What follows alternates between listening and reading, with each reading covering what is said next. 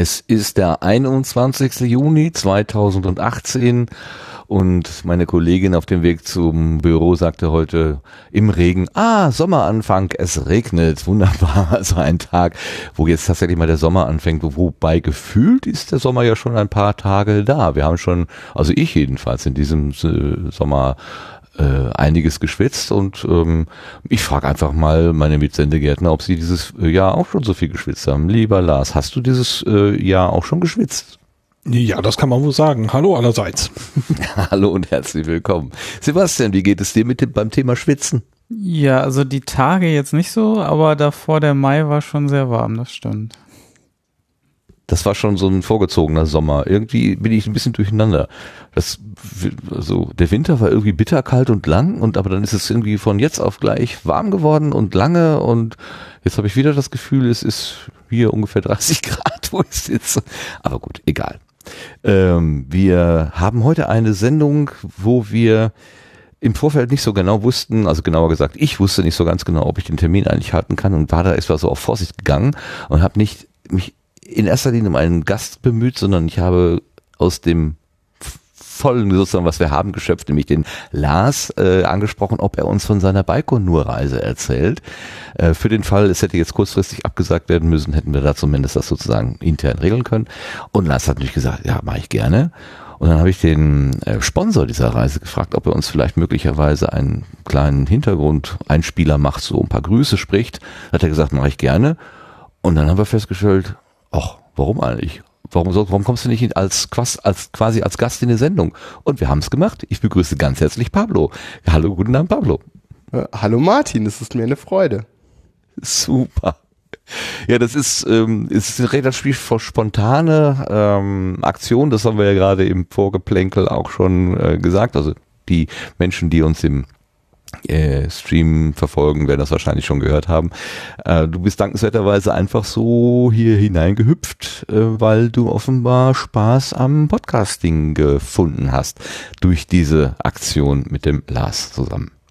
Ja, absolut. Äh, ich hatte auf Twitter die Tage schon geschrieben, dass mich wohl der Podcast-Virus ähm, infiziert hat. Ich hatte ja irgendwie über die letzten Jahre schon zweimal die Gelegenheit, Gast in Podcasts zu sein, aber das war immer so, ja, irgendwie, ich wenn man eben eher so der der Gast auf der Gartenbank und nicht äh, und und eben nicht selbst mittendrin. Und das war jetzt mit ähm, auf Distanz Groß Baikonur ganz anders. Irgendwie mit mit Lars und später dann auch mit Peter jeden Abend äh, zu produzieren.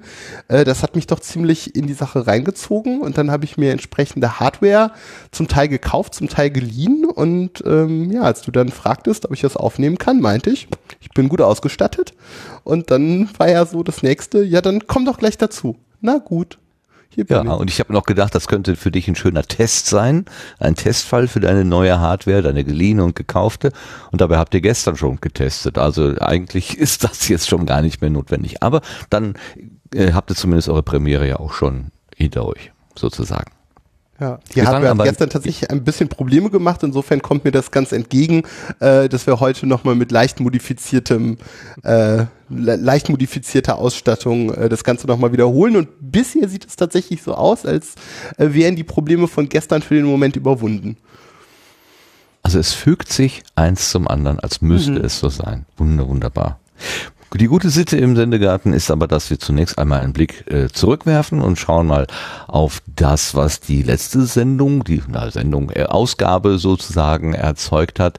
Es war zu Gast der Sascha Erler. Bitte? War ein, äh, ja? Sebastian? ja. Haben wir Sebastian schon begrüßt? Oder habe ich das jetzt in meinem Kopf übersprungen? Doch. Äh, Hatten wir? Gut, doch. alles klar. Ja. Genau. Ich bin auch müde. ich ich habe an meinen Fingern abgezählt. Ich habe sie okay. alle, glaube ich. Alles klar. Ich, äh, Aber gut, dass du aufpasst. ich, muss, ich, gut. muss weg. Nein, nein, nein, nein, nein. Ja Nein, immer- bleib hier. äh, Lars hat eine sehr anstrengende Reise hinter Ja. sich. Äh, ich glaube, also Also ich das wer, also hier es läuft ja zurzeit die Fußball WM da in in diesem Land im Osten und man hat ja festgestellt, dass der Videoschiedsrichter doch funktioniert, ne, weil er einfach noch mal drauf guckt, was die anderen so machen. Und Lars, du bist sozusagen unser Audioschiedsrichter. Das ist doch super. Was wollen wir denn mehr?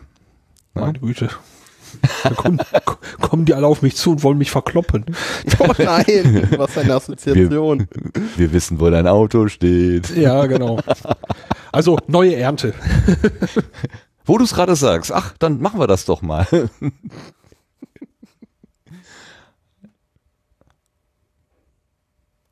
ah ja.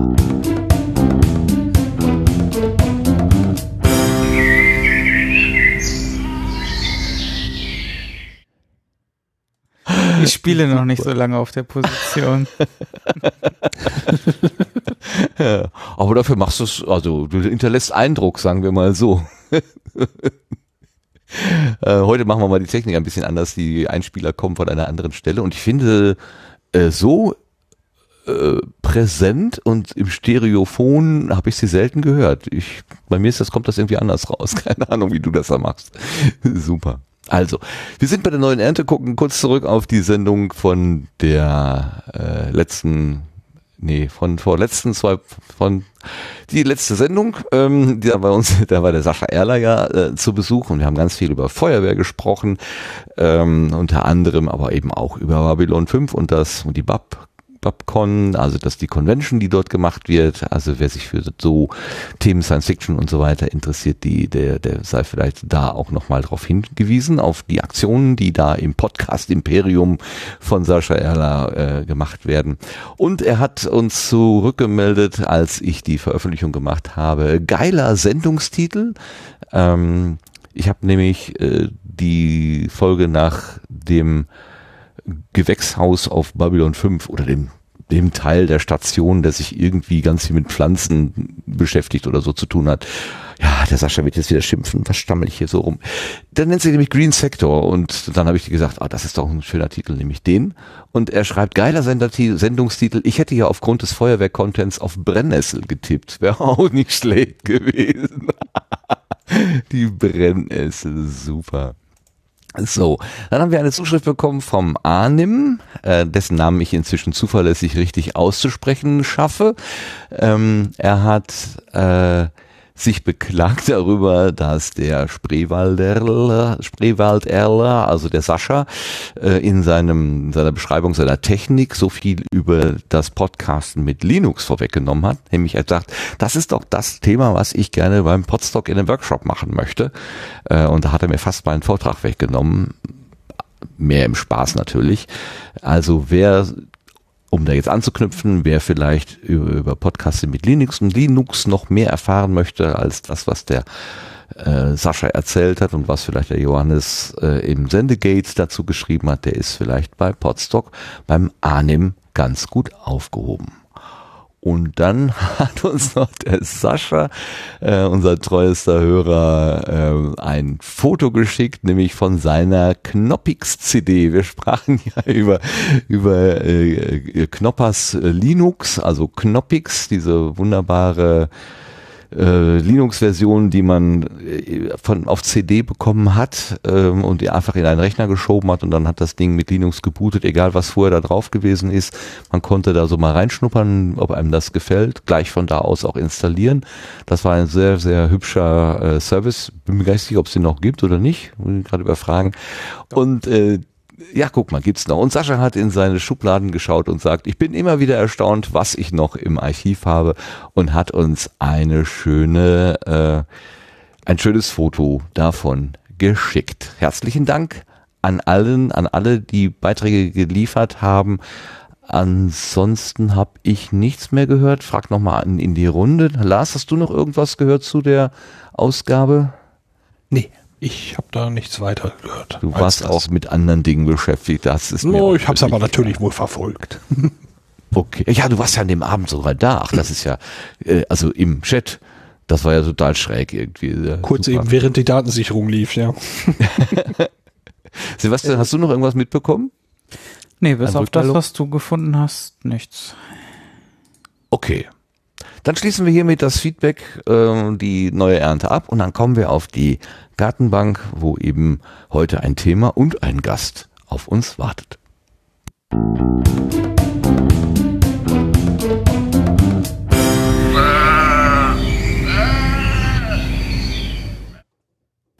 Und ich möchte mit einem kleinen Audioschnipsel beginnen. Äh, ihr dürft mal raten, wer das sein könnte. Wenn Sie sich eine Sache merken wollen, dann bitte die, dass man manchmal ja, seinen Träumen eine Chance geben muss, äh, damit man sie verwirklichen kann. So oft ist es im Leben so, dass man denkt so, ach, das probiere ich gar nicht, das ist eh viel zu unwahrscheinlich. Wenn ich das getan hätte, dann wäre ich jetzt nicht Astronaut, weil es war wirklich sehr unwahrscheinlich, dass ich Astronaut geworden wäre. Und äh, viel, viel hätte dazwischen kommen können, viele Entscheidungen hätte ich treffen können, vielleicht aus ökonomischen Gründen zu sagen, ach, dann mache ich doch lieber BWL, weil es sich besser, also nichts gegen BWL, aber sind,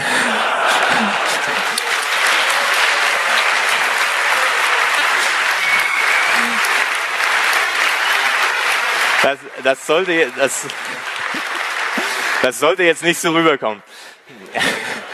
Ich habe wirklich nichts gegen BWL, aber meine Natur war es nicht. Äh, ich war schon immer jemand, der von Wissenschaft und äh, Technik fasziniert war. Und ich hatte das Glück, dass mir das niemand ausreden wollte. Ich sehe aber jede Menge Leute um mich rum, äh, bei denen das ja so ein bisschen versucht wird, dass sie sa- gesagt bekommen, ach nee, mach lieber was Anständiges, mach nicht jetzt diese Wissenschaft, weil das lohnt sich nicht, mach lieber was, was besser bezahlt wird und so weiter. Äh, Nee, macht das nicht. Macht das, woran ihr glaubt, was euch Spaß macht, weil dann seid ihr automatisch gut da drin. Und das ist die beste Voraussetzung, mal an so einem Projekt mitzumachen, äh, als Wissenschaftler, als Ingenieur oder als Astronaut oder Astronautin. Und deswegen finde ich das das Allerwichtigste, dass man seinen Träumen mindestens einmal eine Chance gibt. Vielen Dank.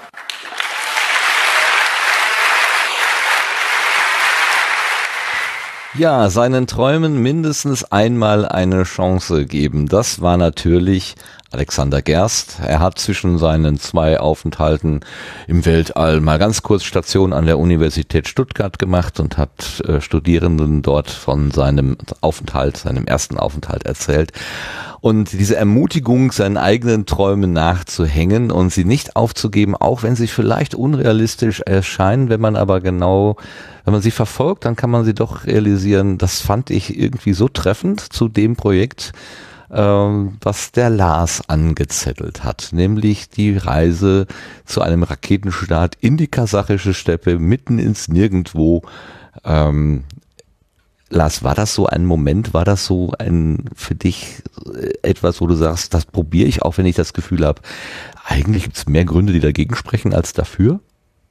Äh, ich war ja schon mal, bevor ich Sendegarten-Team Teammitglied war, war ich ja mal Gast und habe, glaube ich, eine bestimmte Geschichte erzählt, äh, wo ich äh, gesagt habe, das muss ich jetzt einfach probieren, was letztendlich vielleicht irgendwann dazu geführt hat, dass ich jetzt eben äh, auch einen Podcast mache und so. Ähm, das war ein ganz ähnlicher Moment. Äh, ich war bei einer Veranstaltung gewesen für einen Satellitenstart, für einen Sentinel-Satelliten. Und äh, die Teilnehmer dieser Veranstaltung, die haben sich so bei, in einer Facebook-Gruppe so ein bisschen lose organisiert. Und da kam so ein bisschen flapsig die, die Sache, so, ja, der Start ist jetzt vorbei, was machen wir denn jetzt? Und äh, da fiel dann ein Name und dass eben diese Person äh, eine Reise nach Baikonur äh, organisieren würde. Und äh, ich hatte nur diesen Vornamen gesehen und habe gedacht, oh, okay, den kenne ich, glaube ich, von Twitter und hatte dann nachgefragt.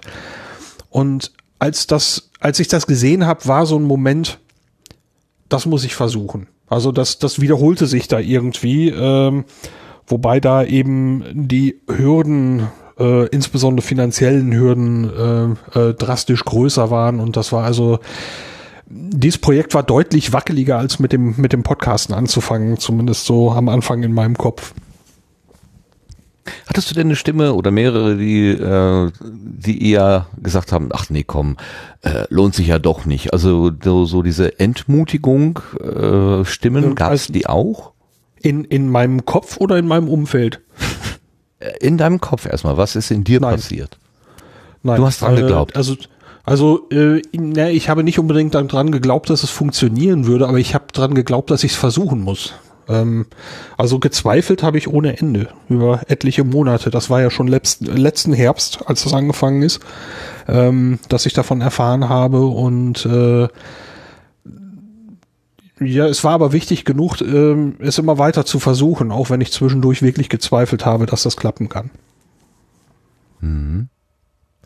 Ähm, jetzt ist die BWL gerade so ein bisschen schlecht weggekommen. Pablo, würdest du dich als BWLer bezeichnen? Bist du gerade etwas getroffen von den Worten von Alexander Gerst? Nein, gar nicht. Also im Gegenteil, wenn man mir unterstellen würde, ich sei BWLer, das würde mich viel mehr tre tre äh, treffen. Ich sehe mich als äh, einen sehr naturwissenschaftlich und technisch interessierten Menschen und ich habe äh, meist die Erfahrung gemacht, dass das eher ein Widerspruch ist. Also entweder interessieren die Leute sich für so, also für mich ist, ist BWL so eine Meta-Geschichte. Es geht halt nicht mehr um die Sache, sondern es geht am Ende nur noch um die Zahlen oder primär um die Zahlen und das finde ich, dafür ist das Leben viel, also das ist nicht das, was mein Leben ausmacht und das ist nicht das, was mich antreibt. Aber als Geschäftsmann, der du ja bist, Firmenchef, äh, bist du doch gezwungen, dich mit solchen Sachen auseinanderzusetzen.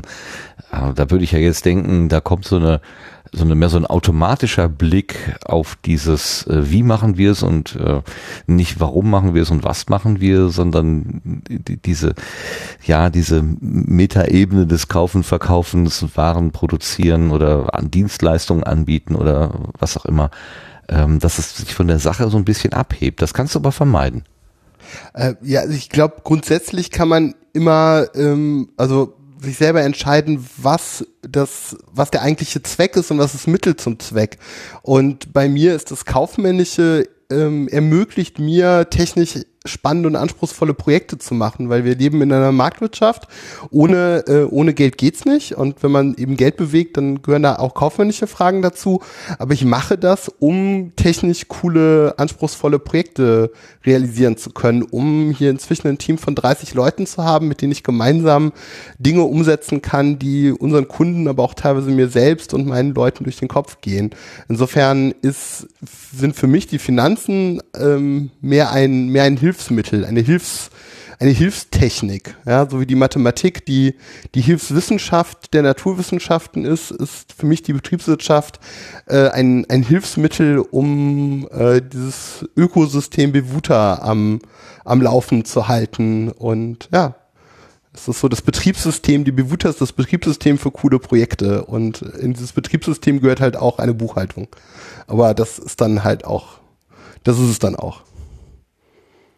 Ähm, Gerade so, wenn wir aus unserer Hobby-Podcaster-Perspektive so in die Welt schauen, dann, dann machen wir das ja aus großem Idealismus und äh, wenn dann sowas wie Monetarisierung ins Spiel kommt, dann schlucken ja schon viele und dann, ja, das wollen wir eigentlich nicht und Geld verdienen, das ist ja irgendwie, äh, also das wird schon manchmal eher so negativ betrachtet, ähm, dass man etwas tut, um Geld zu verdienen, äh, scheint mit einem gewissen Makel belegt zu sein, in dieser Diskussion.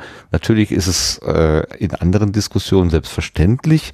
Erlebst du manchmal in Diskussionen mit Menschen, die vielleicht so ein bisschen idealistisch angehaucht sind, die vielleicht sogar sagen, ja, nee, Marktwirtschaft oder Kapitalismus ist böse, ähm, dass du selber äh, Schwierigkeiten hast, Positionen nachzuvollziehen? Oder kannst du auch Kritiker des sag's mal so, des, des Geldverdienst des kapitalistischen Dings äh, verstehen? Total. Also ich ähm, äh, sehe mich selber gar nicht als als Kap also überhaupt nicht als Kapitalist. Ich sehe mich als irgendwie mich und mein Unternehmen. Wir agieren halt innerhalb einer Marktwirtschaft, aber das ähm, bedeutet für mich nicht, also Unternehmer in der Marktwirtschaft zu sein, heißt nicht irgendwie Kapitalist zu sein. Für mich zumindest. Wie gesagt, das ist ähm, das Unternehmen und das Geldverdienen ist halt die Voraussetzung, um bestimmte Dinge tun zu können, weil ich habe nicht das Gefühl, halt die, die Gesellschaftsordnung hier ändern zu können, also uns irgendwie vom, vom, vom, äh, von der Marktwirtschaft wegzubringen, das glaube ich, wird nicht in meinen Möglichkeiten liegen. Aber ich kann halt innerhalb der Marktwirtschaft äh, ein Stück weit meine Welt selber gestalten. Ich habe es eher umgekehrt, dass sich Leute wundern, dass ich mein Unternehmen nicht mehr auf Profitabilität trimme. Ähm, in unserer Branche ist es recht beliebt, Mitarbeiter auszuleihen. Das ist relativ risikolos und hochprofitabel. Ähm, das ist aber was, was wir nicht machen. Ich, oder nur in sehr, sehr geringem Umfang machen. Im Moment ist einer von 30 Leuten, arbeitet im Moment in, im Geheiß anderer Menschen. Und ich sage immer, ich würde halt auch nicht meine, meine Schwester verleihen. Und so verleihe ich halt auch nicht mein Team wenn es sich irgendwie vermeiden lässt. Also das sind so Dinge, ähm, wie gesagt, Profitabilität, also wir müssen mindestens irgendwie eine schwarze Null schreiben, weil sonst können wir uns auf Dauer nicht halten, das wäre schlecht. Aber ansonsten ähm, ist das große Geld zu verdienen, ist nicht ähm, ist eben nicht der, ist nicht der Fokus. Und in unserer Gesellschaft erlebe ich es eher, dass das kritisch gesehen wird als umgekehrt. Also wir machen ja zum Beispiel sehr viel mit Open Source. Ähm, wir betreiben unsere ganze eigene Infrastruktur, unsere Rechner. Ähm, das ist äh, alles freie Software und ähm, würden wir uns eben diesem Windows-Ökosystem da stärker reinbegeben, da gibt es viel stärkere Netzwerkeffekte. Ähm, da ist es meiner Erfahrung nach viel einfacher, ähm, Geld zu verdienen. Aber das sind Dinge, die tun wir ganz bewusst nicht, weil wir das ist nicht eben nicht unser Weg. Wir wollen unseren eigenen Weg gehen und unsere eigenen Ideen verwirklichen. Ja, das kann funktionieren. Das kann man, damit kann man natürlich irgendwie mal ähm, äh, quasi ja leer laufen, dass man sagt, ja, ich habe zwar eine eine Idee, aber die trägt nicht. Ich muss automatisch, wenn du jetzt so sprichst, an die Mano-Mama denken, weil der Holgi, der hat sich ja mal eine Zeit lang Sina Trinkwalder, ich habe die ganze Zeit überlegt, mein Gott, wie heißt sie, äh, mit Sina Trinkwalder unterhalten und die hat ja ähm, da in Augsburg, glaube ich, äh, versucht, äh, den Standort für näher rein, also die, die produzieren, glaube ich, Hosen. Also genau weiß ich es nicht mehr. Und äh, Holgi und sie, sie haben länger miteinander geredet, mehrmals auch miteinander geredet und da hat die und Mama also wirklich eine eigene Philosophie des, des äh, Unternehmertums äh, in die Welt gesetzt, dass sie zum Beispiel sagt, ähm, ich bin auch äh, dafür verantwortlich, dass ein Zulieferer, der mir was zuliefert, seinen äh, Mitarbeiterinnen und Mitarbeitern anständige Löhne zahlen kann. Und äh, das geht, also sie guckt nicht nur nach dem Preis, vielleicht wahrscheinlich auch, sie hat nichts zu verschenken, also ne, der Kuchen muss ja reichen für alle, aber sie versucht, glaube ich, so hat sie das jedenfalls dargestellt, ähm, eine gewisse Verantwortungsübernahme auch für die Beteiligten am System beteiligten Personen zu machen. Also jetzt nicht nur so ein Auspressen und Ausnutzen, sondern wirklich das zu tun.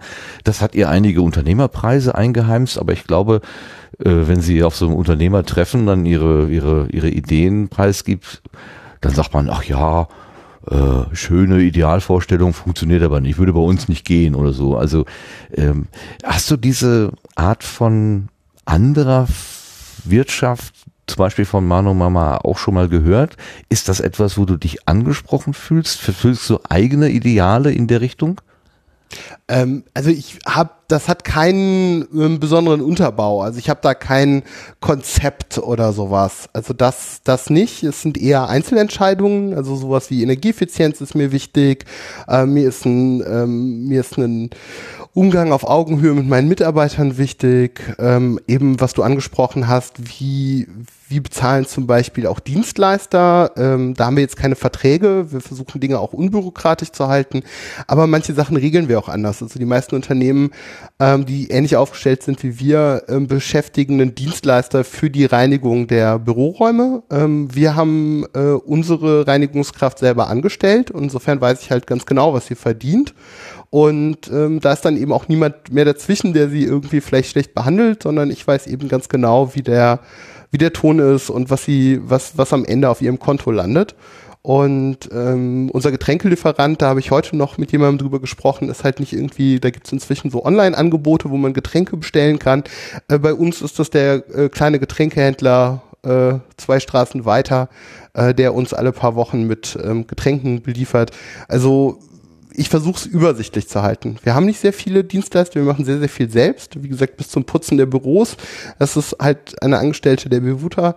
Und ähm, ja, wir betreiben unsere Server selber. Also wir kaufen relativ wenig von extern ein. Wir haben über vieles selbst die Kontrolle. Auf der anderen Seite, ähm, die Lenovo Notebooks, die wir zum Beispiel einsetzen, die werden irgendwo in China gefertigt. Und ich glaube, es ist einfach eine Illusion, ähm, da irgendwie die tatsächlich da irgendwie Kontrolle drüber zu haben oder zu wissen, was da im Detail passiert.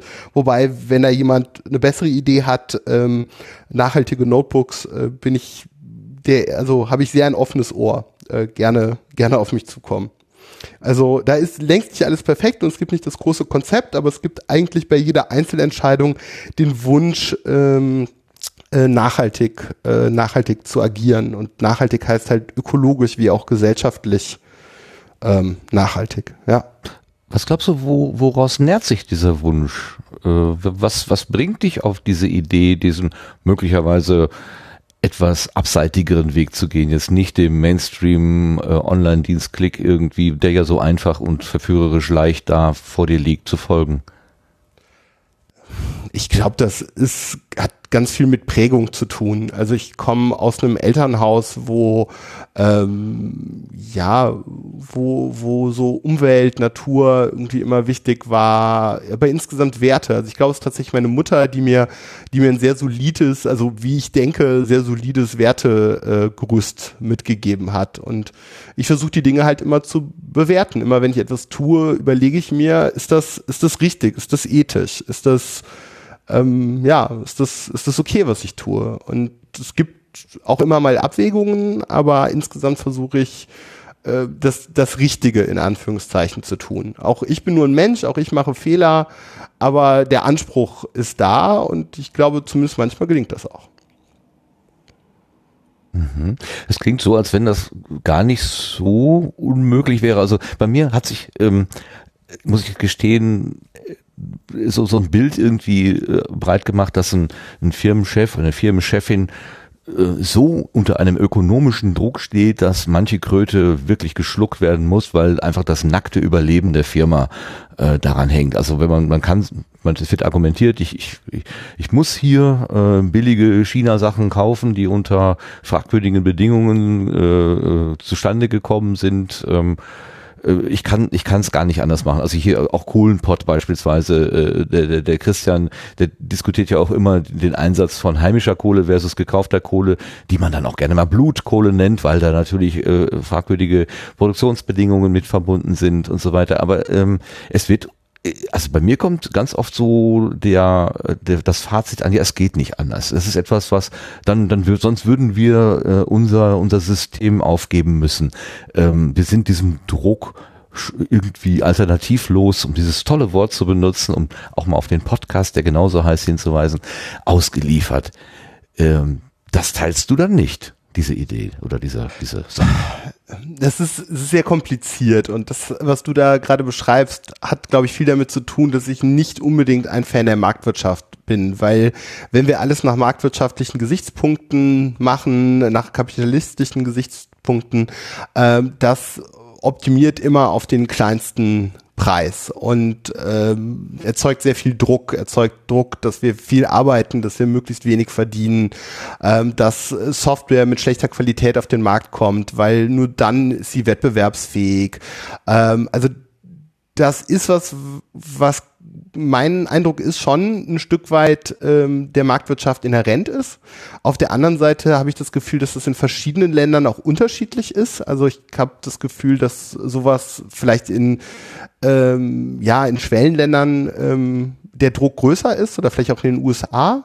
Ich habe aber das Gefühl, dass wir in Deutschland insgesamt noch eine relativ gute Situation haben und mehr Spielräume, was sowas betrifft und nicht immer alles bis ins Letzte äh, durchökonomisiert ist. Auf der anderen Seite sehe ich solche Dinge wie ähm, Krankenhäuser und ich frage mich, ob Gesundheitsversorgung nach ähm, marktwirtschaftlichen Gesichtspunkten, was man so hört, äh, völlig überlastete Krankenpfleger und äh, Ärzte, die operieren, weil es Profit bringt und da dann dabei sterben dann Menschen.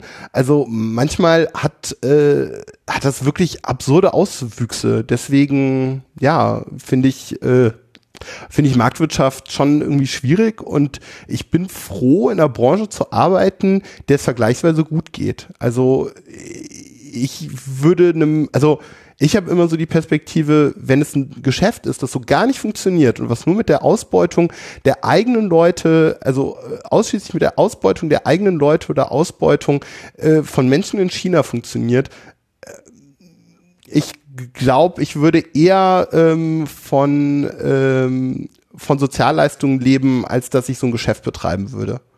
Dann würde ich, also das wäre wär für mich wäre das nichts. Und äh, ja, also es ist schwer über andere zu urteilen. Ich kenne andere Branchen zu wenig, wo der Druck vielleicht noch größer ist und die, die, die, die Profitmargen geringer. Auf der anderen Seite ist es so, dass die Bewuta unterm Strich eben auch kein Geld abwirft. Also wir geben die Euros, die wir verdienen, die geben wir auch wieder aus. Ähm, für, für Löhne, für Hardware, ähm, hier vor der Tür steht ein Tesla. Ähm, das ist ein sehr teures Spielzeug, aber auch das ist irgendwie ein Stück Zukunft und ich finde auch das gehört irgendwie zu unserem Anspruch, diese Welt ähm, zu verändern. Und wenn es nicht irgendwie ein paar Leute gibt, die sich das leisten, ähm, ich glaube, ohne Tesla würden wir nicht gerade auf das Zeitalter der Elektromobilität zusteuern, zumindest nicht in der Geschwindigkeit, mit der wir es aktuell tun. Also das greift so alles, alles ineinander. Und ich würde einen Unternehmer, der sagt, ähm, dass, äh, dass er Leute ausbeuten muss und ethisch fragwürdige Entscheidungen treffen muss, das würde ich immer stark hinterfragen. Also das würde ich nie einfach so hinnehmen. Also das ist, glaube ich, was, ja, das, die, in die Diskussion kann ich nur empfehlen, einzusteigen. Also ich glaube auch ein Laie, der selber nicht Unternehmer ist, kann versuchen, das zu hinterfragen und sollte so lange bohren, bis der Unternehmer entweder eingesteht, dass das unethisch ist, was er tut, oder er dir erklären konnte, warum es unterm Strich ähm, doch die bessere Variante ist, dieses Unternehmen weiter zu betreiben, dass die positiven Effekte überwiegen. Aber ich würde sagen, an der Stelle, wo die negativen Effekte überwiegen, macht er den Laden zu.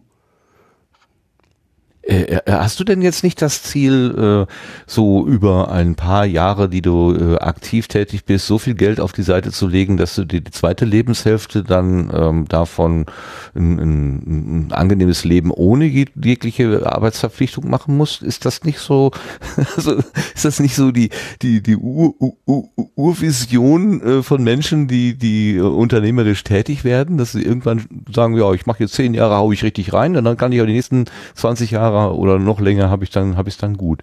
Wenn du sagst, äh, ihr verdient eigentlich kein Geld, sondern ihr steckt es ins System zurück, dann haltet ihr es ja nur am Laufen. Für dich fällt ja dann gar nichts ab. Ähm, ja, also zum einen ähm, Moment.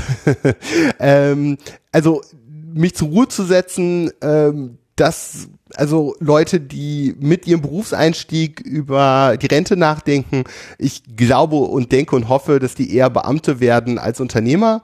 Ähm, weil als Unternehmer geht es für mich eben nicht um Profitmaximierung oder um besonders früh in Rente zu gehen, sondern es geht für mich darum, ähm, äh, Dinge zu unternehmen. Also in Unternehmer steckt ganz wesentlich Unternehmen drin, etwas zu tun.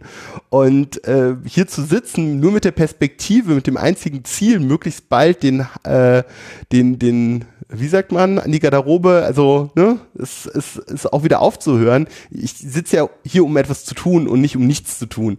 Und ähm, ich kann mir gut vorstellen, ähm, irgendwann in, in fernerer Zukunft mal mehr in der Welt unterwegs zu sein und mehr von anderen Orten zu arbeiten. Mir schlägt doch immer sehr das, das Winterwetter aufs Gemüt. Also die Möglichkeit zu haben, im Winter vielleicht etwas mehr Zeit auf der Südhalbkugel oder in der Nähe vom Äquator zu verbringen. Das wäre was, das wäre sehr großer Luxus aber ähm, das würde für mich eigentlich primär bedeuten, dass ich meinen Arbeitsplatz verlager für diese Zeit und nicht, dass ich nicht arbeite. Und ähm, ich habe mir mit nach 18 Jahren, nee, 16 Jahren Unternehmer sein, ähm, mit dem Tesla ja auch schon ein großes Geschenk gemacht. Es ist nicht so, dass ich immer nur für Wasser und Brot, den, das, das wäre sicher auch ein falscher Eindruck und, und nicht ehrlich zu, so zu tun, als, ähm, als wäre das, äh, ja, als, als würde für mich da nichts bei rumkommen.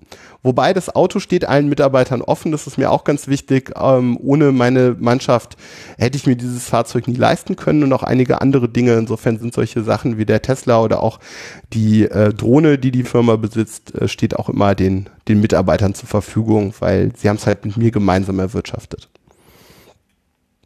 das klingt so nach so einer nach so einer Wir-Idee. Also äh, das, ist ja immer schwierig. Also als Chef stehst du in der Verantwortung, du musst Entscheidungen treffen, du musst vielleicht auch irgendwann mal deinem Leiharbeiter sagen, sorry, ähm, wir haben keine Aufträge mehr, ich kann dich jetzt im Moment nicht weiter beschäftigen, vielleicht auch mal dem 29. Äh, von den 30 sagen, ähm, geht gerade nicht. Also du musst ja vielleicht auch mal sehr unangenehme Entscheidungen treffen. Insofern ist das mit der Verbrüderung ja auch immer so idealistisch eigentlich und funktioniert, kann, kann aus meiner Perspektive gar nicht funktionieren. Aber du siehst trotzdem das Team im Vordergrund. Ja, mir ist das Team total wichtig. Also auf der einen Seite ist es schon so, wir sind jetzt nicht irgendwie ein Kollektiv, wo wir alles gemeinsam entscheiden. Ähm, es ist schon, ähm, ich finde es schon gut, dass ich am Ende das letzte Wort habe. Ähm, also so, so machtbewusst in Anführungszeichen bin ich dann schon. Aber ähm, es gibt eigentlich nichts, was ich nicht mit ähm, dem gesamten Team oder einzelnen Personen oder kleineren Gruppen diskutiere. Es gibt quasi keine Entscheidung, die ich für mich in meinem Kämmerlein treffe. Und ähm, es ist auch, ich kann mich nicht erinnern, dass es basierend darauf eine, eine Basta-Entscheidung meinerseits gab, sondern in der Regel ist das ähm, irgendwie eine Entscheidung, die von den Personen, die ich da ins, ins Vertrauen ziehe, auch mitgetragen wird. Also das ist, ähm, ja, also wir sind jetzt nicht irgendwie ein sozialistisches Kollektiv, aber es ist auch nicht, äh, ich bin auch nicht der, der einsame Unternehmer, der irgendwie meint, immer alles besser zu wissen und alles alleine zu entscheiden. Irgendwo der Mittelweg ist, glaube ich, äh, funktioniert für uns ganz gut bisher. Das ist total schön zu hören. Also ich, ich freue mich total zu hören, dass es eben auch so ähm, noch eine andere Form von von von Geld verdienen oder oder oder oder ja, was soll man das ja sagen, kapitalistisches System, marktwirtschaftliches System geben, geben kann, wo äh, es eben nicht darum geht, ähm, Dinge schnell schnellstmöglich irgendwie zu maximieren, also Gewinne äh, schnellstmöglich zu maximieren, Gewinne aus dem System herauszuziehen, sie irgendwo zu parken und nicht wieder zu reinvestieren, ähm, was so also ich, ich habe hab sicherlich nur ein sehr äh, holzschnitthaftes Bild von der Wirtschaft, aber so kommt mir das teilweise vor, dass ich denke, ja, äh, da wird ja im Grunde mehr oder weniger für die Aktionäre oder für den äh, fürs Konto vom Chef äh, gearbeitet und jetzt nicht irgendwie gesehen, dass vielleicht eben der die Seltersbude von nebenan ja eigentlich auch gut davon leben kann, wenn wir uns mit der zu tun, zusammentun oder so. Äh, du hast vor ein paar Tagen ein Video verschickt äh, oder verschickt unter deinem Account jedenfalls, da hast du einen Vortrag gehalten vor anderen Leuten, die auch Geschäfte führen. Und du sprichst ja sicherlich auch im Unternehmerverband oder ich weiß nicht, wie du da vielleicht organisiert bist, ähm, mit, mit anderen Unternehmern und, und, und Firmenlenkern und Lenkerinnen. Ähm, teilen die so deine Auffassung oder bist du da der bunte Hund? Äh, ich war irgendwie in meinem, in meinem Leben immer der bunte Hund und werde das wahrscheinlich auch mal bleiben. Also ich bin da schon eher der, eher der Exot. Sowohl mit meinem großen Wunsch nach Innovation und, und neuen Dingen, als auch, äh, dass, dass eben die Gewinnmaximierung, wobei ich da jetzt äh, so Extreme aus meinem Umfeld nicht kenne. Also die Unternehmer, die ich kenne, sind schon eher maßvoll und vernünftig. Ich sehe es eher bei den Kapitalgesellschaften. Ähm, wir haben mal für ähm, E Plus und dann später Telefonica gearbeitet und da hatte ich schon das Gefühl, dass, ähm, dass das äh, dass man dort merkt, dass es halt am Ende um, um die Rendite geht. Also das, das hat halt anders als in, in kleineren Unternehmen und vor allem inhabergeführten Unternehmen hatte ich da den Eindruck, ähm, dass es da tatsächlich am Ende um die Knete geht und dass sowohl die eigenen Mitarbeiter als auch Geschäftspartner, wie wir das waren, ähm, nur Mittel zum Zweck sind. Und das ist, empfinde ich als sehr unangenehm. Äh, Finde das aber in, in meinem Erleben ist das zum Glück nicht die Regel. Also wir sind da vielleicht noch mal irgendwie noch mal ein bisschen anders, aber ich würde jetzt dem der mittelständischen deutschen Wirtschaft nicht unterstellen, dass es äh, um Gewinnmaximierung auf Teufel komm raus geht. Also das, da habe ich ein etwas, habe ich ein etwas positiveres Bild. Du glaubst nicht, wie, wie, wie wohl mir das gerade in den Ohren klingt. Also ich bin da ziemlich, äh, ich mag sein, dass ich mich jetzt gerade hier so ein bisschen einlullen lassen möchte, aber ich höre das einfach total gerne. Und, und, und fragt, ist die Gelegenheit, mal den anderen Unternehmer hier in der Leitung zu fragen, äh, Sebastian, wie siehst du das denn eigentlich? Äh, kannst du das verstehen, was der Pablo da sagt? Oder denkst du, na ja, gib ihm noch zwei Jahre, dann ist der Laden auch pleite oder so? Nee, erstmal muss ich korrigieren. Also äh, rein, ähm, ja, wenn man es ganz eng fasst, bin ich jetzt kein Unternehmer, sondern noch der klassische, klassische Selbstständige und ich fühle mich eigentlich in der Rolle auch ganz wohl, ähm, weil Unternehmer hat schon so ein bisschen von der Position, dass man halt sehr viele Mitarbeiter und sehr viele technische Aufgaben dann ähm, leider loslassen muss wahrscheinlich. Äh, ich weiß nicht, wie Pablo sich da so äh, eingefügt hat in diese Rolle, ob er da, wie, wie da ein Tag so aussieht, das würde mich mal interessieren. Aber ähm, ja, äh, nee, ich finde das toll und ich äh, sehe da sehr viele Parallelen tatsächlich zu Pablo. Äh, ich mache das tatsächlich auch so, dass ich versuche, ähm, ja, nicht immer nur den Preis drücken zu wollen, wenn ich irgendwie äh, äh, was beauftrage oder andere Dienstleistungen, weil ich selber weiß, dass Dienstleistung einfach ein hartes Geschäft ist und ähm, man, man sollte dann einfach nicht äh, an wirklich versuchen, da das Letzte rauszuquetschen. Das, das, das tut niemandem gut. Äh, das ist nur eine Schraube, die immer weiter nach unten gehen würde irgendwann. Und ähm, ja, also insofern, das, das finde ich doch, das und und da ich es auch genauso mache und damit eigentlich auch ganz gut fahre und natürlich auch in der IT ähm, sind wir leider tatsächlich, oder was heißt leider, wir sind da natürlich schon ein bisschen gesegnet. Ich glaube schon, dass es da natürlich viele andere Branchen gibt, die da viel, viel härter sind. Ähm, aber ähm, ja, es, es wäre schöner, wenn es natürlich überall so laufen könnte. Reichen wir die Frage doch mal durch. Achso, bitte. Du willst ja, so. Die, die, die Frage nach meinem, äh, nach meinem Alltag? ja. Ja, okay. Äh, ja, also äh, inzwischen komme ich mehr wieder in die Position, das auch steuern zu können. Also ich war lange der einen Prozess, dass ich die Sachen aufgefangen habe, für die es eben keine besonderen Positionen gibt. Ich habe am Anfang Softwareentwickler eingestellt, weil mir das irgendwie das Wichtigste und und im ersten Schritt das Wertvollste erschien und habe dann jemand fürs Projektmanagement eingestellt. Wir haben einen eigenen Grafiker, was was ich ohnehin überhaupt nicht kann und ähm, viele weitere Sachen. Und irgendwann hatte ich dann Anfang dieses Jahres, äh, dass ich irgendwie zwei Drittel meiner Zeit tatsächlich mit so Bürokratie ähm, zugebracht hatte und mich das sehr belastet hat, weil das hat mir halt auch überhaupt keinen Spaß gemacht. Und dann habe ich zum Februar hin jemand eingestellt, der sich Vollzeit und hauptberuflich um das äh, Paperwork äh, kümmert, also um die Bürokratie, um die, um das Papier. Und äh, das war für mich ein Riesen, ähm, das war für mich ein Riesengewinn. Das habe ich am Ende zu spät gemacht. Das ist auch was, was ich immer wieder feststelle. Das ist so Entscheidungen, die so in meinem Kopf kreisen, dass die doch irgendwie lange da sind, bevor ich ähm, bevor ich sie dann umsetze. Und da auch da habe ich sehr lange gewartet, aber im ähm, Februar ist dann Sebastian dazu gekommen. Ähm, auch das, äh, da kann ich vielleicht gerade noch was gerade rücken. Ich sagte vorhin, dass die Buchhaltung nur so ein Element im Betriebssystem Bewuter ist. Ähm, es ist aber eben auch keine unwichtige. Und dass mir das jetzt abgenommen wird und dass das jetzt Vollzeit ein Profi macht und ich das nicht nebenbei machen muss, ähm, das ist, äh, das ist total klasse. Ähm, also Bürokratie spielt inzwischen jetzt nicht mehr so die Rolle. Ich kümmere mich sehr viel mit ums Anforderungsmanagement. Unsere Kunden haben Ideen. Wir sind ja vor allem ähm, Softwareentwickler für Dritte. Also wir schreiben Software für andere und äh, wir diskutieren mit unseren Kunden sehr viel ähm, die Ideen der Kunden, weil die Kunden haben halt nicht so einen starken technischen Background. Wenn sie sie den hätten, dann bräuchten sie uns nicht. Ähm, deswegen ähm, versuchen wir immer Sparingspartner für unsere Kunden zu sein, diese Aufgabenstellung, die Ideen der Kunden zu diskutieren und den Kunden dann aber auch Alternativen vorzuschlagen. Und das ist einfach was, äh, ich habe inzwischen in dieser Industrie fast 20 Jahre Erfahrung und da gibt es im Team nur relativ wenige, die das haben. Und gleichzeitig eben diesen Blick auf Gesellschaft, auf Technik, auf Unternehmen.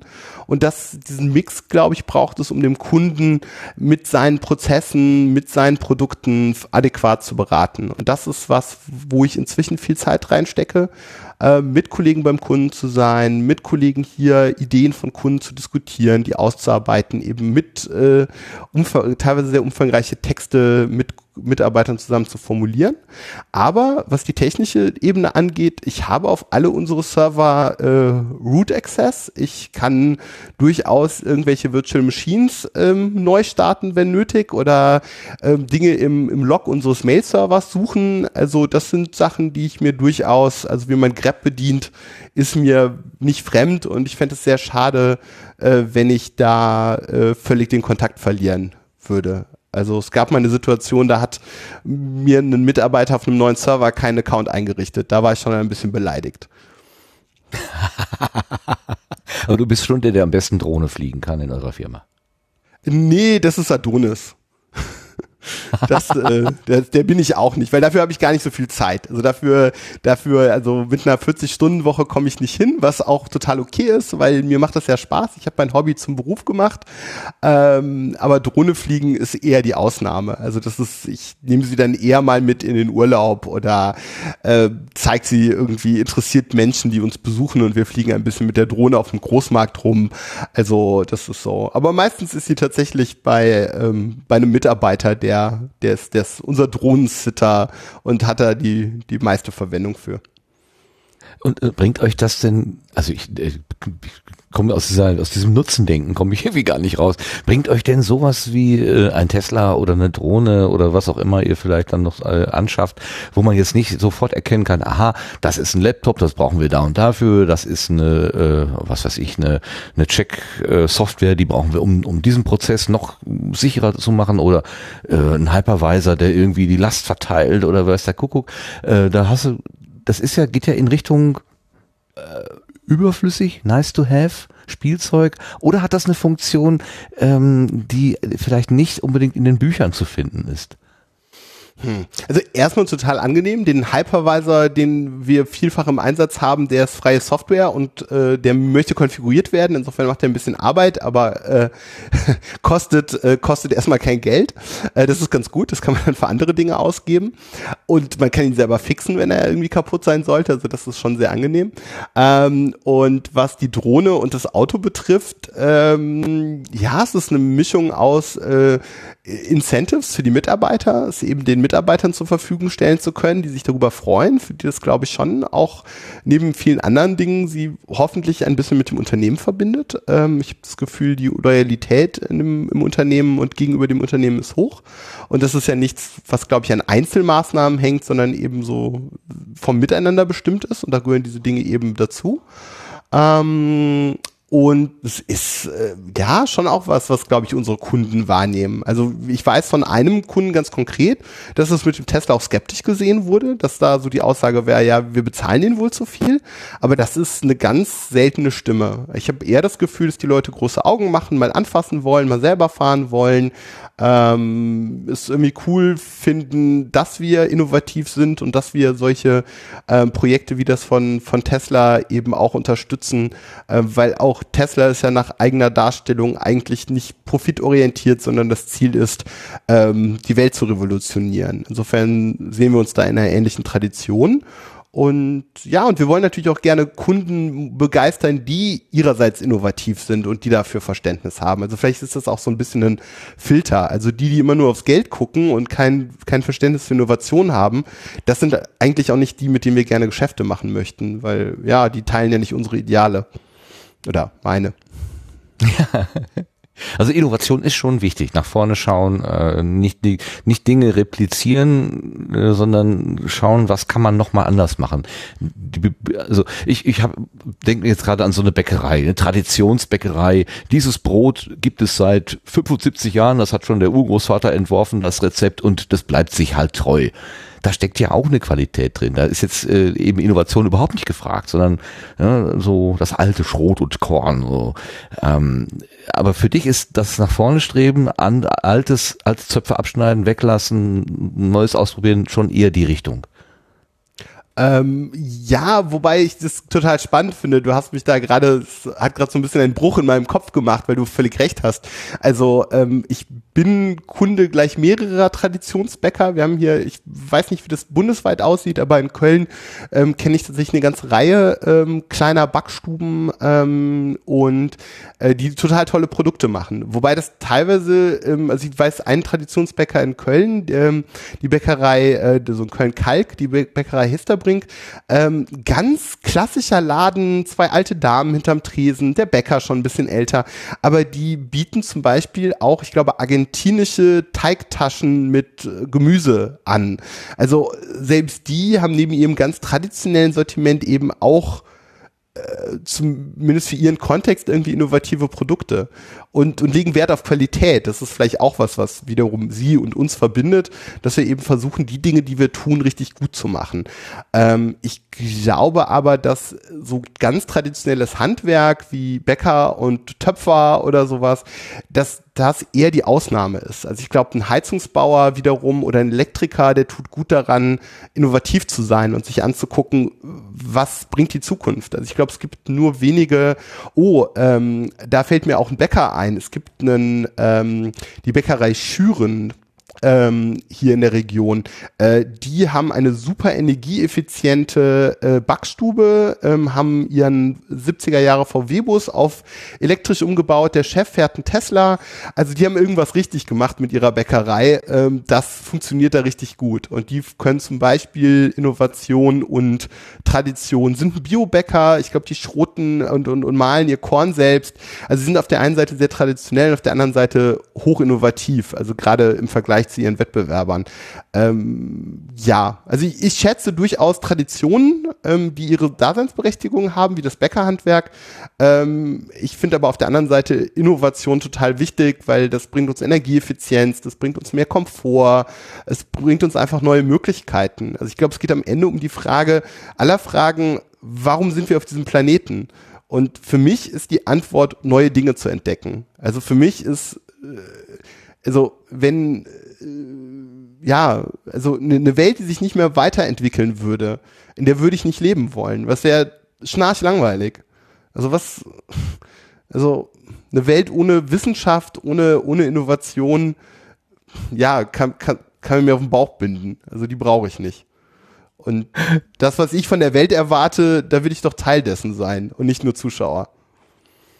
Boah, ah, das ist, also ich, ich, ich habe gerade, ich krieg den Mund gar nicht wieder zu. Äh, ich spreche mit einem mit einem Firmenchef und Unternehmer und wir reden über Marktwirtschaft und du konterst mit ja, warum sind wir auf der Welt? Also kommst du mit so einer ur, ähm, urmenschlichen Frage nach der Existenz, nach der Sinnhaftigkeit unseres Daseins und versuchst und beantwortest ja. mir sozusagen dein Tun damit. Das, also das, das war jetzt das Unerwartetste, was kommen konnte wirklich. Das ist sehr schön überrascht. Das äh, hast du mich ja, sehr schön überrascht ich, ich glaube, man kann das eben auch als Wissenschaftler oder Politiker machen, aber ich zum Beispiel habe äh, immer mit der Schule schwer gehadert. Ich habe kein Abitur. Insofern wäre der Weg zur Wissenschaft für mich äh, sehr schwierig ähm, gewesen. Und Politik ist mir viel zu sehr mit Kompromissen behaftet. Da müsste ich eben versuchen, als kleines Rädchen im großen Ganzen zu agieren. Und so kann ich halt mein Zahnrad ähm, selber gestalten. Also ich kann die Bewuta eben als ähm, ich glaube, dass die Bewuta vielleicht heute schon, aber auch in der Zukunft ein größeres Rädchen ist als viele, als Ganzes, nicht ich als Person, sondern mein Unternehmen größeres Zahnrad ist als die meisten Politiker.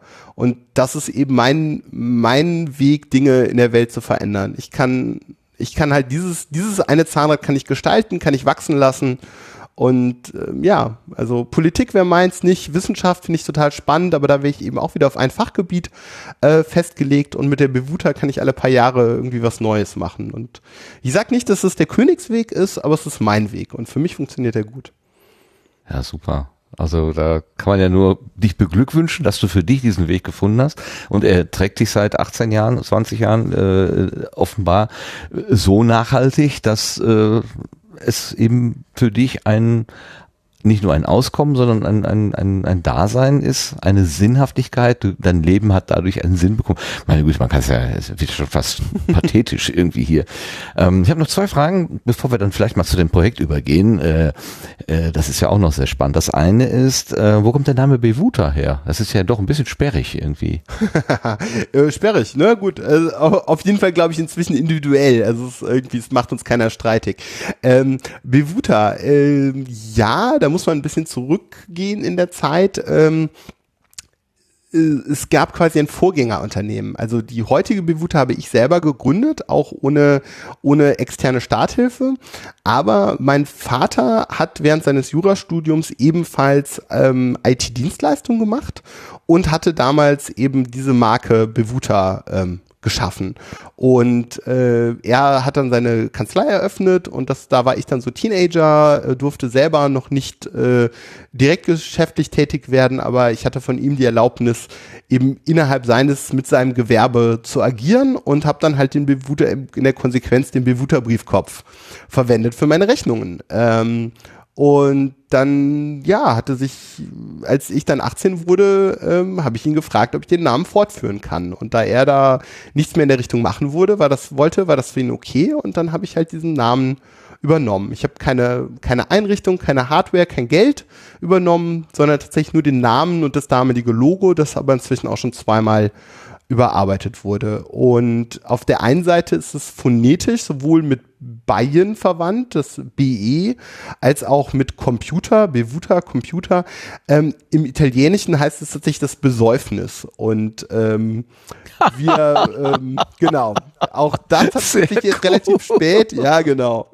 Äh, das habe ich jetzt relativ spät rausgefunden, aber ich kann da ganz gut, ähm, wir haben uns heute Gedanken über unsere Marke gemacht zusammen mit einem Profi und ich sehe hier gerade so eine Skala Playful bis Serious und wir haben uns eher äh, bei Playful äh, verortet. Insofern passt das, glaube ich, ganz gut. Wir nehmen uns selber nicht, also wir nehmen unsere Profession ernst, aber uns uns selber nicht zu ernst. Also wir sind da, äh, wir wir denken, dass wir Menschen sind, die auch über sich selbst lachen können. Und da ist dann Bewuter, äh, wir, wir betrinken uns auch mindestens einmal im Jahr gemeinschaftlich. Also das ist schon, äh, das ist schon okay. Das kann man machen. Ja. Wunderbar, tolle Erklärung, sehr schön. Obwohl ich seitdem du ja in Astana gewesen bist, gerne von der Bevuta spreche. Äh, das macht, macht für mich eigentlich viel mehr Sinn als Bevuta. Man sagt ja auch nicht Astana, wie wir gelernt haben. Letzte Frage. Martin, also, äh, ja. Wie du magst. Also ich bin da überhaupt nicht. Äh, wichtig ist äh, für alle, die zuhören, das B bitte klein schreiben. Das ist das Einzige. Die Aussprache ist mir nicht wichtig, aber das B vorne ist klein. Und genauso steht es im Handelsregister. Genauso schreiben wir es. Das, da freue ich mich drüber, wenn das, wenn das die Menschen mittragen. Super. Jetzt habe ich noch eine Frage. Es ist wieder ein bisschen antiquiert äh, aus meinem historischen Blick sozusagen, aber es gibt diesen, diese, diesen, diesen Spruch Eigentum verpflichtet. Also wenn ich was besitze, dann da ist da auch irgendeine Pflicht mit verbunden. Ähm, kannst du mit diesem Spruch etwas anfangen, für dich was daraus ziehen oder ist das Schnee von gestern und nicht mehr zeitgemäß? Ich glaube, mein, mein tägliches Handeln wird dem hoffen, also ich, ich hoffe, dass mein tägliches Handeln dem gerecht wird. Also das einzige Eigentum, das ich habe, ist tatsächlich dieses Unternehmen. Also ich habe sonst keine großen Werte. Der Tesla ist natürlich geleast und auch ja über das Unternehmen. Also selbst wenn er gekauft wäre, würde er dem Unternehmen und nicht mir selbst gehören. Ähm, also mein Vermögen in Anführungszeichen ist das Unternehmen und ich versuche mit dem Unternehmen eben die richtigen Dinge zu tun. Also ich glaube, das ist meine Konsequenz. Aber ich würde diesen Satz grundsätzlich unterschreiben, ja. Also die, die Menschen, die viel haben, sollten ähm, sollten das teilen. Wobei ich da diesen amerikanischen Ansatz, dass ähm, diese ganzen Charity-Sachen vor allem privat sind und es eben keine Verpflichtung gibt, ähm, nicht unbedingt gut finde. Also ich finde da eigentlich eher den staatlichen Ansatz, ähm, zu sagen, wir erheben Steuern und äh, wir, wir verteilen das autoritiv und nicht nach Gusto, finde ich eigentlich gut. Also ich finde es gut, dass es da klare Regeln gibt und dass das nicht ähm, ja, also ich weiß nicht, ich habe zum Beispiel mal gehört, dass die äh, Foundation von Bill und Belinda Gates, dass die eben auch Politik machen mit ihrem Geld und dass sie ähm, zwar Gutes tun, aber dass das halt auch oft wohl eine politische Konnotation hat. Und äh, ja, ich weiß nicht, ob das, das der richtige Ansatz ist. Also da bin ich dann wahrscheinlich doch eher eher Sozialist als ähm, ja wollte ich gerade sagen. Ähm, wie, wie, wie, wie heißt dieses äh, die, als Libertärer? Es gibt ja dieses Extrem, dass man irgendwie immer sagt, okay, also Leute, die sagen ähm, irgendwie, wer in der Lage ist, ganz viel Geld zu verdienen und sich davon schmutzige Dinge zu leisten, irgendwie sich privat Bomben zu kaufen oder so, der soll das halt tun, weil der hat's halt in unserem äh, Ökosystem äh, geschafft. Wir sind irgendwie alle alles wilde Tiere und wir fressen uns gegenseitig und wer dann die größte Bombe hat, hat auch recht. Das ist nicht mein, das ist nicht mein Bild von von Gesellschaft. Das geht ja. mir doch sehr ähm, sehr zuwider. Insofern, nee, ich äh, finde das völlig in Ordnung, ähm, dass, dass dieser Staat Steuern erhebt und eine gewisse Umverteilung vornimmt. Ähm, auf der einen Seite freue ich mich, dass ich durch viel Arbeit mir hab ähm, erschaffen können, was ich mir erschaffen konnte, also dass wir hier nicht die totale Gleichmacherei haben und man auch mit, mit viel Engagement nichts erreichen kann, das fände ich irgendwie schade. Auf der anderen Seite äh, finde ich es wichtig, dass keine Menschen durchs Raster fallen und auch wenn man eben aus welchen Gründen, aus gesundheitlichen, aus intellektuellen, wenn man irgendwie nicht die Möglichkeit hat, viel Geld zu verdienen, dass man trotzdem ähm, ja irgendwie ein, gutes Leben hat. Also das wäre mir wichtig und das ist für mich eigentlich auch zu wenig gegeben. Also ich würde, ich wäre eigentlich für mehr Umverteilung als weniger. Wobei es da Leute gibt, bei denen man mehr, viel mehr holen kann als bei mir. Also ich würde sagen, lasst uns von noch weiter oben nach noch weiter unten umverteilen. Ähm, aber wenn, aber ich bin gerne bereit, einen gerechten Beitrag ähm, zu leisten. Und der, wenn er größer sein müsste, als er heute ist, dann wäre ich auch dazu bereit. Ich bin, du hast mich zum zweiten Mal etwas sprachlos gemacht. Vielleicht ist das das, was man früher unter rheinischer Kapitalismus äh, äh, bezeichnet hat oder unter diesem Namen zusammengefasst hat. Also ein Kapitalismus mit Augenmaß, ein Kapitalismus, der nicht zerstört, der nicht wie die Heuschrecken übers Land zieht und sich nicht über die äh, Konsequenzen Gedanken macht. Äh, dieser, wie sagen wir, Raubtierkapitalismus, um äh, mhm. um, um, äh, um, um starke Worte ist ja äh, die Gesellschaft oft nicht verlegen oder auch die Politik nicht verlegen. Aber vielleicht, also so habe ich zumindest, ist vielleicht auch Geschichtsklitterei, aber so habe ich zumindest dieses rheinische kapitalistische System verstanden. Ähm, Wachstum mit Maß, äh, guck auch, was die anderen äh, ob die anderen was davon mitbekommen und nicht unbedingt ausquetschen auf die letzte Rille. Was kann ich noch irgendwie herausholen? Schön, wenn das so funktioniert toll, wirklich. Ach, ich freue mich richtig. Ich, ich kann nämlich auch nicht, ich, kann nicht sagen, dass äh, Kapitalismus schlecht ist per se. Ich sehe genau wie du einen Innovationsmotor und dieser Wettbewerb, äh, der eine bietet dieses an, der andere jenes, äh, der eine macht es ein bisschen pfiffiger, der andere ein bisschen traditioneller. Ich kann mich auch als Verbraucher oder als, als Mensch, als Kunde, kann ich mir den Partner suchen, der mir irgendwie äh, am, am, am genehmsten ist. Wenn ich es halt ein bisschen ruhiger brauche, ja, dann gehe ich jetzt nicht in den äh, die, den lärmenden Szeneladen, aber der hat auch seine Kundschaft und es ist ja die Vielfalt äh, genieße ich ja auch. Also ich kann es ja nicht, kann es ja nicht, kann ich sagen, ja, nee, ich könnte auch mit, mit der Standardhose oder dem, dem, dem, dem einen Joghurt in, im Regal leben mit mir froh, dass es Vielfalt gibt. Es ist halt ein bisschen, also wenn man jetzt äh, hört zum Beispiel große Versandhändler, äh, dass sie ihre Retouren gar nicht mehr angucken, sondern komplett so wie sie sind, gleich in den Müll werfen, äh, wobei das vielleicht Sachen sind, die sind maximal einmal ausgetestet, ein Unboxing und das Leben dieses dieses Dings ist zu Ende äh, da komme ich nicht mehr mit. Das verstehe ich einfach nicht. Ich verstehe, dass das aus kapitalistischen Gründen so ist. Ja, diese, diese Metaebene darüber, ich verstehe das, aber äh, da fehlt mir einfach die, der Begriff von Wert, den du gerade so schön eingeführt hast. Also es ist nicht nur äh, der, äh, die Zuschreibung von Geld oder Gewinn, sondern es hat auch, das Ding hat einen Wert an sich, äh, ein, eine Existenz und die ist nicht so leichtfertig wegzubringen. Ja. Wobei das eben diese Frage, glaube ich, dann wieder des Wettbewerbs ist, wenn man das so im großen Maßstab tut. Ich habe zu dieser Geschichte mit den, mit den Retouren ähm, auch differenzierte Artikel gelesen. Ich bin mir nicht ganz sicher, ob das so schwarz-weiß ist. Und dass es bestimmte Produkte gibt, gerade eben so im Hygienebereich oder sowas, ähm, Kopfhörer, also äh, umgekehrtes Beispiel, wir haben hier tatsächlich schon mal gebrauchte In-Ear-Kopfhörer von äh, Amazon geliefert bekommen.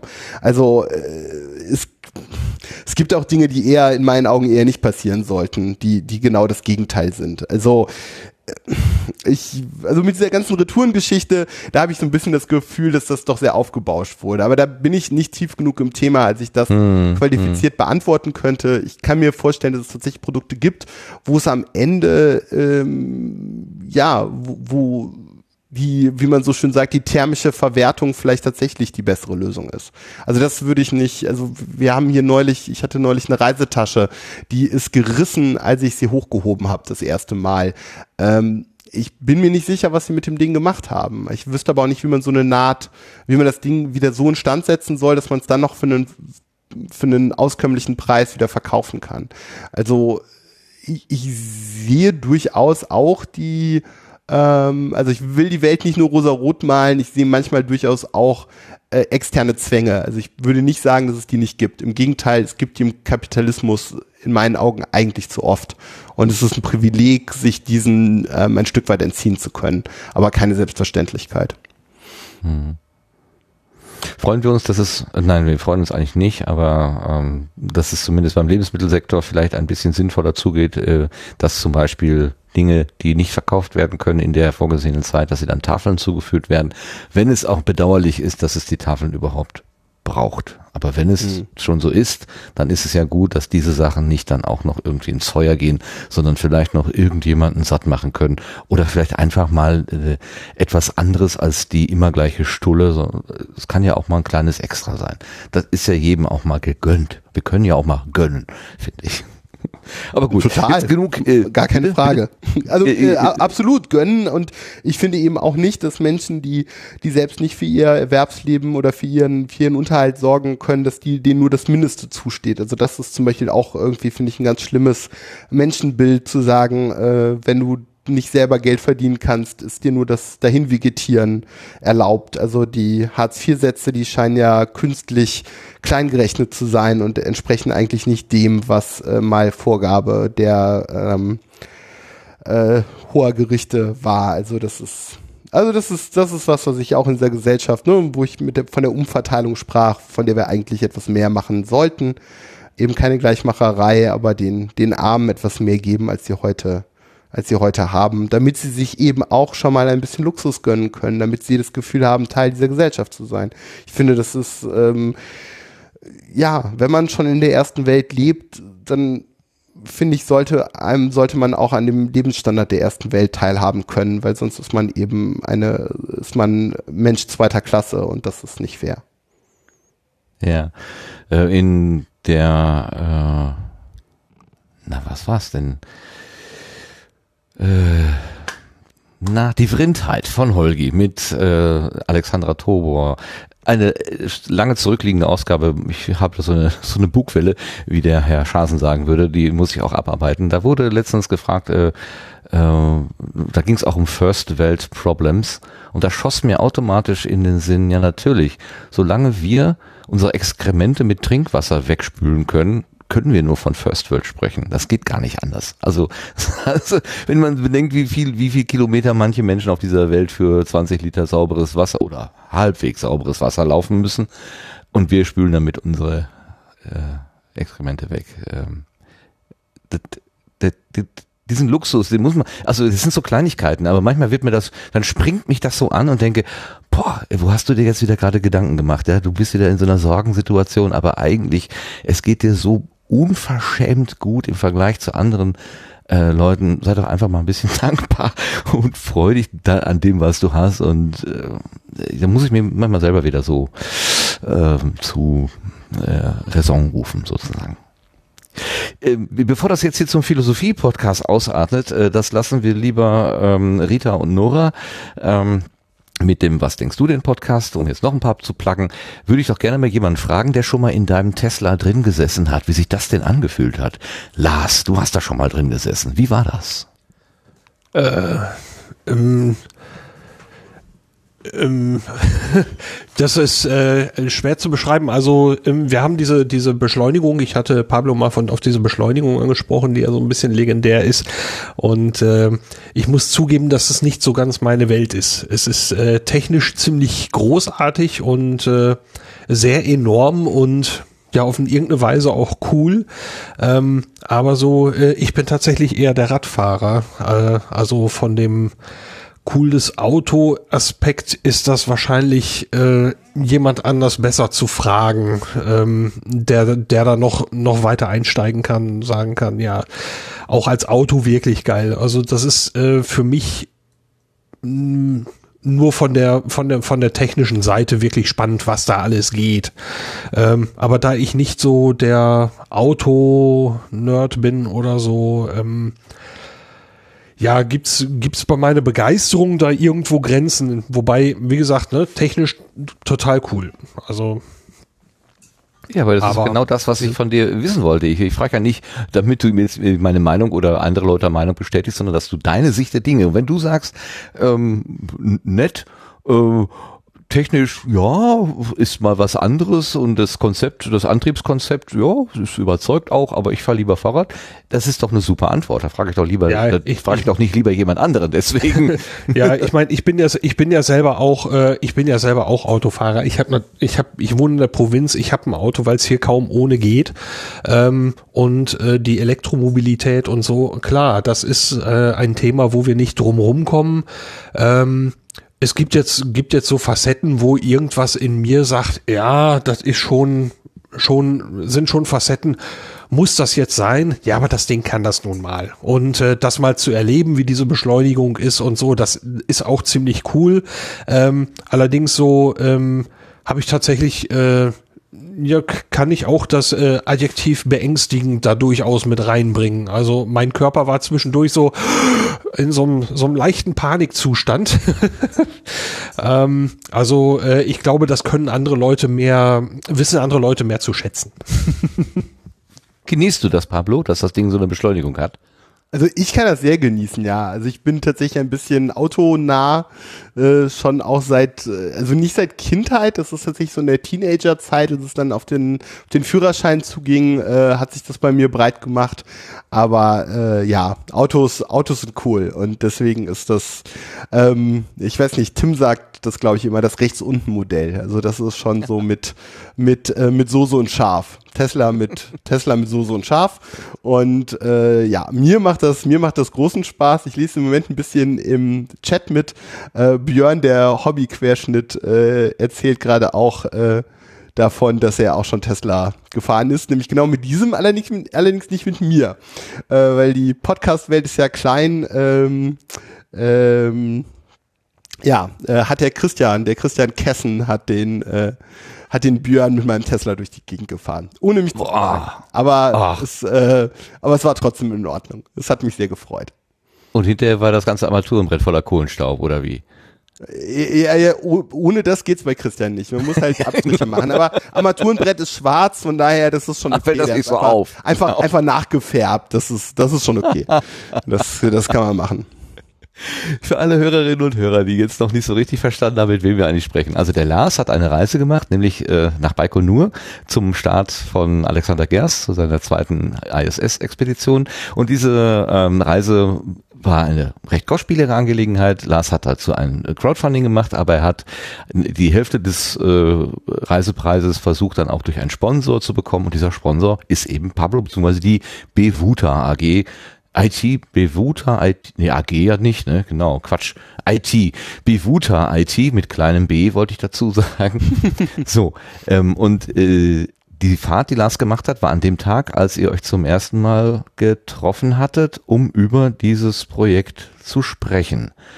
Ähm, ich habe mit Lars viel geredet und ich kenne ziemlich gut seine äh, Sicht der Dinge, deswegen stelle ich ihn mal hinten an. Ich frage jetzt mal eben dich, Pablo, als du zum ersten Mal davon erfahren hast, da ist jemand, der hat mit mir Kontakt aufgenommen. Was hast du gedacht, was es ist? War, wie war dein Gefühl, deine erste Reaktion? Äh, Das war ja, ähm, äh, Lars hatte ja einen sehr guten Botschafter. Ähm, äh, Lars hat, äh, hatte da äh, mit äh, Reinhard äh, drüber gesprochen, Reinhard Remford. Und äh, ja, Reinhard hat zu der Zeit auch noch für mich gearbeitet, war insofern sehr regelmäßig hier und ist ja auch ein guter Freund von mir. Und ähm, Reinhard sagte mir, äh, du, da äh, möchte jemand nach Baikonur reisen und sucht noch einen Sponsor. Man kann auch mitfahren. Das kam so, ich glaube, das ist ziemlich, äh, ziemlich eins zu eins wiedergegeben. Und äh, genau, also ich konnte noch gar nicht sagen, bevor er mir mitteilte, ich könnte, ich könnte wohl an der Reise teilnehmen. Ähm, was für mich natürlich so, oh, schön. Ähm, also das, das war schon sehr reizvoll. Äh, natürlich hätte ich auch einfach die Reise so buchen können, nachdem ich wusste, dass es die gibt. Ähm, aber das ist, äh, glaube ich, zum einen nicht meine Art und zum anderen habe ich mir dann von ähm, Reinhard erstmal ganz grob erzählen lassen, eben von Auf Distanz und von Lars und äh, ja, ähm, ich habe dann äh, parallel äh, zum einen äh, Lars zur Bevuta nach Köln eingeladen und angefangen auf Distanz zu hören und ja, das war so der Einstieg. Okay, wie war das denn für dich, Lars? Also ich stelle mir das ja total äh, nervenaufreibend vor, wenn ich mir vorstelle, äh, ich habe ein großes Projekt, das ist ein Wunschprojekt, das möchte ich gerne und ich brauche äh, Leute, die mich dabei unterstützen und ich gehe zum ersten, eigentlich ist man so eine Art Bittsteller, aber man will auch nicht so äh, man will da nicht so nicht so sich so reinkriechen irgendwie, sondern du hast ja auch eine gewisse hast auch eine Idee, hast also was verkaufen und so. Ähm, also ich könnte mir vorstellen, das ist so ein Moment der gemischten Gefühle, so richtig Mixed Motions in Reinkultur. War das so? Äh, ja, das äh, kann man kann man eigentlich nicht anders sagen. dass äh, mit dem Sponsor, als, als, als das Projekt angefangen war, hatte ich eigentlich überlegt, äh, es komplett über ein Crowdfunding zu machen. Äh, es gab noch eine Idee, ähm, von der ich ähm, auch die Hoffnung hatte, dass, äh, dass die klappen würde, ähm, wo ich gedacht habe, dass wenn das klappt, ähm, hat man noch so ein so ein bisschen Zugpferd dran. Ähm, das hat aber so jetzt nicht geklappt. Äh, da muss man mal gucken. Es ist nicht hundertprozentig vom Tisch, aber ich rechne nicht mehr damit. So, ähm, es gab aber irgendwann äh, so im Frühjahr, als ich alles überschlagen habe, also die Reisekosten selber, ähm, dann das, was ich an Technik noch benötigen würde, um um alles zu dokumentieren, wie ich mir das vorstelle.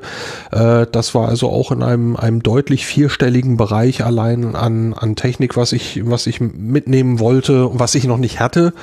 Ähm, und ja, das habe ich dann irgendwann überschlagen und habe gesagt, okay, ähm, ähm, ich habe zwar für meinen also ich, ich will es realistisch sehen, mein Podcast ist kein großer Podcast ähm, und für diese Summe war er nicht groß genug. Da wurde ich mir irgendwann ziemlich sicher, dass das alleine darüber nicht würde, also nicht klappen würde. Also dafür war einfach nicht genug Reserve da, da dafür war Heizung kaputt, Auto kaputt und irgendwann waren Reserven weg. Muss man einfach so sehen. So, und ähm, dann habe ich entgegen meiner ersten Überlegung dann doch gesagt, okay, ich möchte diese Reise unbedingt machen und ähm, vielleicht geht ja ein Mischmodell über Sponsoring und Crowdfunding. Und äh, ja, da habe ich einfach ein unglaubliches Glück gehabt, dass tatsächlich die erste Adresse, bei der ich gefragt habe, nämlich die Bewuter über Reinhard dann, äh, dass das tatsächlich geklappt hat. Äh, das hätte ja auch ein deutlich steinigerer Weg sein können, aber ähm, ja, irgendwo, hm, ich hoffe, ich kann das so ausdrücken, waren wir auf einer Wellenlänge. Ähm, es gab irgendwann einen konkreten, konkrete Informationen vom Veranstalter. Da hatte ich ziemlich lange darauf gewartet, dass ein paar letzte Lücken geschlossen waren, ähm, wo ich sagen kann, so, das wird der Spaß eigentlich jetzt in etwa kosten und das ist da drin enthalten. Und nachdem ich diese Sachen hatte, haben wir uns dann Pablo innerhalb von zwei Tagen, glaube ich, ne? Dienstags hatte ich die Sachen, Donnerstags haben wir uns getroffen, oder wie war das?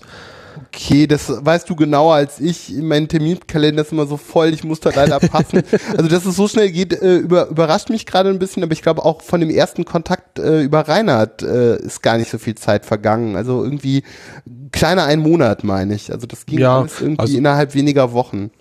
Es ging, ging damit los und äh, so, ein, so dieses, dieses Abklopfen und da gibt es was und äh, dass wir gesagt haben, okay, äh, könnte man mal drüber sprechen und äh, dann hat Pablo eben weitere Informationen gewollt, die ich noch nicht hatte, äh, die aber wirklich nötig waren, ganz klar. Und als die dann da waren, ging es wirklich rasend schnell. Und ähm, so schnell, dass ich also dann äh, ja noch fast Probleme hatte, mich darauf eben auf das Gespräch vorzubereiten. Das ist dann im Zug passiert. auf dem Weg nach Köln habe ich dann so eine so eine Präsentation fertig gemacht und ja, ähm, das war dann viel weniger äh, förmlich als äh, als ich das selbst erwartet hatte und äh, das war dann ein sehr schöner Nachmittag in Köln.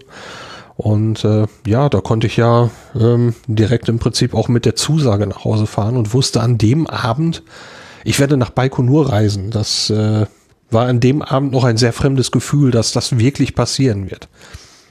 Haben dir die Finger gezittert, als du den Klingelknopf da gedrückt hast? Oder gibt's einen Pförtner? Äh, hast du gestottert, als du mit dem Pförtner gesprochen hast? Also war das irgendwie ein Moment, wo, wo du nicht mehr ganz so komfortabel warst mit dir selber? Nee, ich war nervöser eigentlich beim Erstellen der Präsentation im Vorfeld.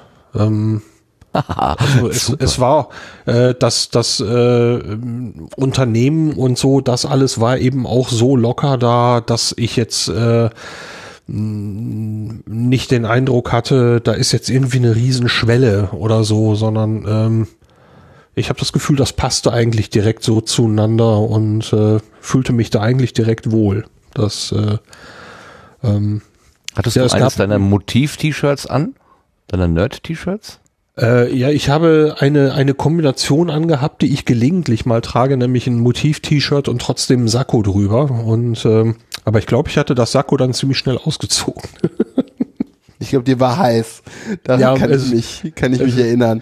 Äh, es war auch eine, eine skurrile Bahnfahrt gewesen. Äh, der Zug war ziemlich im Eimer. Ähm, also zwei Waggons waren gar nicht dran. Bei einem waren die Heizungen kaputt, bei dem anderen die WCs, beim dritten die Türen.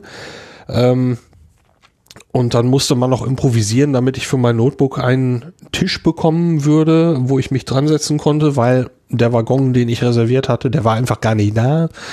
Ähm, und dann habe ich äh, die verlorene Zeit in Köln in einem Café noch weiter gesessen und dann irgendwann musste ich halt hin und war so gerade eben fertig mit dem, was ich vorhatte. ja, und äh, aber äh, ja, ich weiß nicht, ob es dann vielleicht auch ohne das geklappt hätte, weil ich hatte den Eindruck, ähm, allein schon darüber, wie wir miteinander gesprochen haben, ähm, hing es am Schluss, glaube ich, nicht mehr an der Präsentation.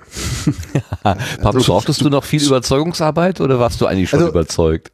Also mit einer Präsentation hatte ich nicht gerechnet. Ähm, wer Lars ist und, und wie viel Hand und Fuß das hat, das interessierte mich halt schon.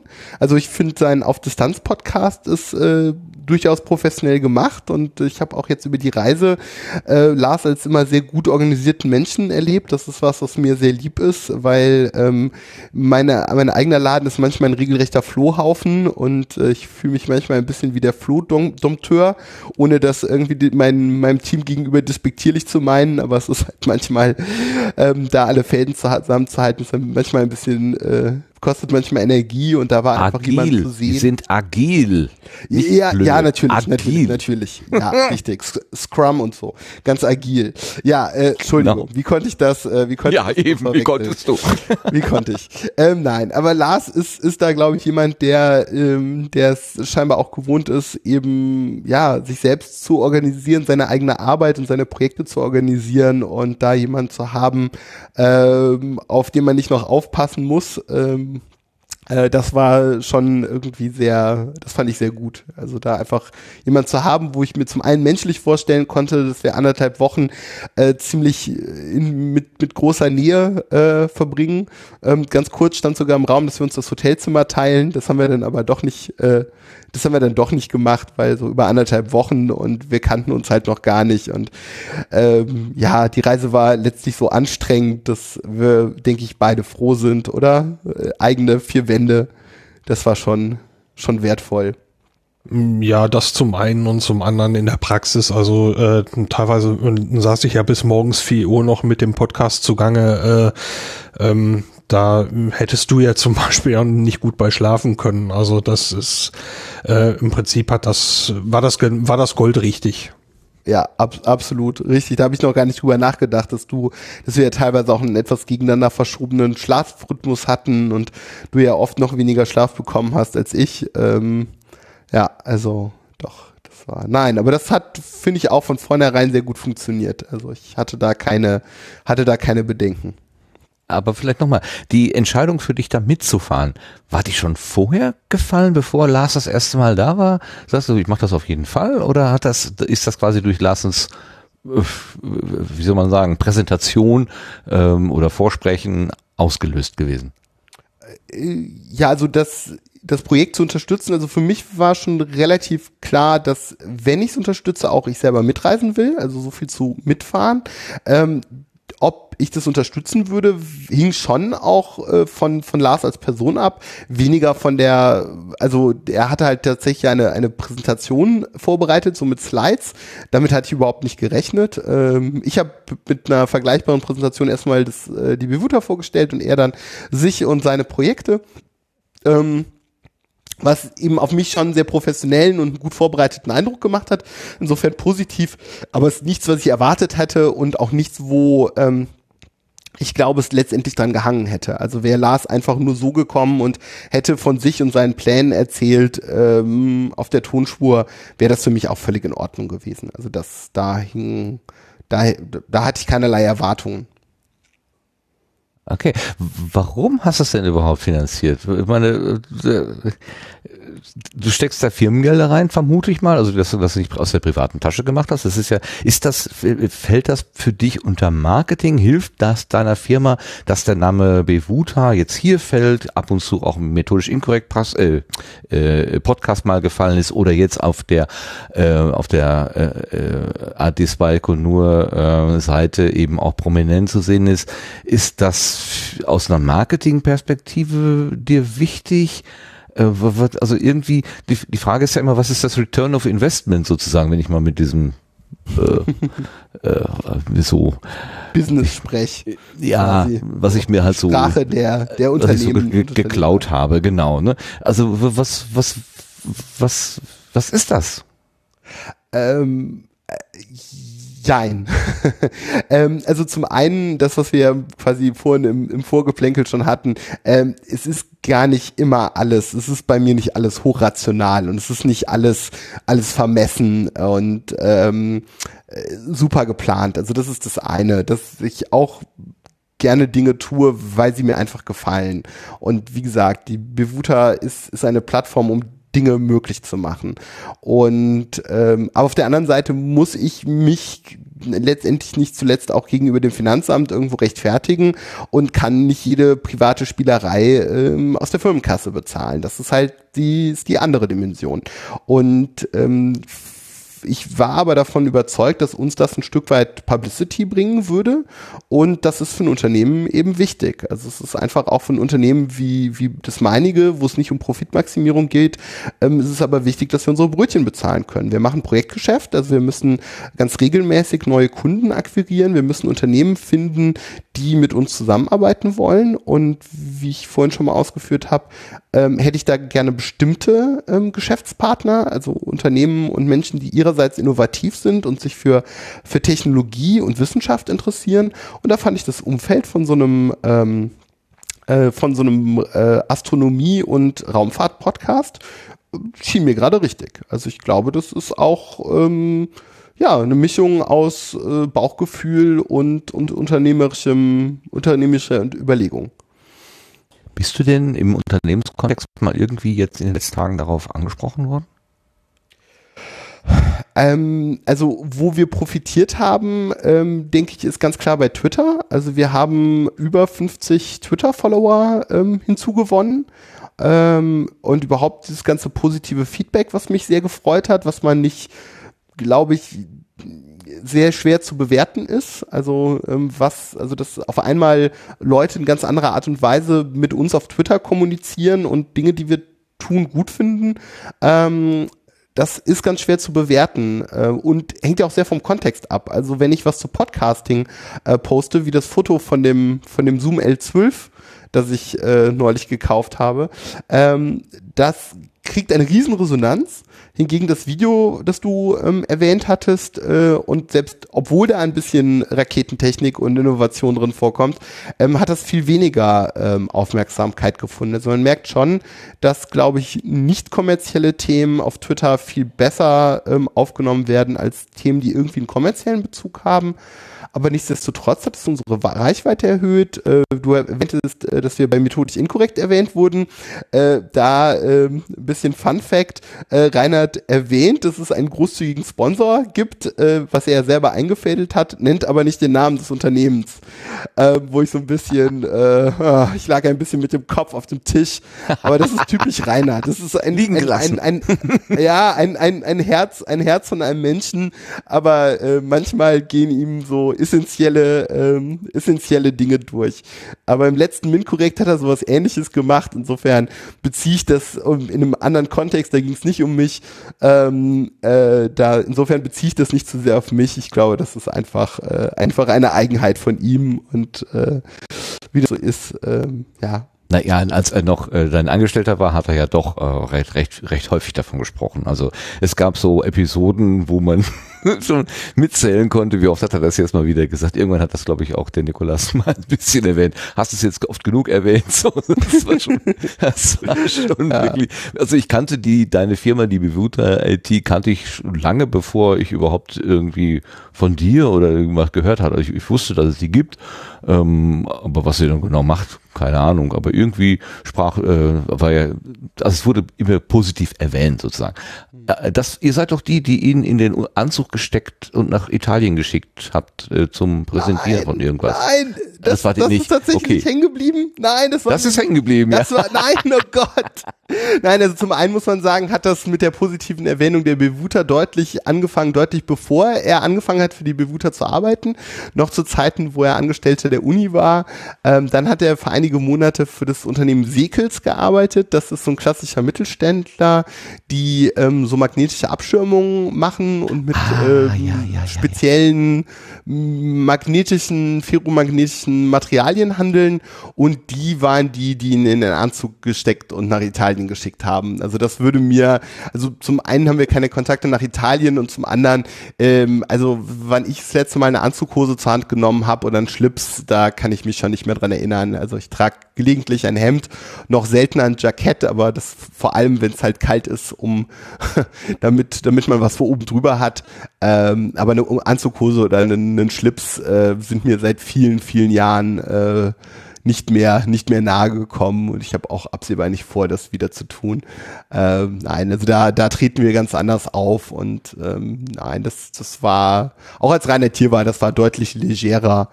Ähm, das war schon alles okay. Äh, dass wir inzwischen nicht mehr so oft Erwähnung finden, das hat mich auch, äh, finde ich eigentlich schade. Also bevor ich ihn bezahlt habe, hat das funktioniert. Während ich ihn bezahlt habe, hat er uns äh, gerne lobend erwähnt. Aber jetzt ist, obwohl wir persönlich nach wie vor in engem Kontakt stehen, er war vor zwei Tagen noch hier, äh, ist das irgendwie bei MINT-Korrekt äh, irgendwie so ein bisschen eingeschlafen. Äh, aber mal gucken, was da noch kommt. Na gut, vielleicht ist es ja, ne? Bei Geld hört die Freundschaft auf. Wer weiß, vielleicht hat das doch gewirkt. Nein, ich bin aber, ja, aber Ich möchte was ganz anderes sagen. machen. Ja. Ich möchte jetzt mit, ich mit euch das Spiel spielen, weil du ja gerade äh, Schlips, Hose und Krawatte und so weiter angesprochen hast. Äh, ich packe meinen Koffer für Baikonur. Was hast denn du da reingetan? Äh, meinst du tatsächlich, also was in meinem wahrhaftigen Koffer für Baikonur drin war? Mhm. Ich habe jetzt so viel.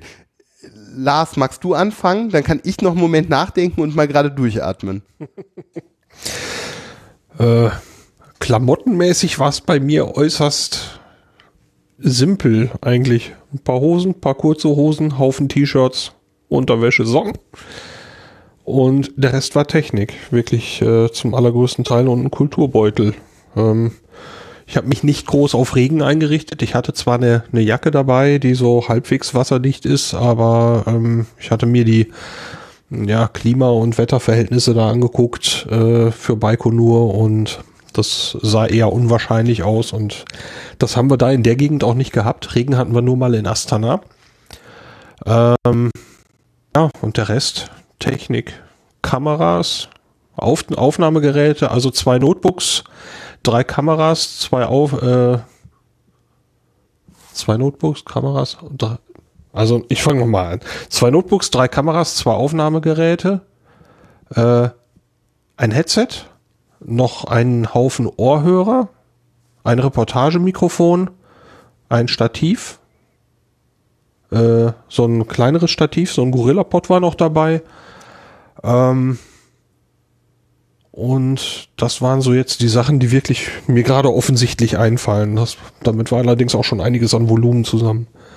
Das kann ich mir vorstellen. Hast du die Gewichtsgrenze gerissen? Äh, ich kam knapp dran. Äh, wir hatten fürs, äh, es gibt ja diese, diese Geschichte, wir durften bei der Lufthansa 24 Kilo Also in den Gepäckraum schmeißen und acht Kilo Handgepäck dabei haben und dann gibt's, was mich äh, im Prinzip so ein bisschen mitgerettet hat. Ich wusste das vorher gar nicht. Man kann noch so eine Art Handtasche dabei haben, also im Prinzip noch mal so eine Notebooktasche extra. Ähm, die habe ich auch noch mal ziemlich vollgestopft und die hat keiner kontrolliert, also ähm, gewichtsmäßig und so. Aber tatsächlich so, das Handgepäck äh, für die Kabine war acht Kilo erlaubt und wir haben es mit einer Gepäckwaage am Kölner Hauptbahnhof gewogen. Ich war auf 8,0 Kilo. Da gibt's auch irgendwo einen Tweet zu, glaube ich. Ja, den habe ich gesehen, ähm, der ist gut. Äh, das war äh, wirklich, wirklich viel Glück. Ähm, bei dem innerkasachischen Flug äh, wurde das dann von Astana nach Kyslordar reduziert auf 20 Kilo. Äh, dann sind wir mit einer anderen Fluggesellschaft äh, zurückgeflogen von Kyslodar nach Astana, also nach dem Raketenstart. Da kamen wir ein bisschen ins Schwimmen, da waren nur noch 15 Kilo erlaubt und das haben also einige aus unserer Reisegruppe äh, gerissen. Ich sowieso ganz locker. Und das haben wir dann so geregelt, dass ähm, ja unser Guide, der so, so ein bisschen so ein Schlitzohr war, muss man sagen, der, der Jakob, ähm, der hat dann so die Leute davon überzeugt, holt in diesen Sicherheitsbereich noch mal eben zwei, drei Leute dazu. Ähm, die haben weniger Gewicht da drauf und dann reicht es, wenn der Mittelwert passt, über vier, drei, vier Leute. Und äh, allerdings bei dem Flughafen hat Pablo Übergewicht bezahlt für sein Gepäck. Ähm, das waren enorme Summen, ne, Pablo? Oh ja, ähm, äh, das war in, äh, oh Gott, wir haben ja insgesamt über die Reise mit drei verschiedenen Währungen hantiert. Ähm, das war ein Rubel und äh, Nee, das war ein Tenge. Ach, das stimmt, nein, du hast ja recht, das war ein Tenge. Ähm, und es waren, glaube ich, umgerechnet sowas wie 4,50 Euro. Also so viel, also die, die haben tatsächlich sowas wie ein Euro pro Kilo berechnet. Also ich kenne aus Europa, ich meine, da wären das typischerweise sowas wie 30, 20 oder 30 Euro pro Kilogramm, wenn ich da gerade nicht falsch liege. Und äh, ja, die wollten 4,50 Euro von mir haben. Insofern war das am Ende, äh, Lars stand ziemlich der Schweiß auf der Stirn, äh, weil, weil eh irgendwie, ne, dir ging's in dem Moment nicht eh nicht so gut, glaube ich. Und ähm, ja, und ich habe mich meinem Schicksal ergeben und mal gefragt, äh, irgendjemand meinte, auch schon, es wäre nicht so teuer. Und dann zeigte sich tatsächlich, es war am Ende ein Apfel und ein Ei. Habe ich dann noch mit der Kreditkarte bezahlt, weil ich hatte, glaube ich, in dem Moment gar keine Tenge. Also ich hatte nicht mal die passende Währung, weil es war überhaupt nicht absehbar, dass, äh, also keiner von uns hat damit gerechnet, auch nur noch einen Cent äh, zu brauchen an der Stelle. Ja, aber es ging. Wir hatten am Abendessen vorher und mit dem Taxi zum Flughafen hatten wir so kalkuliert, dass wir möglichst wenig einheimische Währung übrig haben ähm, und haben im Prinzip dem Taxifahrer, der uns zum Flughafen gebracht hat, äh, den gesamten restlichen Bestand an Tenge gegeben und dann noch so ein paar Euro obendrauf, wo er nicht glauben konnte, dass zwei Euro äh, bei denen sowas ungefähr 800 Tenge bedeutet. Ähm, da mussten wir ziemlich überzeugen, aber das hat dann auch geklappt. Aber ja, äh, du sagst gerade, mir ging's nicht gut. Ich hatte ähm, mir, zum einen fing ich an zu kränkeln, was ja dann in der Woche nach dem nach der Reise äh, durchgestartet ist. Zum anderen äh, war ich mit dem ganzen Gepäck einfach hyper nervös. Ich fliege so selten, ich habe da keine Routine, ich will alles richtig machen, ich will nichts aufhalten, ich bin da total verkopft. Und ich wusste genau, bei 15 Kilo, jetzt geht's richtig in die Probleme. Und ähm, ja, ich war, ich war in dem Moment einfach gestresst, total gestresst. Und mir wäre es fast lieber gewesen, hätte ich den Preis vorher gewusst. Dann hätte, mit diese, hätte ich diese Sache mit dem Durchmitteln und so gar nicht gemacht, sondern ich hätte fast gesagt, die fünf, fünf oder zehn Euro ähm, wäre irgendwo für meinen Kopf wahrscheinlich viel einfacher gewesen, als da die ganze Zeit total nervös rumzuhippeln. Also ähm, mich machte das gerade in dem Moment ziemlich kirre und dann war das eigentlich total einfach gelöst. Ähm, ich musste aber dann sehr lachen, dass du irgendwie nur 4,50 Euro bezahlt hast. ich glaube, das ist auf der Reise häufiger vorgekommen, dass manche Sachen erst irgendwie ganz schwierig erschienen und letztlich sich irgendwie in Wohlgefallen aufgelöst haben. Es gab immer wieder Situationen ja. und uns vermittelt hat, dass es jetzt irgendwie ganz, hier geht's nicht weiter und die Pässe fehlen und wir dürfen nicht durch oder wir dürfen keine Fotos machen und letztendlich hat sich davon überhaupt nichts bewahrheitet. Am Ende ging irgendwie alles. Also ab, abstruse Sachen bis zu unserem Guide, der irgendwie hinterm Crewbus de, der Astronauten stand. Also der ist äh, während des äh, Walkouts den Astronauten bis auf, ich weiß nicht, einen Meter oder zwei nahe gekommen. Also äh, auf dieser Reise war quasi äh, alles möglich. Ja. Ich Ich hatte muss euch vor mal wieder der, einfangen, meine Herren. Ich, ich finde das ja total, also ihr entwickelt eine Dynamik, eine Gesprächsdynamik, die, äh, die ich sehr genieße, aber wir waren noch beim Kofferpacken auf dem Hinweg. Ihr seid schon quasi auf dem. Rückweg gewesen, jetzt wart ihr bei dem Crew äh, Co- Coming Out da, äh, Coming Out, Quatsch, wie heißt das? Rollout? Auch nicht. Äh, egal. aber Wo ich da coole. Astronauten sind doch auch, äh, oder? Also Ja, aber äh, ich wollte gerne nochmal, weil, weil Lars hat gerade gesagt, zwei Aufnahmegeräte, zwei Laptops, äh, äh, ein Headset, komischerweise. Ähm, hast du alles doppelt eingepackt, weil du wirklich die Sorge hattest, wenn irgendwas schief geht, ich bin da hinten quasi am Ende der Welt, äh, da gibt's nichts zu kaufen, ich muss alles, ich muss mich so pampern, absichern, dass nichts schiefgehen kann? Äh, oder warum ist das alles so viel? äh, das war ein, ein, ein wichtiger Punkt dabei, weil ähm, ich äh, die Sache mit dem Crowdfunding äh, und ich in dem Moment ja mit fremdem Geld hantiere, mich extrem verpflichtet fühle zu sagen, okay, äh, ich, ich will das und das und das machen auf dieser Reise und äh, ähm, dann am Schluss zu sagen, ja, es, äh, äh, ihr habt mir zwar einen Haufen Geld dafür gegeben und äh, ging aber nicht, weil von dem Notebook war die Festplatte kaputt und ähm, ja, da konnten wir dann halt nichts machen. Ähm, da hätte also hätte ich selber als Geldgeber für so ein Projekt äh, gesagt, okay, das hätte eigentlich nicht sein sollen. Und äh, deswegen, ich habe das zweite Notebook nicht einmal auspacken müssen, aber ähm, es war für genau diesen Zweck da. Es war komplett dafür ausgestattet, dass man zur Not auch damit hätte podcasten können.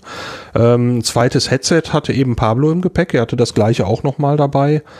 Ähm, zwei Aufnahmegeräte, ja, das, das eine m, war in dem Moment von Pablo, das hatte er mir vorher zugeschickt, damit ich mich damit vertraut machen kann.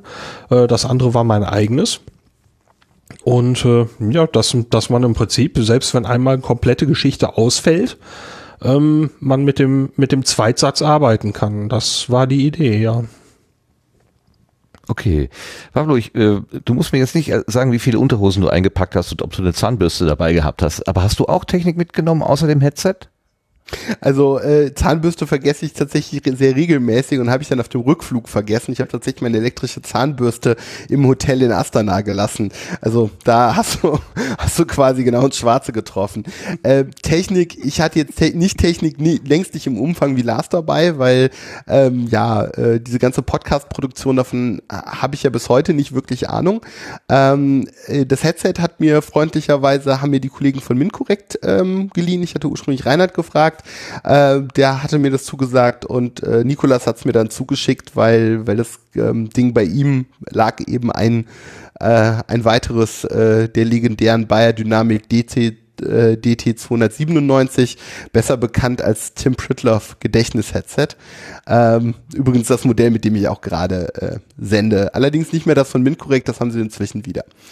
Ja, also Headset hatte ich dabei, ähm, ich hatte an Technik noch dabei, mir eine relativ neu gekaufte Kamera, Panasonic äh, Lumix FZ1000, ähm, die mir gute Dienste geleistet hat und mein Notebook, einen Lenovo äh, ThinkPad X250, ähm, auf dem eben ein Debian Linux läuft und das ist mir ein sehr treuer Begleiter. Das äh, hat mich von Teneriffa bis äh, Kasachstan inzwischen schon an viele Ecken äh, begleitet. Das ist so mein mein Arbeits äh, mein mein Arbeitsross.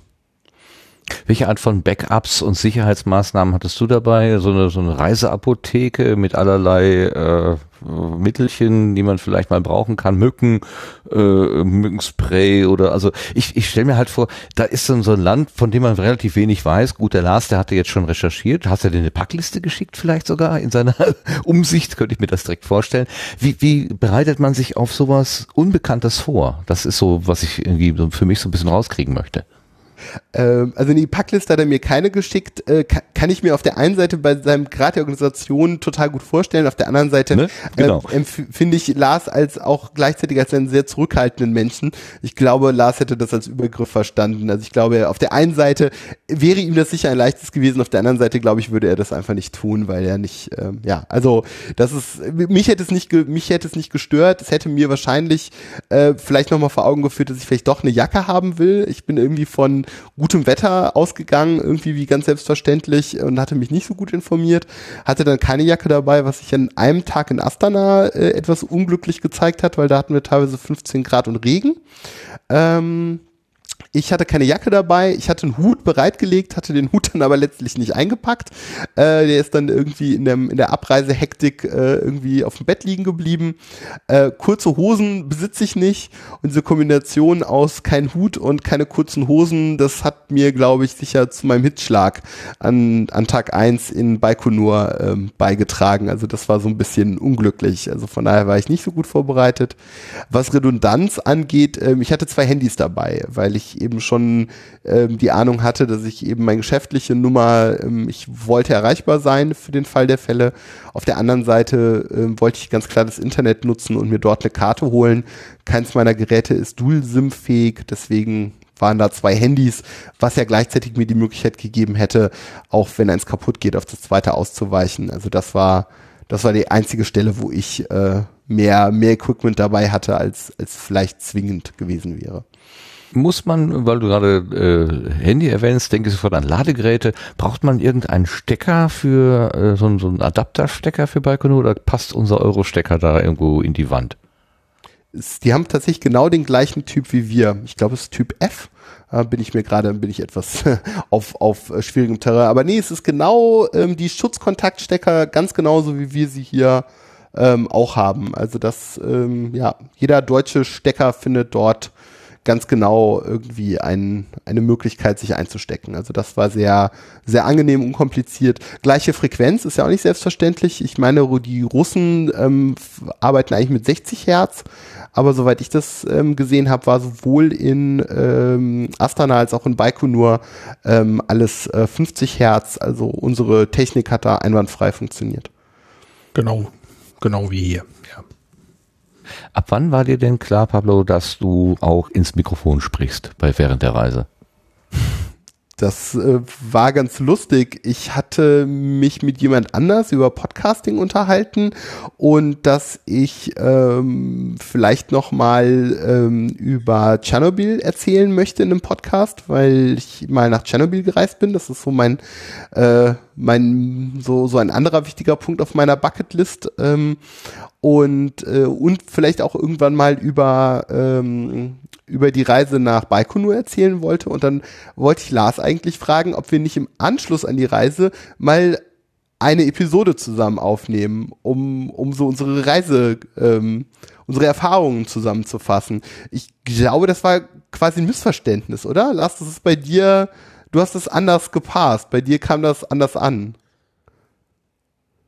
Äh, ich gebe zu, ich war jetzt für einen kleinen Moment vom Chat abgelenkt. Kannst du mir die letzten zwei Sätze äh, nochmal eben sagen? Ja, gerne. Ähm, wie wir dazu gekommen sind, während der Reise zu podcasten. Ich hatte dir ja einen Vorschlag gemacht, dass wir einen Podcast aufnehmen. Ich hatte nur eine Episode im Sinn und du hattest aber, glaube ich, gleich vor Augen, dass wir tatsächlich während der Reise berichten korrekt? Äh, ja, also Podcast war ja war ja im Prinzip geplant. Ähm, also es, es gab die Idee, einen Podcast zu machen, ähm, wobei der der Umfang mir selber in dem Moment nicht klar war. Und ja, das war wahrscheinlich so ein kleines Missverständnis. Äh, ich habe mir in dem Moment sofort vorgestellt, dass wir abends äh, das tun würden, was wir dann auch gemacht haben. Ähm, dass wir uns abends darüber unterhalten, weil das eben sehr viel weniger ja, steif ist, als, als wenn ich alleine versuche, irgendwie mh, mich daran zu erinnern, was war denn jetzt eigentlich und eine, ein Skript runterrassel. Ähm, ne, also man hört es bei dieser einen Episode, die ich am Schluss in Köln aufgenommen habe, die ich alleine aufgenommen habe. Ähm, die ist äh, in dem Podcast, wenn man diese Episoden durchhört, ist dieses eine Ding ein totaler Fremdkörper im Nachhinein. Also äh, äh, ich ärgere mich fast, dass ich sie gemacht habe. Ähm, naja, aber die erste war doch auch, äh, und die erste und die zweite sogar. Also ich kann mich erinnern, dass ich aus Hörerperspektive äh, zwischendurch immer mal gedacht habe, ich hätte ja gerne mal den Pablo gehört, aber der hat bestimmt keine Lust. Und ich habe mich dann irgendwann gefreut wie ein hm. Schnitzel, als ich dann endlich mal äh, so weit war, dass er dann auch äh, zu hören gewesen ist. Und ja, doppelt habe ich mich gefreut, weil euer Gespräch so, das, das, das war ja wie, als hättet ihr noch nie was anderes gemacht, als so flott miteinander zu reden. Also da war ja kein kein Kennenlernen, kein Warmmachen, kein Fremdeln mit der Technik und der Situation. Das war ja gleich ins Volle und das hat sofort gut funktioniert, sehr gut funktioniert. Ja, darüber habe ich mich allerdings auch extrem gefreut, weil äh, das war wirklich auch so eine Sache. Mal gucken, wie das klappt. Aber äh, ich war mir schon sicher, dass es besser klappen, äh, interessanter, interessanter werden würde, als wenn ich jetzt, äh, als wenn ich das jetzt jeden Abend alleine mache. Ähm, das ähm, dass das allerdings dann so dynamisch wurde und dann später auch mit dem Peter noch, äh, wo wir dann zu dritt weitergemacht haben, ähm, das war schon klasse. Aber äh, es gab nur eine Episode mit mir alleine und das war quasi die Nullnummer. Die zweite Episode war so? schon, ja, das, die zweite Episode war schon zusammen in, äh, in, in Astana. Ja, das, ah, okay, äh, dann komme ich mit dem Video durcheinander. Du hast ja auch ein YouTube oder zwei YouTube-Videos im Vorfeld gemacht. Äh, das waren dann äh, Solo-Geschichten. Okay, dann habe ich das wahrscheinlich in meinem Hirn ein bisschen durcheinander gebracht. Du hast ja, ja das Op-Video begleitet.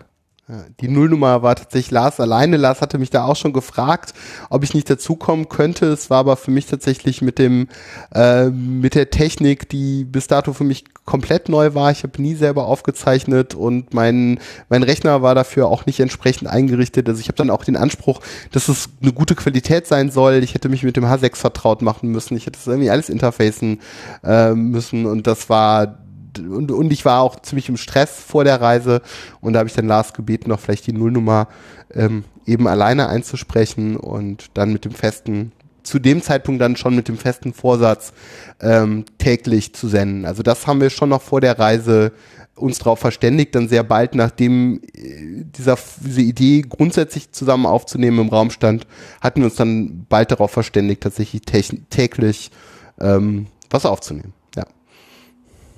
Das Ganze äh, und das, was ihr auch produziert habt, das hat, das folgt ja wirklich so, so einem dramaturgischen Faden sozusagen. Ihr nähert euch ganz langsam dem, der, dem Höhepunkt und äh, zwischendurch gibt es aber immer so, so Zwischenhöhepunkte sozusagen. Also in, in Astana angekommen, seid ihr erstmal ganz begeistert von der, von der, äh, von der kasachischen sagen wir mal, Kultur, Lebenswelt, die ihr da kennengelernt, diese große äh, Moschee, die da irgendwie so mittendrin so, so raumgreifend ist und äh, äh die, die Stadt prägt, aber genauso diese bunten LED-Lampen und so weiter. Also äh, die, die, ihr habt das alles so wahrgenommen und so begeistert geschildert und ähm, dann kam halt der Weg nach, nach Baikonur und dann, oh, wir sind jetzt wirklich da und jetzt, jetzt kann eigentlich nichts mehr passieren und so.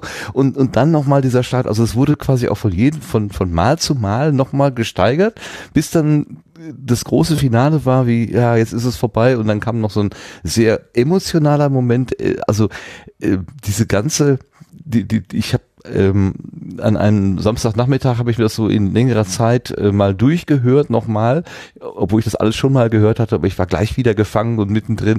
Also ich habe es wirklich geschafft, da so eine ähm, äh, quasi eine, ein, ein, eine, einen dramaturgischen Faden zu spannen, wie es besser eigentlich gar nicht, wenn man es gewollt hätte, wenn man es geskriptet hätte, nicht besser hinkriegen konnte. Hat euch einfach die Reise so geholfen dabei oder wie, wie ist das gekommen? Gibt es da irgendeine Erklärung für? Hoppla. Äh, da war, da war in dem Sinn eigentlich keine, äh, keine keine Hilfe nötig. Ähm, zumindest aus meiner Sicht. Also ich habe einen, einen, einen Zettel mit Stichworten gehabt, äh, wenn wir gepodcastet haben, ähm, um nichts zu vergessen. So, das war alles, was es an Skript gab. Also ne, da stand dann drauf sowas wie Moschee, äh, Häuserbeleuchtung, solche Geschichten. Ähm, wie wir uns oder also ich kann da jetzt natürlich nur für mich sprechen. Äh, Pablo sagt sicher gleich noch was dazu, aber ähm, genau diese Dramaturgie habe ich selber ja auch so empfunden. Ähm, ich komme nach Astana und äh, in dem Vorfeld habe ich schon gesagt, oh, ich bin wohl gespannt auf die Hauptstadt, aber ich glaube, ich werde total aufgeregt sein, dann auf den Start hinfiebern und äh, ähm, hoffentlich weiß ich das eigentlich zu schätzen, was ich in Astana erlebe. Und ähm, es war zum Glück so, dass ähm, ich mich zwar auf den Raketenstart und dieses Final, diesen Höhepunkt so richtig freuen konnte, dass das aber das andere nicht nicht nicht gemindert hat, sondern äh, ich konnte das richtig genießen und habe das in dem Podcast einfach erzählt. Ähm, genau so, wie, wie ich das, wie ich das erlebt habe. Ja, und diese Steigerung nach Baikonur hin und äh, dann das äh, der Rollout der Rakete, das Aufrichten der Rakete und dann später der Start, diese Steigerung war in dieser Reise einfach drin. Ähm, da brauchte man nicht noch irgendwas forcieren oder, oder steuern, das war einfach da. Ähm, das finde ich auch im Nachhinein an dieser Reise wirklich großartig, dass äh, die ganze Zeit so viel war, auch wenn es zwischenzeitlich echt anstrengend war. Aber ähm, ja, der Podcast hat gezeigt, oder in dem Podcast ging es so, zumindest aus meiner Sicht, wie ich es erlebt habe. Ja, ich glaube auch. Äh, das Skript haben am Ende andere geschrieben. Also der Reiseveranstalter und Roskosmos und äh, wer da so drumherum war, weil wir, wir haben uns dem gefügt, was man uns äh, vorgegeben hat. Also wir sind ja ein bisschen früher angereist, hatten dann erstmal ein ganz schönes Jetlag, äh, mussten da erst wieder irgendwie rauskrabbeln, dann, dann ging es aber irgendwie, als wir uns einigermaßen eingefunden hatten, eben mit dem, mit der Stadtrundfahrt in Astana weiter äh, die Reise nach, nach Baikonur, ähm, der Rollout, eben die Dinge, die, die Lars da erzählt hat, das äh, ja, war ja gar nicht unsere Entscheidung und wir haben halt die Dinge erzählt, die die andere für uns ein Stück weit geplant haben, die wir erlebt haben. Und ähm, ja, das war am Ende, äh, hat das, hat die Reise das Skript geschrieben. Und ich glaube, das ähm, ja, aber schön. Mich freut es sehr, äh, Martin, dass du das so, dass, dass du da so begeistert von bist und dass du es dir tatsächlich ein zweites Mal angehört hast. Also das, äh, ich habe gerade ganz schön große Augen gemacht. Also es sind ja, glaube ich, Deut es sind ja, glaube ich, über zehn Stunden Material. Ja, also, das dauerte lange. ja, also wie gesagt, ich habe auch schon acht Stunden Podcasts gehört, so ist es nicht. Also, aber ja, Hut ab. Ich ich habe noch nie so so viel Material zweimal gehört. Also das äh, das ehrt mich, äh, es ehrt mich sehr, dass du dir da so und freut mich sehr, dass du dir da noch, also dass es so eindrücklich war, dass du dir da nicht nur einmal, sondern zweimal die Zeit für genommen hast. Ja, das wird wahrscheinlich auch nicht das letzte Mal gewesen sein. Es kamen äh, auch noch überraschende Wendungen hinzu. Ihr hattet ja gedacht, Baikonur sei eine sterbende Stadt, äh, so eine, so, dass da die, die Dust Bins, äh, wie heißen diese Dinger da, diese, du hattest den Dust Devils über die Prärie ziehen und alles so ein bisschen wie ich habe gerade so eine Szene aus so einem Italo-Western irgendwie, da spielt irgendwie so eine so eine Mundharmonika und die Saloon-Tür hängt schief in den Angeln. So. Also, so, natürlich ist es da nicht, sieht es da nicht so aus, aber er hat, war da mit der Erwartung hingefahren, dass es jetzt wirklich, ähm, also Astana ist die lebende Metropole und da im Baikonur ist der Hund begraben. Und dann kommt er da hin und erlebt die Stadt ganz anders. Also da war auch noch mal so ein, ne, wie, wenn man es inszeniert hätte, hätte man es so schreiben müssen eigentlich. Und zack, ähm, erlebt ihr da eine, eine, das sind sogar Kinder. Ja, hör mal, da gibt es Kinder. Das war so schön. Ja, es ist, äh, also mich haben nicht die Kinder an sich äh, überrascht, sondern äh, äh, die Menge der Kinder, weil äh, ich habe das wirklich als so eine so eine funktionale Retortenstadt erwartet. Ich hatte so ähm, ja, ich will nicht sagen Luftaufnahmen gesehen, aber was ich an von Baikonur an von außen so gesehen hatte, wenn man die die Fotos der einzelnen Monumente mal eben beiseite lässt, war nicht wirklich schön oder ähm, also es sah jetzt nicht so aus, für, boah, das ist aber eine schöne Stadt, die, die muss ich mir unbedingt mal angucken. Wäre jetzt so nicht unbedingt mein Favorit gewesen.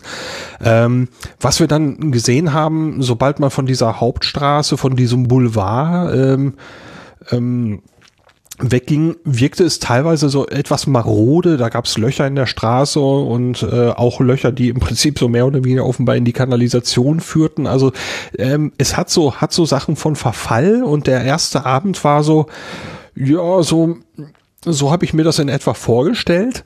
Ähm, als wir dann am nächsten Abend ein bisschen mehr Zeit hatten, uns da umzugucken äh, und diesem Boulevard lang gelaufen sind, da war richtig Leben. Das, also mir kam es wirklich so vor wie ein Ferienort am Meer, äh, so ein Urlaubsort, wo die Leute abends noch so ein bisschen am Shoppen sind und irgendwo was essen gehen und ähm, sich gerade einfach gut und entspannt äh, gehen lassen. Ähm, und das hat mich wirklich sehr überrascht.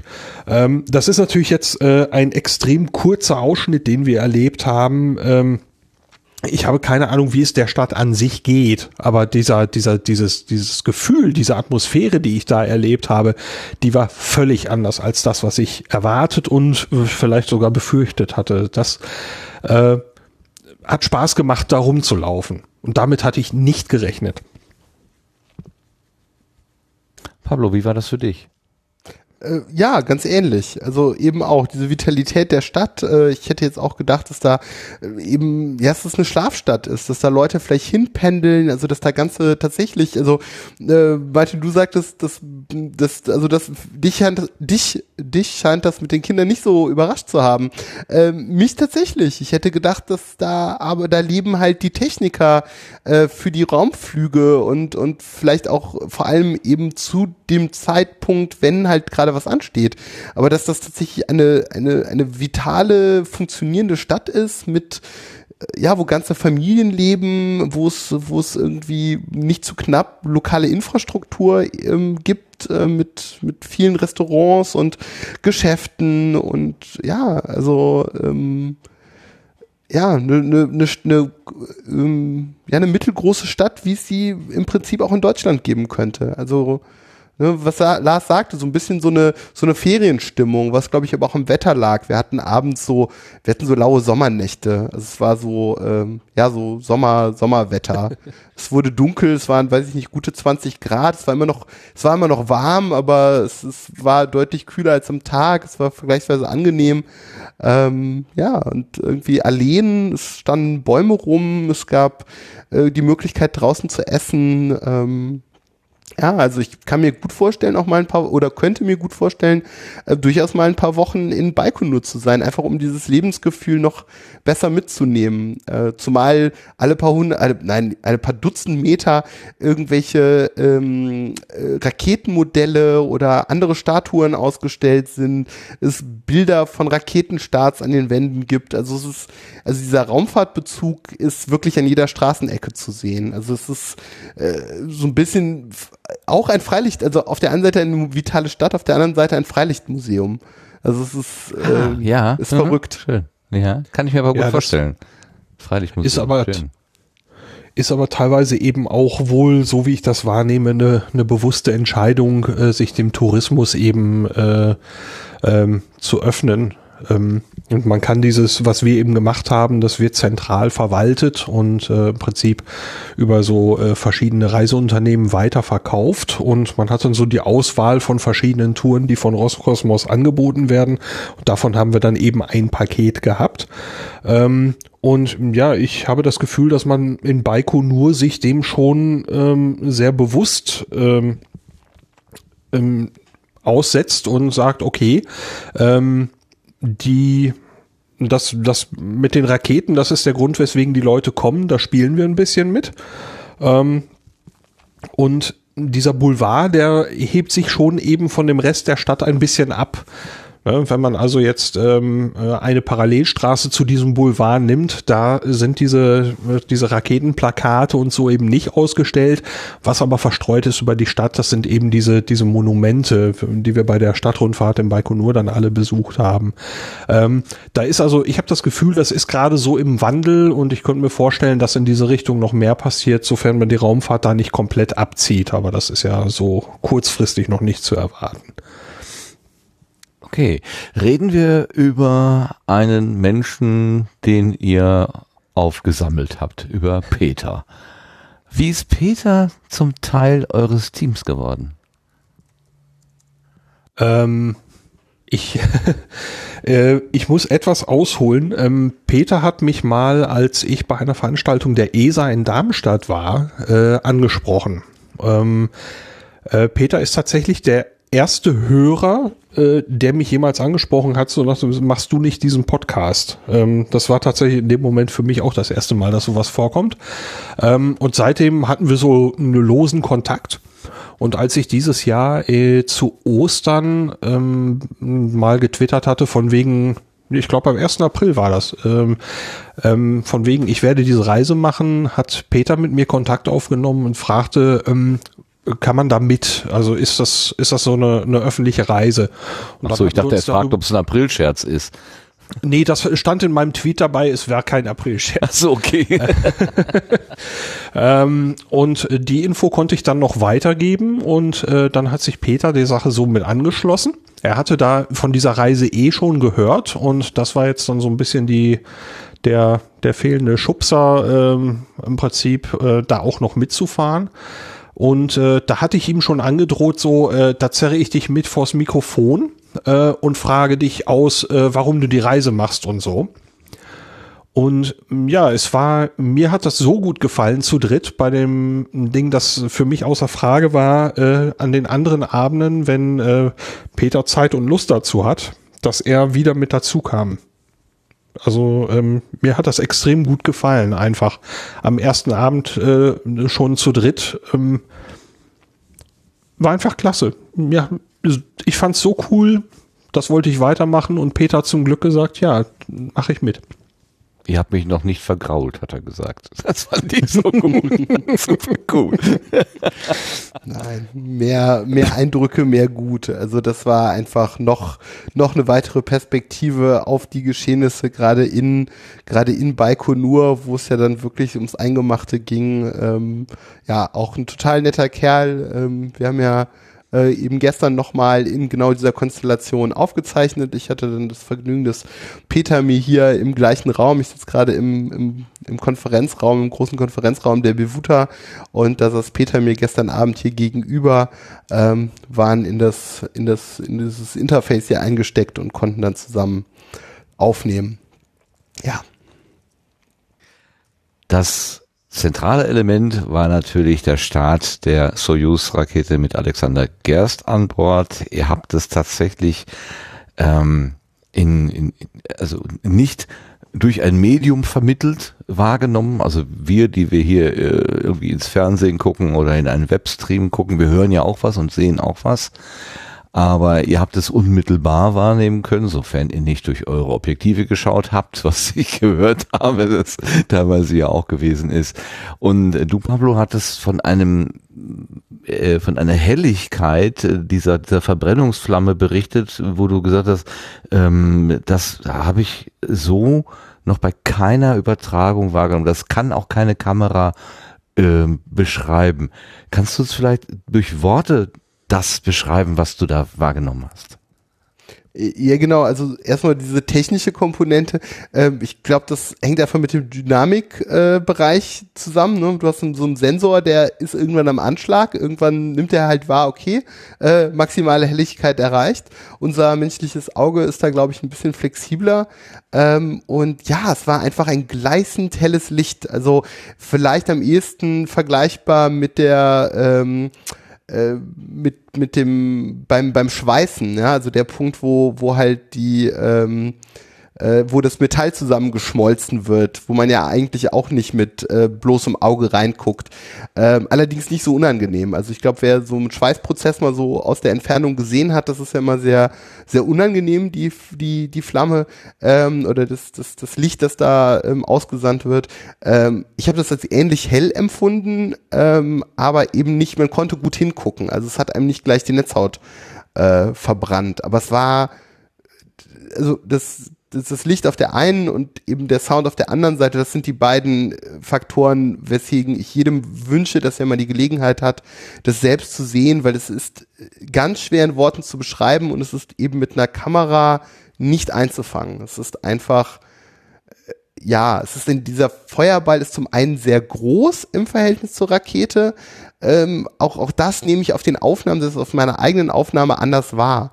Also es ist irgendwie, es ist deutlich eindrucksvoller. Also es ist einfach ganz, ganz schwer zu transportieren. Es ist ähm, ja beeindruckend. Mhm.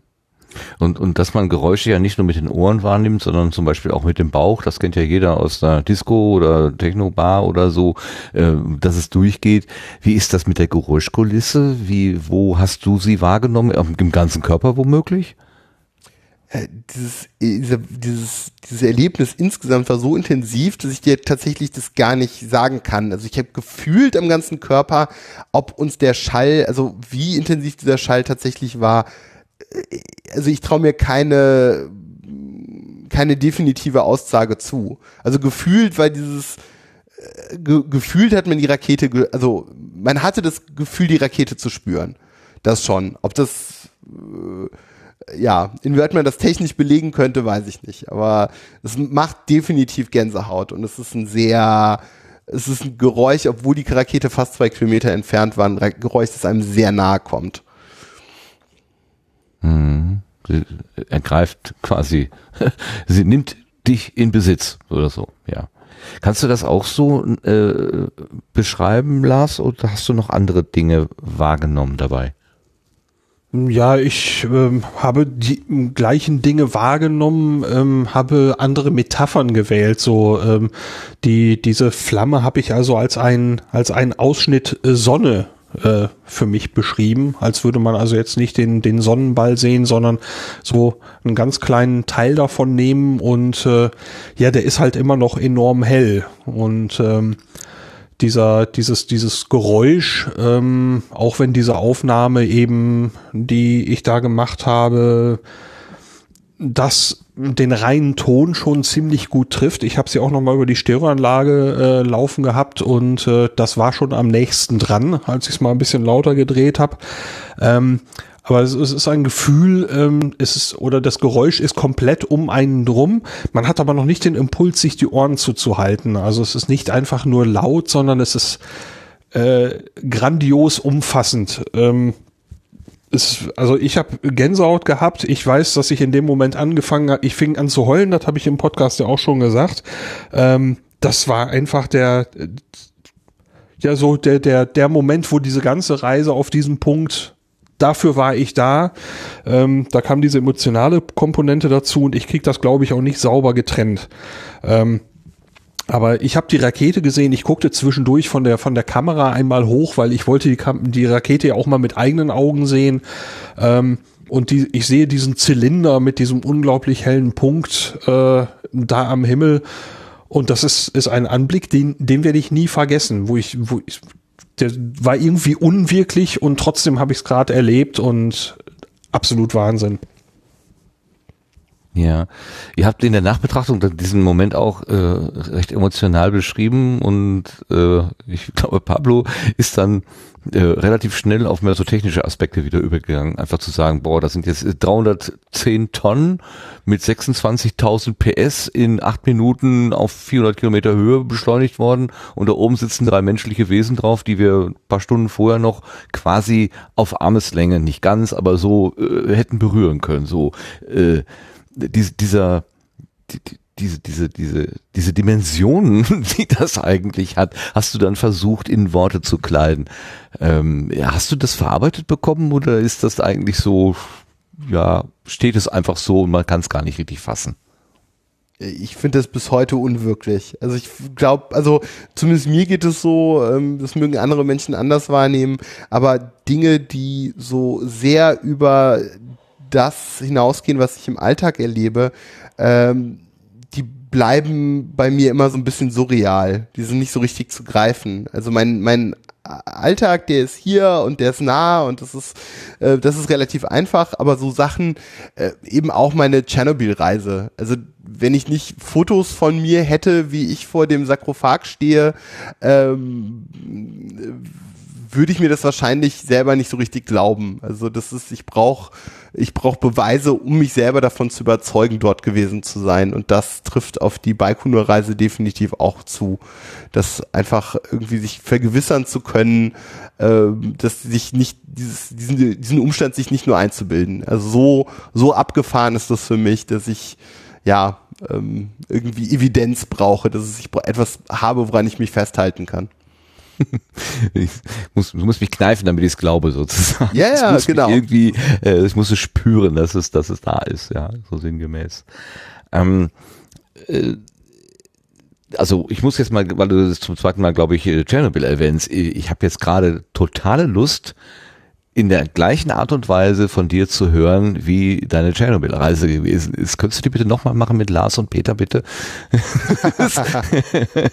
also das, äh, ja, also kann man drüber nachdenken, das ist auch deutlich günstiger. Also wer was Cooles ähm, erleben will ähm, und der, der Geldbeutel nicht ganz so tief ist, ähm, ich habe mal, glaube ich, behauptet, Tschernobyl kann man so für 500 Euro ungefähr, dürfte das gut gehen. Also wenn man es jetzt wirklich günstig haben will, geht das wahrscheinlich auch noch für noch weniger Geld. Aber für 500 Euro kommt man relativ unkompliziert nach Tschernobyl und zurück. Ähm, ist was, was ich definitiv empfehlen kann. Ich würde, ich habe so verschiedene Podcasts im Kopf, wo ich es irgendwie spannend fände, mal Gast zu sein. Und ich hoffe, dass sich da noch was ergibt. Also ich hoffe, es gibt da noch mal die Gelegenheit, bei jemand anders zu Besuch zu sein und vielleicht tatsächlich in einem, einem anderen Podcast oder in einem anderen Podcast sowohl nochmal über die Baikonur-Reise als auch über ähm, Tschernobyl ähm, mal sprechen zu können. Also wenn, wenn das Realität wird, äh, lasse ich euch das gerne wissen. Äh, das ist dann vielleicht nicht ganz so umfassend. Ähm, auf der anderen Seite, äh, wir wollen ja irgendwann zum Raketenstart von JUICE, von dem Rak Satellitenreisen, an dem die Bevuta mitarbeitet. Ähm, das ist aber ja noch ein paar Jahre hin. Vielleicht äh, machen wir ja tatsächlich einen Zwischenstopp und reisen nochmal gemeinsam nach äh, ähm, äh, nach Tschernobyl. Also finde ich eigentlich eine schöne Idee. Also ich glaube, das werde ich äh, mit, die, die Idee werde ich mit Lars und Peter mal drehen. Also vielleicht ist das ja tatsächlich was, was man dann so 2019 oder 2020 zur Halbzeit äh, einschieben kann.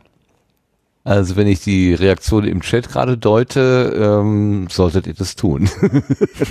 da wird schon geschrien, oh ja, oh ja. sehr schön, sehr schön.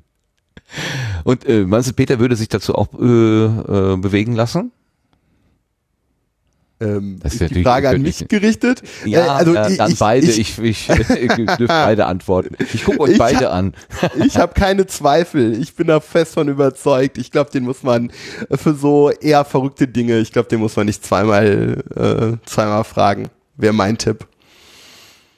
Der Peter, der hat zwischendurch irgendwas, äh, also nicht irgendwas, der hat etwas gesagt, was, ich glaube, er war es so, das wollte ich sagen. Ich glaube, Peter hat das gesagt, was mich zum, ähm, hat mich einen Moment lang innehalten lassen und zum Nachdenken gebracht. Und er sagte, äh, die Reise ist körperlich zehrend, aber seelisch nährend.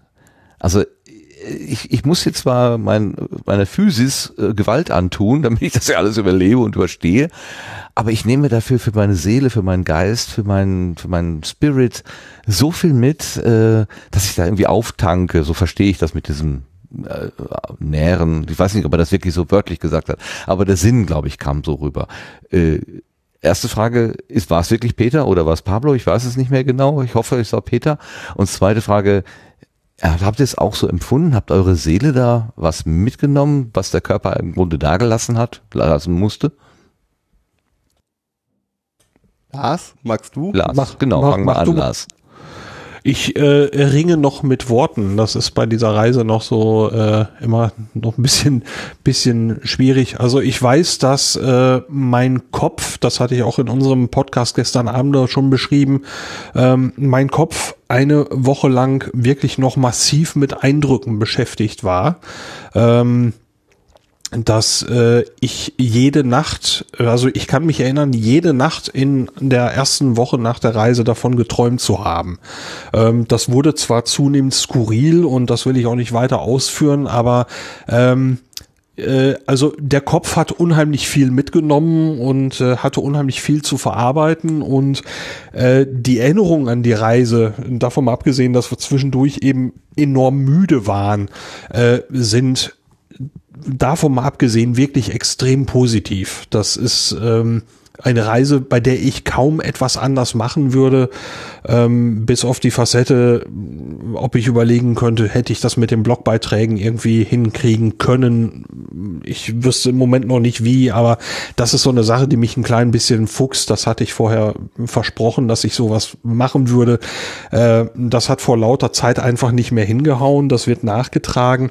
Aber das ist so der, der, der einzige Punkt, der mich ein bisschen fuchst. Und der Rest war einfach durchweg toll. So, das, das kann ich nicht anders sagen. Es war einfach klasse. Und äh, ja, es war, man könnte, wenn man es jetzt als Urlaub sieht, war es ein, ein Abenteuerurlaub. Es war anstrengend, es war wahnsinnig viel zu tun, es gab wenig Freizeit, aber äh, davon werde ich noch ewig zehren können, ja. bezüglich der Blog... äh, Pauschalreise, sorry. Abenteuerurlaub, super. Pablo, bitte. ja, Entschuldigung, ich wollte da gar nicht reingrätschen. Äh, Ich wollte gerne äh, Lars bezüglich der Blog-Einträge ein bisschen in Schutz nehmen. Ich war ja, Ja. wirklich nah dran und ähm, ich weiß, wie wenig Schlaf ich bekommen habe und wie sehr mich das, äh, wie, wie sehr mich das mitgenommen hat. Ich würde sagen, Lars hatte im Schnitt noch mal eine Stunde, anderthalb weniger als ich, weil er halt auch immer noch die ähm, äh, Post-Production des, des Podcasts gemacht hat, wenn ich das richtig im Kopf habe, bis auf eine Nacht, wo es gar nicht ging, ähm, ist in der Nacht immer noch auch noch der Podcast rausgekommen. Ähm, also Lars hat er definitiv am, an den Grenzen äh, des Machbaren operiert und das mit den Blog-Einträgen war definitiv gut gemeint, aber einfach nicht äh, nicht machbar. Das, ähm, ja, also dass er das jetzt noch nachholen will, finde ich sehr schön. Ähm, aber es war in der Reise nicht. Da manchmal nimmt man sich, meint es gut und nimmt sich zu viel vor. Ich kenne das und dann klappt's halt nicht. Aber ich, ich hoffe, da hat jeder, ähm, jeder, äh, der, der darauf gewartet hat, ähm, hat hoffentlich dafür Verständnis. Ähm, ich als jemand, der live dabei war, muss sagen, ähm, bitte, bitte bringt dieses Verständnis auf, weil es ging einfach nicht anders. Ja, Ähm, ich, der äh, ja. einen ganzen Sonntag braucht, um so eine Sendegarten-Episode hier äh, zu umschreiben und hochzuladen und die wenigen Chapter, hier, hier Chaptermarks, äh, Kapitelmarken, die ich da überhaupt reinmache, äh, zu, zu positionieren. Ich frage mich allen Ernstes, Lars, wie du das überhaupt geschafft hast. Ist mir, es ist, ich, es ist mir wirklich ein komplettes Rätsel, wie du die Aufnahme gemacht hast, die Postproduktion, also du hast es ja quasi nochmal durchhören müssen irgendwie. Du hast teilweise noch O-Töne eingeschnitten an die richtigen Stellen, dann hast du das, äh, die Metadaten erzeugt äh, und das Ganze dann auch nochmal in Post prozessiert, wahrscheinlich ja durch Auphonic geschickt, äh, hochgeladen. Mir ist das komplett schleierhaft, wie du überhaupt das geschafft hast und ich habe überhaupt keine, also es stellt sich mir nicht die Frage, ob du noch hättest Blogbeiträge machen können oder nicht. Ich wüsste, ich könnte mir gar nicht vorstellen, da müsstest du dich ja zweiteilen quasi, weil du kannst ja nicht durch die äh, durch die Stadt fahren oder die Monumente anschauen, erleben, aufnehmen, abends das Erlebte durchdenken, durchsprechen, wiedergeben und dann noch die Postproduktion machen und am nächsten Tag wieder. Wann sollte denn auch die Zeit dafür sein? Also äh, so sehr ich es genossen habe, ich kann mich an einen Abend erinnern, wo ich nach Hause gekommen bin und ich habe gedacht, ah, oh, gibt's schon, ich hätte jetzt total Lust, eine neue Folge zu haben. Da hab ich wirklich wie so ein wie, wie so ein Junkie habe ich F5, F5, F5, vielleicht kommt's ja gleich, kommt's, äh, gedrückt und ähm, wirklich gehofft. Und dann kam es tatsächlich auch. Und dann habe ich ähm, aller Vernunft zum Trotz, äh, obwohl ich eigentlich längst hätte ins Bett gehen müssen, habe ich dann noch so weit es irgendeine Verfassung zugelassen hat, mir das dann Neueste auch noch angehört. Und ich war ähm, in dem Moment auch ja, äh, so diese Unmittelbarkeit, also diese Reise auch tatsächlich in ihrem Verlauf so mitzuverfolgen, das hatte einen, einen Erlebnischarakter, ähm, das war schon sehr beeindruckend. Also einfach äh, nochmal gesteigerte Form von, mm, von, von Podcasting irgendwie. Ähm, ja, das waren jetzt zwei Elemente. Also wo hättest du die Blogbeiträge Zeit hernehmen können? Äh, un, un, undenkbar. Wo hättest du die, wo, was denkst du denn wo? Hättest du jetzt im, ähm, im, im, auf dem Steuersitz der Buran sitzend, hättest du da deine Blogbeiträge schreiben wollen, beispielsweise? Naja, es ist, ähm, es ist ein, äh, ja, vielleicht ist es nur eine Kopfsache. Also ich weiß nicht genau, wie, wie die Menschen, die das Projekt unterstützt haben, äh, über diese, über diese Sache denken. Mein eigenes Gefühl ist, äh, ich habe das, habe es versprochen im Prinzip. Ich habe gesagt, ich habe das vor. Bei dem Video hatte ich ja einen Vorbehalt gesagt wegen Bandbreite und Internet, weil äh, Videodateien sind groß. Ähm, bei äh, das wäre bei Baikonur äh, schwierig gewesen. Ansonsten waren die Videos, wo ich mich mal selber aufnehme und äh, erzähle, was war, äh, technisch nicht aufwendig und auch nicht zeitraubend. Ähm, da war aber tatsächlich genau das, was ich befürchtet hatte. Da war es dann innerhalb Baikonur haben wir uns alle anscheinend den gleichen Sendemast geteilt mit der restlichen Presse. Äh, und da war die Bandbreite, die zur Verfügung stand, sehr schwankend.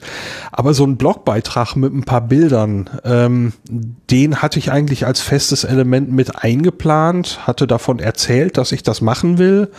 Ähm, und fühle mich da selber etwas wortbrüchig und das fühlt sich einfach blöd an, weil, wie gesagt, fremde Leute haben mir Geld dafür gegeben, also das war, es war nicht mein Geld. Ähm, ich habe gesagt, dafür mache ich dies und das und habe einen Teil meiner Meinung nach eben während der Reise nicht eingelöst und das fühlt sich so für mich blöd an. Ich wüsste im Moment nicht, wo ich es hätte hernehmen sollen. Aber Genau, was das, hättest du denn das lassen blöd- können? Genau, Ja, das aber das, ist die Frage. Das, das blöde Gefühl ist trotzdem da. Ja. Von, von meiner Seite, ich glaube, der Podcast hatte einen ganz anderen Umfang, als das sich vorher jem- irgendjemand ausgemalt hat und als es angekündigt war. Ähm, ich hoffe, also unterm Strich haben die Leute jetzt einen sehr umfassenden Podcast bekommen und im Nachgang bekommen sie auch noch die Blogbeiträge. Also am Ende des Tages wirst du mehr geliefert haben, als irgendjemand erwarten konnte. Und ich, also aus meiner Warte finde ich, soll, sollte jeder glücklich sein. Also ich empfinde dich nicht als wortbrüchig. Und ich habe immerhin den größten äh, finanziellen Beitrag geleistet. Genau. Ne? Du musst, in erster Linie musst du ja Pablo zufriedenstellen. Und der ist zufrieden. Also, alles. Ich, Ja, Super. Was musstest du eigentlich dafür tun, Lars? Hast du jetzt den neuen Firmentrailer besprochen? Nö, das ist, ähm, ist ja schon zur Sponsoring ist ja ohne gekommen. Gegenleistung, oder? Na, also die Gegenleistung ist schon das, was Pablo ja im Prinzip gesagt hat, dass die Bewuter halt mal äh, genannt wird, dass wir ähm, dass, dass die Bewuter da eine gewisse Präsenz hat. Das ist bei Sponsoring nun mal so. Ne, das Logo taucht auf, ähm, auf der Homepage kann man es sehen. Ähm, ja, das ist das ist beim Sponsoring nun mal so. Mir war eben nur sich, äh, mir war ganz äh, wichtig von vornherein, dass ich eben das Projekt, äh, dass das Projekt insofern inhaltlich unabhängig bleibt. Ähm, das war allerdings äh, eine Sache, die Pablo von sich aus äh, beim ersten Gespräch schon gesagt hat. Äh, äh, es ist dein Podcast, du bestimmst, was da reinkommt und ähm, ja, wir waren da immer auf einer Wellenlänge und haben zumindest so aus meiner Sicht eigentlich nie irgendwie einen Reibungspunkt gehabt, oder Pablo? nee, überhaupt nicht.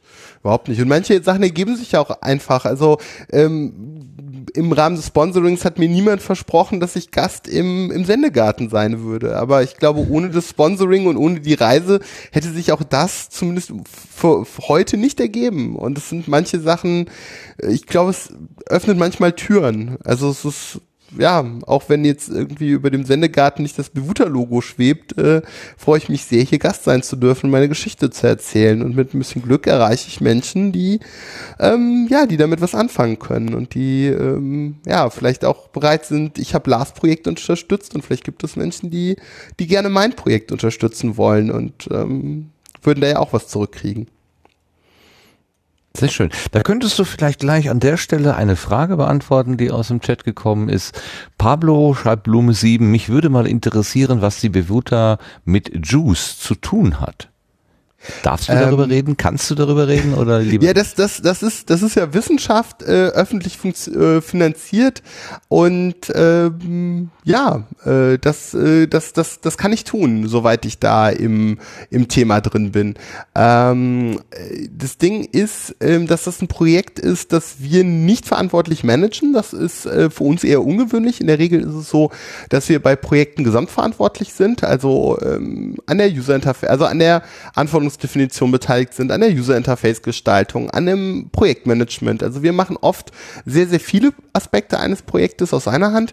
Ähm, hier ist es jetzt so, ähm, das JUICE als Satellit als Ganzes ist ein ESA-Projekt. Und auf diesem äh, quasi nackten Satellit, also man spricht da vom sogenannten Satellitenbus, das ist also quasi das Chassis mit dem Hauptcomputer und den, den Triebwerken, aber ohne wissenschaftliche Instrumente. Ähm, für dieses Chassis ist die ESA ähm, verantwortlich. Ähm, das wird europaweit koordiniert und auf dem ähm, auf diesem Chassis wiederum sind insgesamt, wenn ich es richtig im Kopf habe, zwölf wissenschaftliche Instrumente. Und eins dieser wissenschaftlichen Instrumente ist das Submillimeter äh, Wave Instrument, SWI kurz. Und dieses SWI wird vom von der Max Planck vom Max Planck Institut für Solarsystemforschung, äh, kurz MPS, in Göttingen ähm, verantwortet. Und ähm, jedes wissenschaftliche Instrument hat einen eigenen Computer. Also es gibt den Hauptcomputer des Satelliten, aber jedes dieser zwölf wissenschaftlichen Instrumente hat nochmal einen eigenen Computer, der dient zum Beispiel der Ausrichtung des Instrumentes, aber auch dem der Prozessierung, der Vorprozessierung der Daten. Also das, ähm, das eigentliche Instrument liefert Rohdaten in den Computer und dort werden diese Daten schon mal aufbereitet, bevor sie dann zur Erde gefunkt werden, weil die Bandbreite zur Erde ist begrenzt. Ähm, deswegen versucht man eben nur die Daten zu übertragen, die relevant sind, beziehungsweise in einem Format zu übertragen, dass es möglichst platzsparend ist. Und ähm, das ist das eine, also dieser Computer, der quasi das ähm, Instrument SWI mit dem eigentlichen Satelliten verbindet.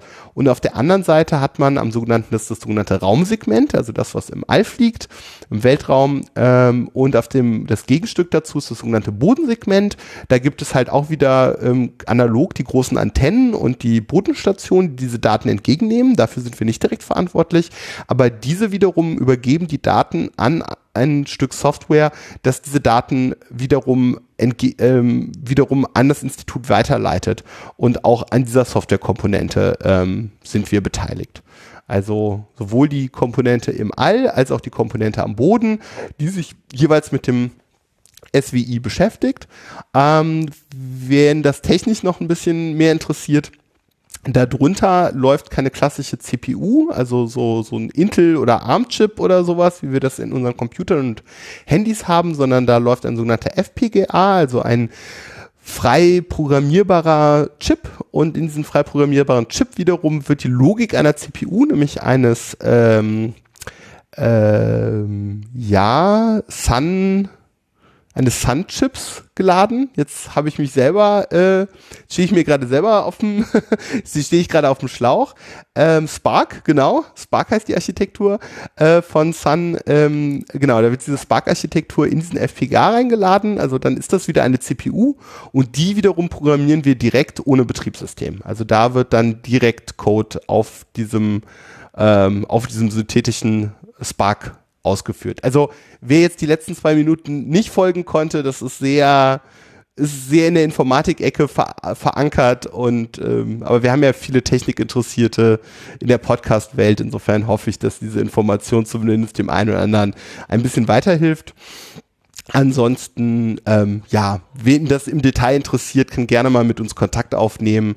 Äh, vielleicht schaffe ich es denjenigen, ähm der da von unserer Seite dran programmiert, äh, zum ähm, zu dem Reiseabend ähm, einzuladen. Also vielleicht kommt der Felix Winkelmann, der da an Juice äh, arbeitet. Vielleicht schaffe ich es, dass er äh, zum Reiseabend dazu kommt. Aber das kann ich nicht versprechen, weil da muss ich ihn erstmal fragen. Ja, das solltest du wirklich tun vorher. Das stimmt. Ja. Ähm, es gibt im ja, bitte. Es gibt, es gibt im Chat noch eine, eine Anschlussfrage. Ähm, ich weiß nicht, ob die, ob die hier zu beantworten ist. Äh, kam denn das MPS direkt auf die Bewuta zu? fragt Blume 3. ähm, die, das MPS kannte bereits den Felix Winkelmann, ähm, der auch einen Compiler geschrieben hat. Also wer ein bisschen mehr über Felix Winkelmann ähm, wissen will, lohnt sich mal nach Chicken Scheme zu suchen. Da findet man einen Wikipedia-Artikel ähm, über sein äh, lange primäres Projekt. Das ist ein Projekt, das erste Taufe gehoben hat. Das ist ein Compiler. Ähm, und insofern Felix als solches hat eine gewisse Reputation und da muss man sagen, ähm, äh, da ist man primär auf Felix zugegangen, aber Felix als Bewuter-Mitarbeiter hat dann gesagt, ja, ich kann mir das vorstellen, aber redet mal hier mit meinem Chef. Ähm, der, der muss das auch gut finden. Und dann haben wir uns da, haben wir zu dritt die Köpfe zusammengesteckt und ähm, festgestellt, dass, äh, dass das eine ganz gute Option ist. Und haben dann, ähm, ja, haben dann, sind dann gemeinsam dieses Projekt angegangen. Gibt es besondere Herausforderungen, wenn man mit so einem äh, Auftraggeber der Weltraumprojekte äh, vorhat, zusammenarbeitet? Also muss man dann doppelt und dreifach äh, belegen, was man irgendwie gemacht hat? Muss man die Sicherheit äh, um ein x-faches mehr äh, prüfen, als es bei, sagen wir mal, normalen Projekten der Fall ist? Ist das eine besondere Herausforderung? Es ist anders als andere Projekte, äh, was aber auch mit diesem ganzen Forschungsüberbau zu tun hat. Ähm, es ist in meiner Wahrnehmung in der Tendenz bürokratischer als andere Projekte.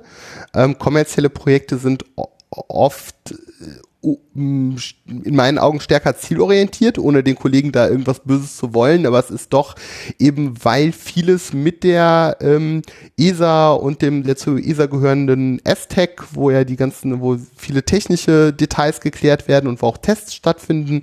Also ESA spielt eine Rolle, S-Tech spielt eine Rolle, ähm, Airbus, äh, wenn ich das richtig im Kopf habe, baut den Satellitenbus, ähm, die sind eingebunden. Es gibt sehr viel technische Dokumentation, ähm, teilweise Dokumentation, auf die wir zugreifen müssen, teilweise Dokumentation, die wir liefern müssen, äh, wie das mit technischer Dokumentation ist. Die ist teilweise von unterschiedlicher Qualität, also Dokumentation zum Beispiel auch von der Hardware, die wir verwenden, Dokumentation, die von der ähm, ESA oder von Airbus kommt. Also das ist auch nicht alles aus einem Guss. Und das ist auch wie andere Projekte, äh, gibt's Licht und Schatten. Und ich würde, wenn es mein, in meiner Verantwortung wäre, das Projekt, würde ich es wahrscheinlich anders aufsetzen und anders managen.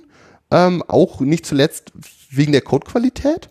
Aber das ist der Prozess, wie die ESA ihre Projekte macht und alles in allem sind die ja doch recht erfolgreich. Insofern, und ich trage ausnahmsweise mal nicht die Verantwortung. Also wenn sonst Projekte in die Binsen gehen, ähm, ist es, ähm, stehen wir dafür gerade, weil wir eben die Gesamtverantwortung fürs Projekt tragen.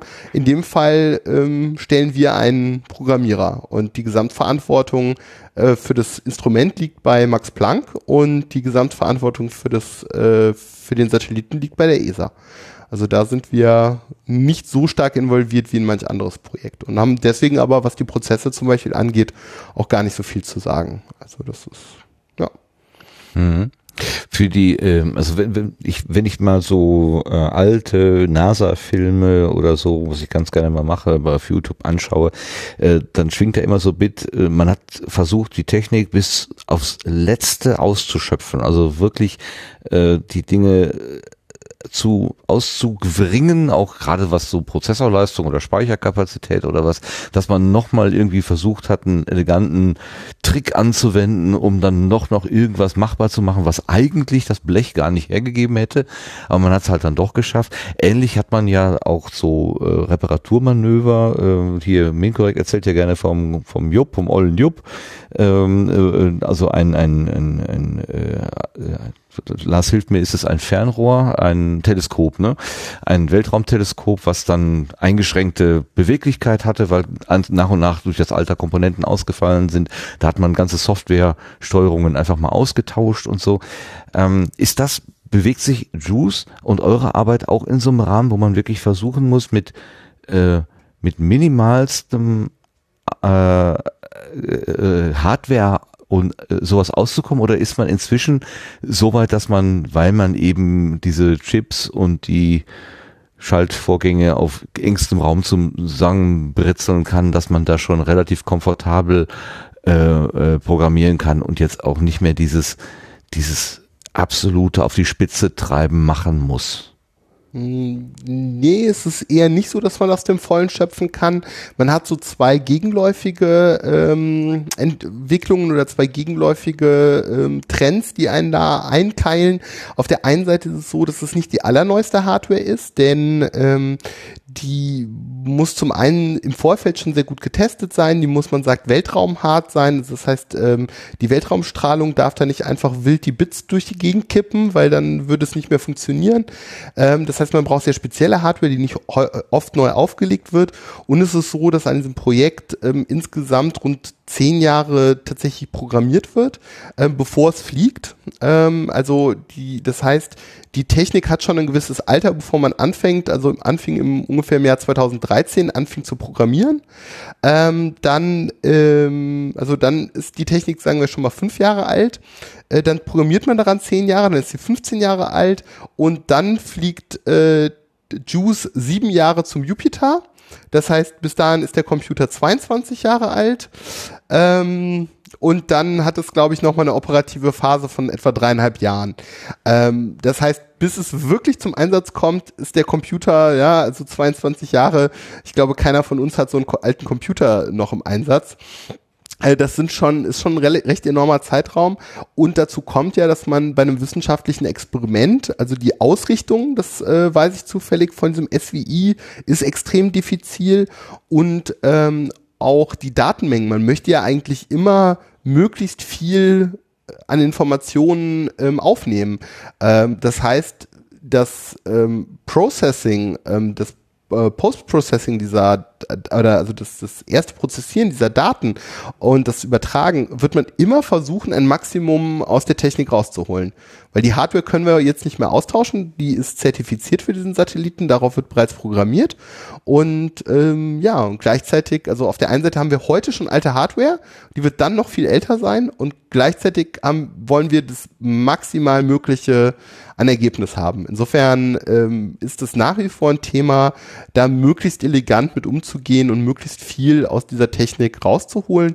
Ich gehe auch davon aus, das ist, also da bin ich im Detail im Projekt nicht drin und das ist äh, sicher nicht äh, ähm, einkalkuliert, aber es ist eine Option, ähm, später während des Flugs die Software noch zu aktualisieren. Und ich würde einfach aus der Erfahrung heraus sagen, dass das auch passiert. Also ich denke, es werden diese sieben Jahre im Flug, äh, würde ich tippen, das ist keine offizielle Aussage, aber meine Einschätzung ist, dass es in der Zeit nochmal Updates geben wird für den Satelliten. Ja, das kann ich mir immer so ganz schwer vorstellen, dass man das mal einfach so macht. Andererseits, man hat ja eine relativ direkte Sichtverbindung, wenn er an der richtigen Stelle steht. Da ist ja nichts mehr dazwischen, was dann noch irgendwie, also keine Bäume, keine Sträucher, an die man dann vorbeifunken ja. muss. Aber dass man die, die, na, die Sonne oder sowas. Also es gibt ja Ach, durchaus was? Himmelskörper, die sich schon mal dazwischen schieben. Kleinkram. Kleinkram, genau, so eine Sonne. Das, äh, nee, äh, da vielleicht noch ein interessantes technisches Detail. Ähm, der Hauptcomputer kann direkt in den Speicher aller, äh, aller weiteren Computer reinschreiben. Also dieser Hauptcomputer ist besonders gut getestet und besonders konservativ angelegt und der hat die Möglichkeit, ähm, die anderen Computer ähm, hart quasi zu überschreiben. Also sowohl, wenn ich das richtig verstehe, in den Arbeitsspeicher als auch in die Massenspeicher dieser Geräte direkt reinzuschreiben, ohne dass sich die Software dagegen ernsthaft wehren kann. Also das ist so der Mechanismus, mit dem man eben auch damit umgeht, wenn die Teams, die an den ähm, Instrumenten arbeiten, falls die irgendwie schlampen sollten, ähm, dass man in der Regel die Instrumente darüber retten kann, dass man dann eben ähm, einen, einen externen Update-Mechanismus ähm, hat. Ja, also auch das ist Immer ein ganz faszinierend. Detail. Faszinierend. Wo du von deiner Drohne vorhin gesprochen hast, würdest du gerne mal mit einer Drohne über den Mars fliegen? Deiner Drohne, das ist eine überraschende Frage. Ähm, also ich würde definitiv nicht Nein sagen. Das ist natürlich ganz praktisch ein bisschen schwierig, also so interaktiv. Das Coole an so einer Drohne ist ja, dass es so, dass man direkt Einfluss nehmen kann. Ähm, ich weiß gar nicht, äh, Lars, das weißt du wahrscheinlich, wie sind so die Laufzeiten? La äh, Erde, Erde, Mars, also ich weiß, das schwankt, aber das sind mehrere Minuten, oder? Lichtgeschwindigkeit ja, ja, ja. zwischen, ja, also also, 20, ja? 20 Minuten ist, glaube ich, so äh, der, der, der noch eher kürzere Teil. Okay, ja. Wenn, also von, von der mich aber ne, jetzt nicht drauf fest. Nein, ach Quatsch. Ähm, ja, also finde fänd ich ein total spannendes Angebot. Also mir, mir tut es ein bisschen leid, dass ich da jetzt so nüchtern bin und, und diese nette, nette Idee und Illusion zunichte mache. Also wenn es mal die Möglichkeit gibt, sehr gerne, ja. warum, warum nicht?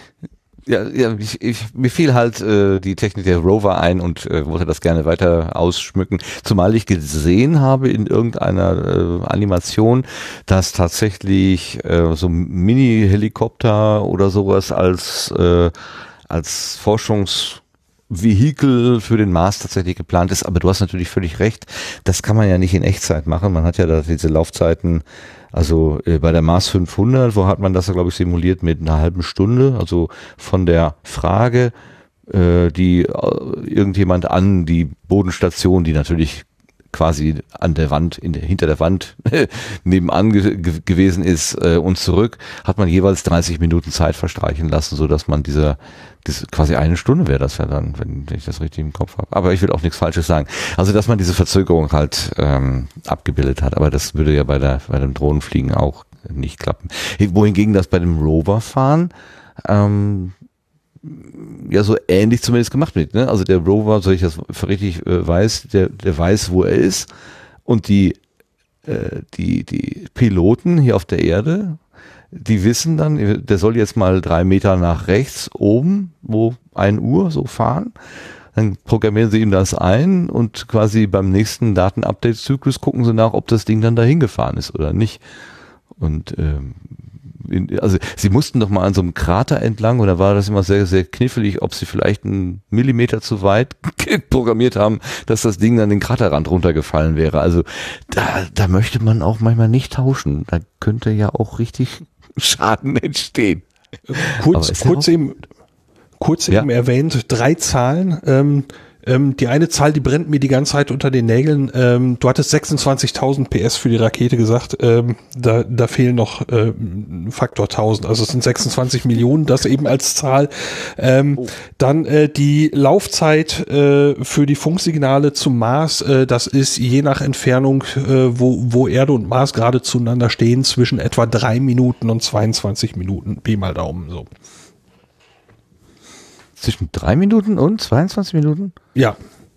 Ne, oh. Wenn der Mars auf der anderen Seite der Sonne steht, dann ist halt einmal die komplette Laufzeit zur Richtung Sonne sozusagen und dann auf die gegenüberliegende Seite zum Mars oder der Mars steht der Sonne gerade, äh, der Erde gerade ganz nah. Ach so, ja, Logo. Dann hat mhm. man eben nur, nur einen ganz kurzen Weg. Mhm. Das sind dann ungefähr drei Minuten und der lange Weg, wenn er so von uns aus gesehen beinahe hinter der Sonne steht, dann etwa 22, 23 Minuten. Also okay, bei drei Minuten, da könnte ja Pablo tatsächlich schon fast in Echtzeit mit der Drohne fliegen. Das könnte ah. gerade noch hinhauen. Äh, äh, Martin, ich bring dir mal die Drohne mit äh, zum dann, dann reden wir nochmal über drei Minuten Verzögerung. Dazu muss man ja immer, da bin ich wieder Techniker, äh, man muss ja in der Regel den Roundtrip betrachten, weil du sendest halt einen Steuerbefehl hin und möchtest ja ein Bild zurückbekommen. Und das heißt, äh, die kürzeste Zeitschleife wären sechs Minuten. Ne? Also ich gebe einen Steuerinput und äh, sechs Minuten, also der hat drei Minuten braucht er hin, dann wird er ausgeführt und weitere drei Minuten später sehe ich das Ergebnis. Also, ich weiß nicht. ist, ähm, mal gucken. Also die, die, die Rover-Piloten, ähm, ja, habe ich auch großen Respekt vor. Und ich denke, dass das auch immer mehr als einer ist, der da drauf guckt, ob denn das Kommando auch so richtig ist, wäre mein Tipp. Ich glaube, die haben da mindestens ein Vier-Augen-Prinzip. Würde ich doch auch vermuten, aber man weiß es nicht. Interessant sind ja sowieso diese Prozesse. Also, so viel ich weiß, ist das gesamte Prozessmanagement, wie wir das so kennen, das, das gegenwärtige ist aus der NASA-Zeit, äh, aus der Apollo-Zeit hervorgegangen, weil man da einfach dieses riesige Projekt hatte und man wurde gezwungen, das in Teilprojekte zu zerlegen und dann, da hat sich das mehr oder weniger aus der Notwendigkeit ergeben, dass da die Leute so so zusammen, äh, so, so planvoll zusammenarbeiten. Ähm, das, das finde ich immer wieder faszinierend, also dass die Sachen zusammenpassen. Oder Alexander Gerst erwähnte es auch bei Kopplungsmanövern im Weltall, wenn Module zusammengebaut werden, die sich auf der Erde niemals getroffen haben. Die, die, die erste Begegnung von zwei Passteilen ist im Weltraum und dann gibt es nur die eine Chance. Es gibt keine zweite. Und dann muss das halt passen.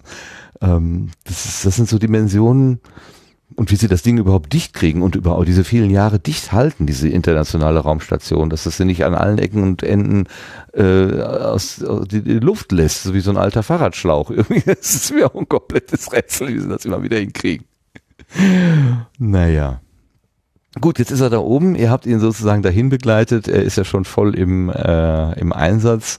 In, innerhalb weniger Stunden war er adaptiert. Also so war zumindest in der ersten Pressekonferenz zu hören, dass er sogar äh, was so die die die die die Halterungen, wo man mit den Füßen so reinfährt, die hätte er quasi wie automatisch gefunden. Das musste er sich gar nicht mehr bewusst machen, obwohl das jetzt vier Jahre her gewesen ist, dass er da gewesen ist. Also diese dieses Muskelgedächtnis, auf das er angesprochen wurde, das muss unglaublich stark sein.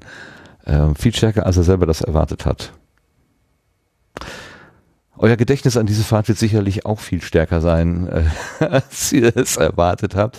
Ich würde gerne noch einen Aspekt ansprechen, der hat auch mit der Community zu tun, nämlich als ihr wieder in Frankfurt gelandet seid, da seid ihr von einer Podcasterin oder einer Hörerin aus dem Podcastland in Empfang genommen worden. Was war denn das für ein Gefühl eigentlich, Lars? Äh, für mich ein, ein sehr schräges Gefühl, weil ähm, es ist, ähm, dieses Podcast ist ja erstmal, wir sprechen irgendwo rein und hoffen, dass jemand hört und äh, ähm, hoffen auch, dass es in dem Moment irgendwie gut ankommt, äh, das, was wir da äh, veranstaltet haben und äh, das Feedback generell war ja schon mal sensationell. Ähm, das hat mir wahnsinnig gut getan und äh, freut mich immer noch wahnsinnig, ähm, dass dann spontan wir abgeholt worden sind, äh, in Empfang genommen worden sind am Frankfurter Flughafen von der Vera, die jetzt auch gerade äh, im Chat noch mit dabei ist, ähm, war ja ein ganz komisches kleines Gefühl äh, von ein klitzekleines bisschen Popstar zu sein in dem Moment. Popstar, ähm, nicht Rockstar. Das, ich habe es genau gehört. ja, ja, es ist äh, der andere, das andere Wort ist belegt, ist klar. Ja, das ist, Punk, Punk ist tot, fährt nach Baikonur. Aber das, ähm, das ähm, ähm, ist, ist eigentlich ein Gefühl, das mir, mir sehr fremd ist, äh, dass äh, jeweils, jemand sowas für mich tut. Ähm, drum, äh, da in Frankfurt anzukommen und da steht jemand mit Kaffee und Küken, ähm, äh, die Vera, sie hatte auch eine ISS gebastelt, die ist aber, glaube ich, so unterwegs äh, ein bisschen kaputt gegangen. Es gibt, meine ich, bei Twitter ein Foto davon. Ja. Ähm, das äh, war total toll war in dem Moment, also äh, ich habe mich auch sehr über den Kaffee gefreut, weil äh, der äh, Kaffee in Kasachstan, äh, ich hatte eine Zeit lang gar keinen und äh, äh, ziemlich viel Instant-Kaffee ähm, und das war einfach in dem Moment einfach total toll. Da, da steht jemand, begrüßt uns, äh, wir kommen wieder an, äh, ich fühle mich total willkommen, fühle mich in dem Moment einfach irgendwie gerade gerade klasse und es gab auch noch Kaffee. Das ähm, war insgesamt einfach spitze. Wie war es bei dir, Pablo? Ja, das ist also gar nicht so. Ja, also für, für mich war das auch. Also ich bin ja noch Neu-Podcaster und dann hat man gleich irgendwie eine, eine kleine, aber sehr feine Fanbase, äh, die einen im allen Ernstes in Frankfurt am Flughafen, was ja sowohl für Lars als auch mich äh, überhaupt nicht das Heimat äh, war. Also wenn man irgendwie in der Nähe der Heimat landet, dann wird man ja schon mal irgendwie von, von Freunden oder Verwandtschaft oder so abgeholt. Aber dass da tatsächlich in der Ecke, äh, in der wir uns eigentlich überhaupt nicht rumtreiben, auf einmal eine mir zumal komplett fremde Person, also abgesehen von Twitter, äh, irgendwie aufschlägt und äh, uns eben mit Kaffee und Küken ähm, äh, versorgt. Das war großartig. Und äh, der, der Umstand, äh, Begriff, äh, dass Lars jetzt Kaffee und Küken geprägt hat, äh, ich muss jedes Mal sehr, sehr breit, sehr breit grinsen. Das gefällt mir sehr gut. Das ist die Art von, von Wortwitz, die mir, die ich sehr mag. Sehr schön. Was mir aufgefallen ist, weil Lars, du hast äh, bei den bei den, bei den finalen Rückschauen sozusagen, also die, bei den letzten, ähm, also nach dem Start, wo du schon im, im Grunde äh, die Abreise so vor den Augen hast, du äh, mehrmals bei der Einschätzung der Gesamtreise gesagt, ich würde es wieder machen. Also äh, ich, ich würde nichts anders machen. Und das hast du, glaube ich, zwei, drei, viermal gesagt. Ja. Und da habe ich gedacht, ist das, ist das für dich sozusagen das höchste Kompliment, was du einer äh, Aktionen geben kannst, dass du sagst, ja, ich würde es genauso wieder machen? Ich hab, warum, warum erwähnst du es so oft? Ähm, Gab es da einen Grund für? Mm, der Grund ist eigentlich ziemlich banal. Ja gut, er hat zwei, er hat zwei Schichten. Der, der eine ist banal äh, und ist einfach so ähm, ein, ein Ausdruck, äh, dass es so toll war, wie es war. Ähm, insgesamt. Und äh, das andere ist so ein bisschen die, äh, die, die, ja, eine kleine, kleine Hilflosigkeit darin, dass ich das ähm, nicht hingekriegt habe, zum Beispiel mit den Blogbeiträgen. Ähm, das ist aber nach den Möglichkeiten, die da waren, ähm, auch für mich selber ähm, das best gefühlt eigentlich das bestmögliche war, weil ich wüsste nicht, wie ich es hätte hinkriegen sollen. Ähm, so das, was ich also sagen würde, angenommen, ich würde mit dem Wissen jetzt genau das Gleiche machen, würde ich wahrscheinlich nicht sagen, es gibt auch Blogbeiträge während der Reise, weil ich weiß, ich hab, werde für keine Zeit haben. Ähm, aber ähm, ansonsten ja, es, es es war genau so gut, wie es war und ich würde wahrscheinlich kaum was anderes machen, weil dieses Podcasten, was wir gemacht haben, wie wir das erzählt haben, noch mit den Eindrücken vom Tag, das hätte, glaube ich, ein Blogbeitrag nicht transportiert. Nein, Und, auf keinen ähm, Fall. Unmöglich. Ähm, deswegen glaube ich für mich selber, ähm, Video wäre ein Problem gewesen in Sachen Bandbreite. Blogbeitrag hätte es nicht transportiert. Und äh, da war tatsächlich der Podcast das perfekte Mittel in dem Moment, um um davon zu berichten. Und mit der Entscheidung bin ich eigentlich sehr zufrieden zu sagen, da, dann liegt der Fokus dort und nicht auf dem schriftlichen Blogbeitrag. So, das ist, meine ich damit, dass ich würde es nicht anders machen, aber ich würde wahrscheinlich, ähm, äh, ich würde es ich, ich würde halt Blogbeiträge nicht nochmal ankündigen, wenn ich nicht wirklich hundertprozentig sicher bin, dass es klappt. So. Das, das sind so die, die Kleinigkeiten, die da alle mit reinspielen in diesen Satz. Okay, dann verstehe ich das. Du hast dich immer noch äh, der, mit, mit der Frage beschäftigt, bin ich sozusagen den Spendern, den Geldgebern, den Sponsoren, bin ich denen gerecht geworden? Oder habe ich irgendwo tatsächlich Erwartungen geweckt, die, die ich nicht erfüllt habe? Und da, die, das im Prinzip ist die dahinterliegende Frage, dass du dann quasi als Antwort gibst, äh, nee, wenn ich es nochmal täte, würde ich es aber genauso wieder machen. Das ist quasi die Antwort einer nicht ausgesprochenen Frage in dem Moment. Ja, ich stelle mir diese Frage selber. Äh, Ja, ja, äh, ja, ja. Ähm, ich, ich selber bin mh, ja schon schon ein bisschen enttäuscht davon. Ähm, das, ich will jetzt aber nicht die ganze Zeit rumjammern hier. Das ist darum geht's nicht. Ähm, ähm, es ist einfach eine Sache, von der ich erzählt habe, die werde ich machen. Es hat nicht geklappt. Ähm, ich könnte mir vorstellen, dass äh, jemand darauf äh, sich gefreut hat während der Reise. Eben, es hört halt nicht jeder auch Podcasts. Ähm, so, und diese Blogbeiträge ähm, hat es eben während der Reise nicht gegeben, sondern die kommen jetzt hinterher. Alexander Gerst ist schon oben. So, und ähm, also die lesende Klientel, die also die Podcasts nicht hören, sondern während der Reise dort dann ähm, ähm, das verfolgen wollten, die haben das, was ich versprochen habe, eben nicht bekommen. Und Jetzt äh, begreife ich das, erst. Denn natürlich, ich habe die komplett ausgeblendet. Die nicht lesende, also die, die lesende Klientel, die nicht hörende Klientel. Ich habe immer gedacht, ja, die Leute haben doch das Beste bekommen, was sie bekommen konnten. Aber klar, es gibt Leute, die wollen das nicht im Audioformat haben. Du hast Also ja ich wurde auch Stelle, jetzt, ich- jetzt verstehe ich dich erstmal. Danke. Ich, ich wurde auch konkret drauf, angesch also drauf angeschrieben. Oh. Das äh, äh, zwar Okay. nur von einer Person, aber sehr konkret auf Reicht. diese Facette.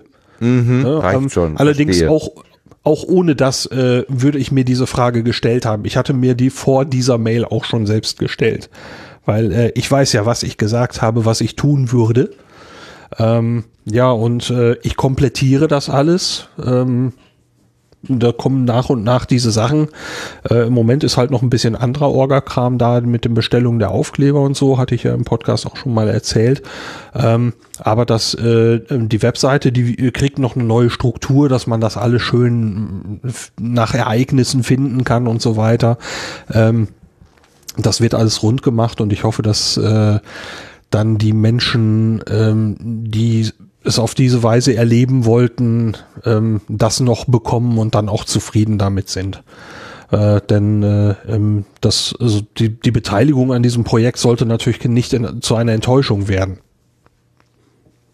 Ja, ja, ja, aber jetzt verstehe ich erstmal die Sorge, die dich umtreibt, weil du tatsächlich auch andere äh, Medienkonsumenten, Tinnen und Konsumenten äh, zufriedenstellen möchtest und dir das an der Stelle natürlich nicht gelungen ist, richtig. Ja. Aber dafür hast du so viel anderes und in also für mich unbegreiflicher Qualität und Geschwindigkeit produziert, dass ich wirklich, also dann hättest du den Podcast lassen müssen oder, oder kürzen, dann hätte der Gedankenaustausch zwischen Peter, Pablo und dir sich auf ein 15 Minuten Highlight oder irgendwas zusammenschnotzeln müssen und nicht, hätte nicht diese Qualität bekommen. Also du kannst ja auch nicht mehr als rund um die Uhr schaffen und ab und zu mal eine Mütze Schlaf nehmen. Geht Genau, ja das, das, genau das ist die Facette, ich würde es nicht anders machen wollen. Also ähm, es ist äh, das, was in dem Moment entstanden ist, ähm, fühlt sich für mich, wenn man jetzt den, den Crowdfunding-Aspekt mal eben beiseite lässt, ähm, fühlt sich für mich vollkommen richtig an. Und äh, ich hoffe einfach, dass das äh, ja draußen nachvollziehbar ist, äh, warum. Als, Ja. Äh, von meiner Glaube Seite schon. als jemand, der dabei war. Ähm, für mich ist das der Podcast und das Podcast aufzeichnen ein ganz wesentlicher Teil der Reise gewesen. Also das hat sich durchaus irgendwie gegenseitig äh, befruchtet. Also für mich ist es nicht die Reise und wir haben sie dann irgendwie versendet, sondern das ist irgendwie Teil des Rhythmus gewesen, den wir in diesen anderthalb Wochen ähm, hatten. Also insbesondere da in Baikonur auf der Terrasse zu sitzen, zu dritt, ähm, das hatte unheimlich viel Atmosphäre und, und ja, es hat äh, irgendwie zu dieser Reise auf jeden Fall beigetragen. Und ähm, das, das, was Lars meinte, ähm, ja, es würde was fehlen, ähm, wenn wir diesen Podcast nicht aufgenommen hätten. Wir würden es, wir würden es beim nächsten Mal wieder so machen. Verstehe, verstehe. Prima. Pablo, wie viele Leute durften deine Buran schon anfassen? wie viele Leute meine Buran schon anfassen durften. Äh, noch gar nicht so viele, weil ich sie nicht äh, mit ins Büro gebracht habe bisher. Hier fehlt es noch an, einem, an einer guten Möglichkeit, sie aufzustellen. Ich habe mir schon überlegt, wenn ich das nächste Mal bei Ikea bin, kaufe ich eine Vitrine für die Buran und noch ein paar, ich, da werden noch ein paar andere Sachen reinpassen. Aber äh, genau, noch, äh, noch steht sie zu Hause. Ähm, ich habe aber tatsächlich, eigentlich wollte ich das gar nicht ankündigen, aber ähm, ich wollte mir mal einen passenden Karton suchen und wollte sie am, am 6.7. mit nach Essen äh, Oh, wenn ich, ja, wenn ich schon das, das, den, das, das Audio-Interface dabei habe, dann kann ich auch noch die Buran einpacken. Dann haben wir noch ein bisschen Raumfahrt-Deko für, äh, für Essen. Können wir das un Unperfekthaus temporär äh, mit Raumfahrt-Deko versehen. Und da könnte ich noch die Sojus einpacken. Ja, Mal mach das. ein Plan, ein Plan. Die, die, ja, wobei das, das, das Potruhe-Treffen ist das Potruhe-Treffen. Das wird ja kein, äh, kein, kein, kein Addis Baikonur-Treffen. Ähm, aber ich sehe gerade, äh, Vera schreibt zum Reisebericht bitte, also davon gehe ich ja mal aus, dass wir die Modelle da dabei haben werden. Also die Sojus kommt auf jeden Fall mit. Ja, Och, ja. nur die Sojus. Kriegen wir auch, kriegen wir auch hin. Ach, und, Ja, die, die Proton auch, ja. Ja, das, die sind doch, das ist doch irgendwie die flauschige Podcast-Welt. Das wird uns keiner übel nehmen, wenn wir, wenn wir unser De unsere Deko anschleppen. Ich glaube. Na, wir wollen das, doch mit äh, euch, also wir, das ist doch, Ja. ihr, ihr habt ne, ihr habt was erlebt und mit uns geteilt und äh, das jetzt nochmal zu konkretisieren durch, also dass man das in selben in eigenen Augenschein nehmen kann, das ist doch nur äh, folgerichtig irgendwie. Es geht doch nicht darum, dass du mir jetzt, äh, dass du zu mir kommst und sagst, guck mal, was ich für ein tolles Modell habe und du zwingst mir das auf. Im Gegenteil, es ist ja eher so, das steht da und ich habe die Chance, das wahrzunehmen, aber ich kann auch kann auch da vorbeigehen und es nicht wahrnehmen. Also das sehe ich recht entspannt. Also dann, dann würde ich ja auch sagen, ja, ich habe den Leuten hier beim Kongress meinen Sendegarten da, dieses, dieses, dieses Ensemble aus Holz und, und Sonnenschirm aufgezwungen. Ja? Würdest du doch auch nicht sagen, irgendwie. Nee, Dass, dass ich mich da, äh, ne? kann man natürlich so deuten, aber ist nicht naheliegend so zu deuten. sie darf mit. Lars, ich, ich freue mich. Für mich gehört sie, ist das eigentlich das Symbol der Reise. Also ich bin, ich, äh, ich bin tatsächlich nicht groß traurig, mir selber keine gekauft zu haben, weil ich das irgendwie als dekadent empfunden hätte, mir zwei Modelle, also zwei, also neben dem, dem sehr großen Modell, also äh, noch, noch, noch, noch, noch mehr reinzuhauen. Also die Buran war eigentlich schon jenseits äh, meiner, meiner gefühlten Reisekasse. Ähm, also da dann noch was draufzusetzen, das ging für mich nicht.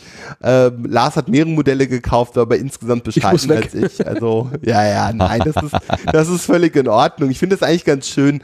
Ähm, wir, wir haben uns ja unterschiedliche Dinge gekauft, insofern ergänzt sich das gut. Ich, ich äh, mag das. Äh, Lars und ich, wir sprachen die Tage über andere äh, Raketenmodelle noch und äh, gab so äh, den einen oder anderen Anbieter, der etwas äh, etwas teurere Dinge auch äh, angeboten hat und da rutschte es mit heraus, nee, das das das ist zu teuer, das ist ja die Pablo-Klasse. Das können wir Oh.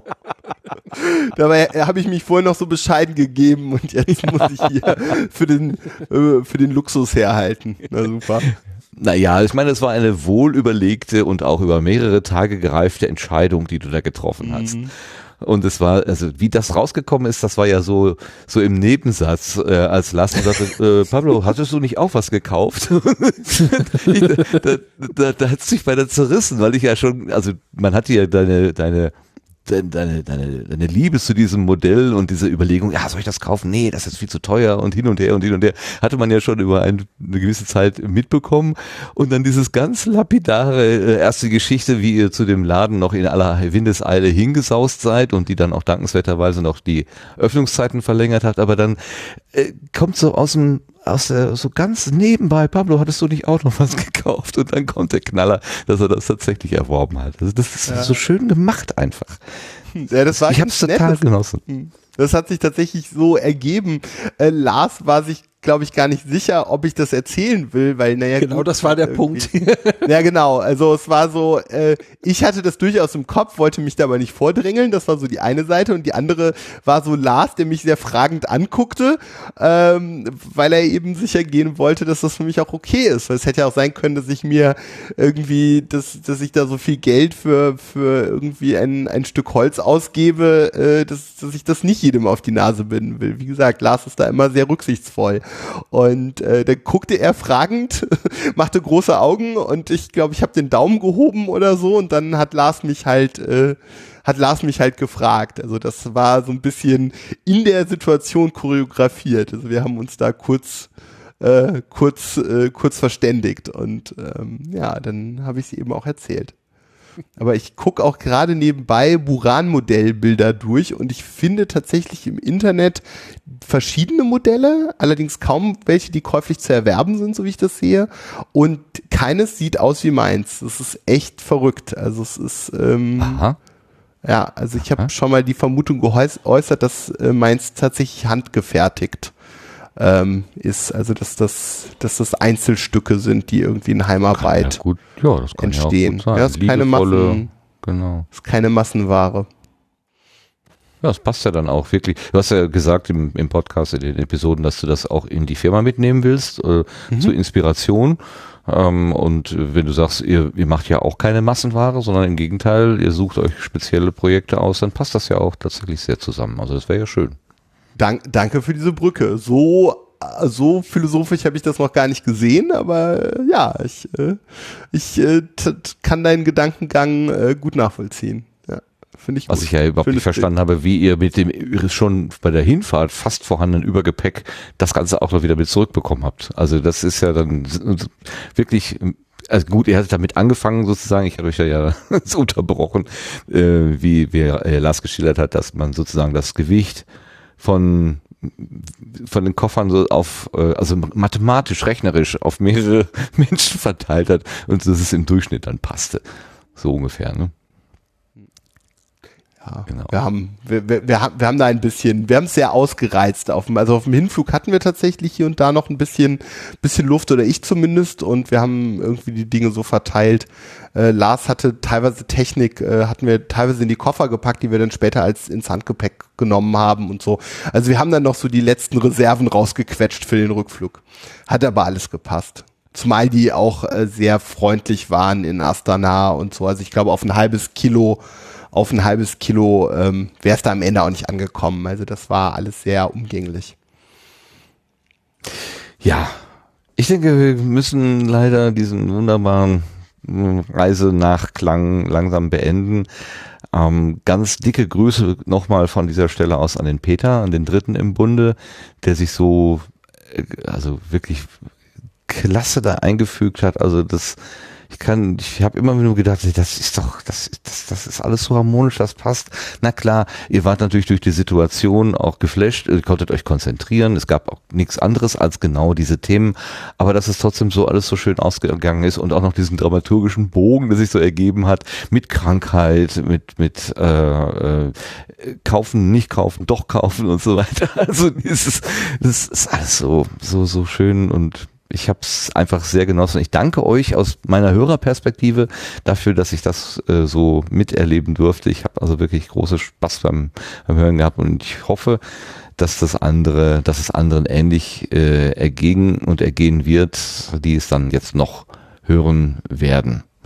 eine tolle Geschichte und äh, ein, eingangs hatte ich ja Alexander Gerst zu Worte kommen lassen, der sagte, man sollte sich nicht äh, zu früh abschrecken lassen von Ideen, die möglicherweise ein bisschen äh, schräg oder unerreichbar scheinen. Einfach mal versuchen, vielleicht klappt's ja dann doch. Ihr habt's gemacht. Herzlichen Dank dafür. Ja, sage ich auch. Also ich habe es auch sehr genossen. Und eine letzte Frage. Äh, Pablo, hast du denn auch ein Modell vom Sarkophag aus Tschernobyl?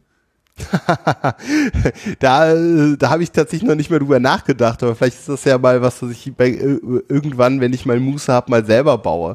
Also wurde aber auch nicht angeboten und ist natürlich auch ziemlich makaber.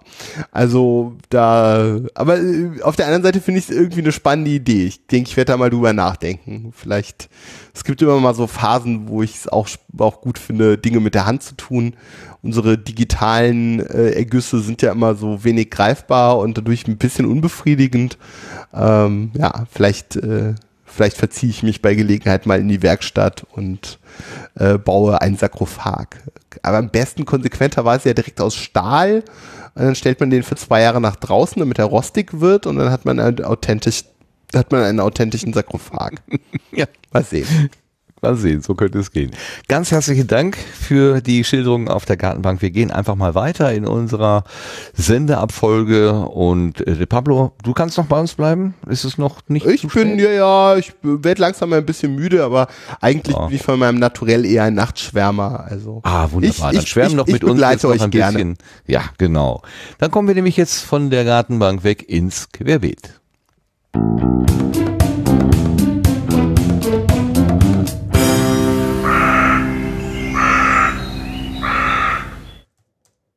So, wenn mein Rechner hier mal mitspielen würde, dann sehe ich, dass unser erstes Thema die Ganzohr 2018 in Wien ist.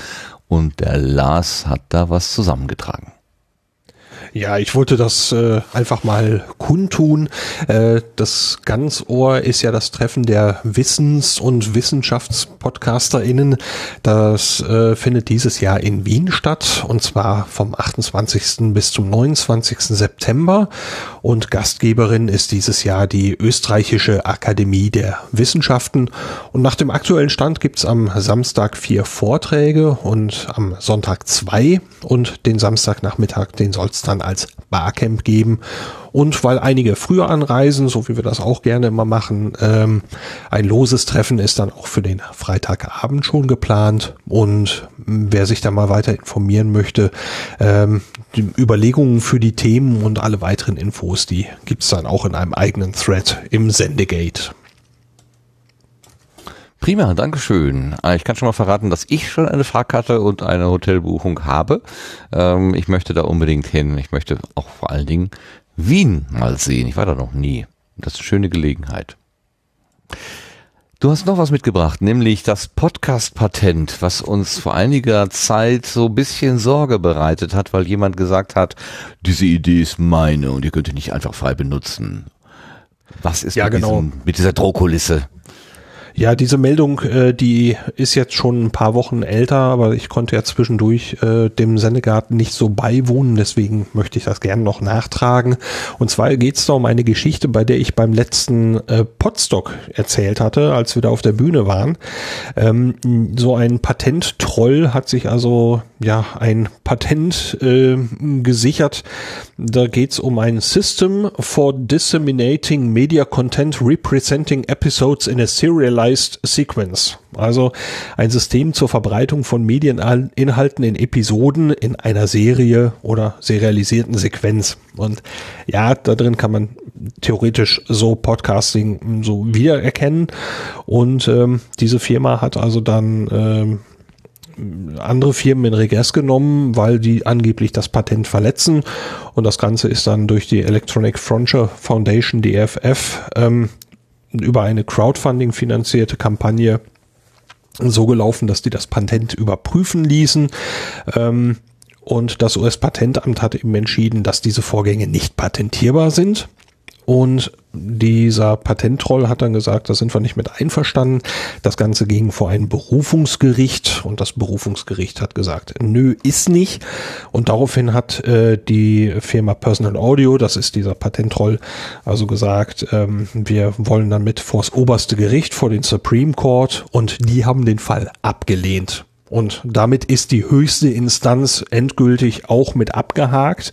Ähm, die Sache ist vom Tisch. Dieses Podcast-Patent ist Geschichte und von dieser Ecke, aus genau dieser Ecke, kann also in diesem Fall nichts mehr kommen. Prima. Können wir uns auch wieder etwas beruhigen, ähm, was diese Sachen angeht. Dann habe ich eine Zuschrift bekommen von Torben, der äh, weist uns darauf hin, dass der Apfelklatsch, der Podcast, äh, nicht mehr existiert. Er ist aber nicht weg, er heißt nur anders. Er wird umbenannt zum Geek Café. Wir wurden angeschrieben mit Hallo liebes Sendegarten-Team, ich weiß nicht, ob ihr es schon mitbekommen habt. Ein Urgestein der Apple Podcast-Szene wandelt sich. Aus dem Apfelklatsch wird das Geek Café. Weitere Infos findet man dazu direkt auf der Geek Café Seite. Und da bin ich mal hingegangen über diesen Podcast. Seit dem Jahre 2011 produzieren wir, Tobias T. Hildebrand und Thomas Acosta, mit Leidenschaft und Hingabe erfolgreich den Podcast Apfelklatsch.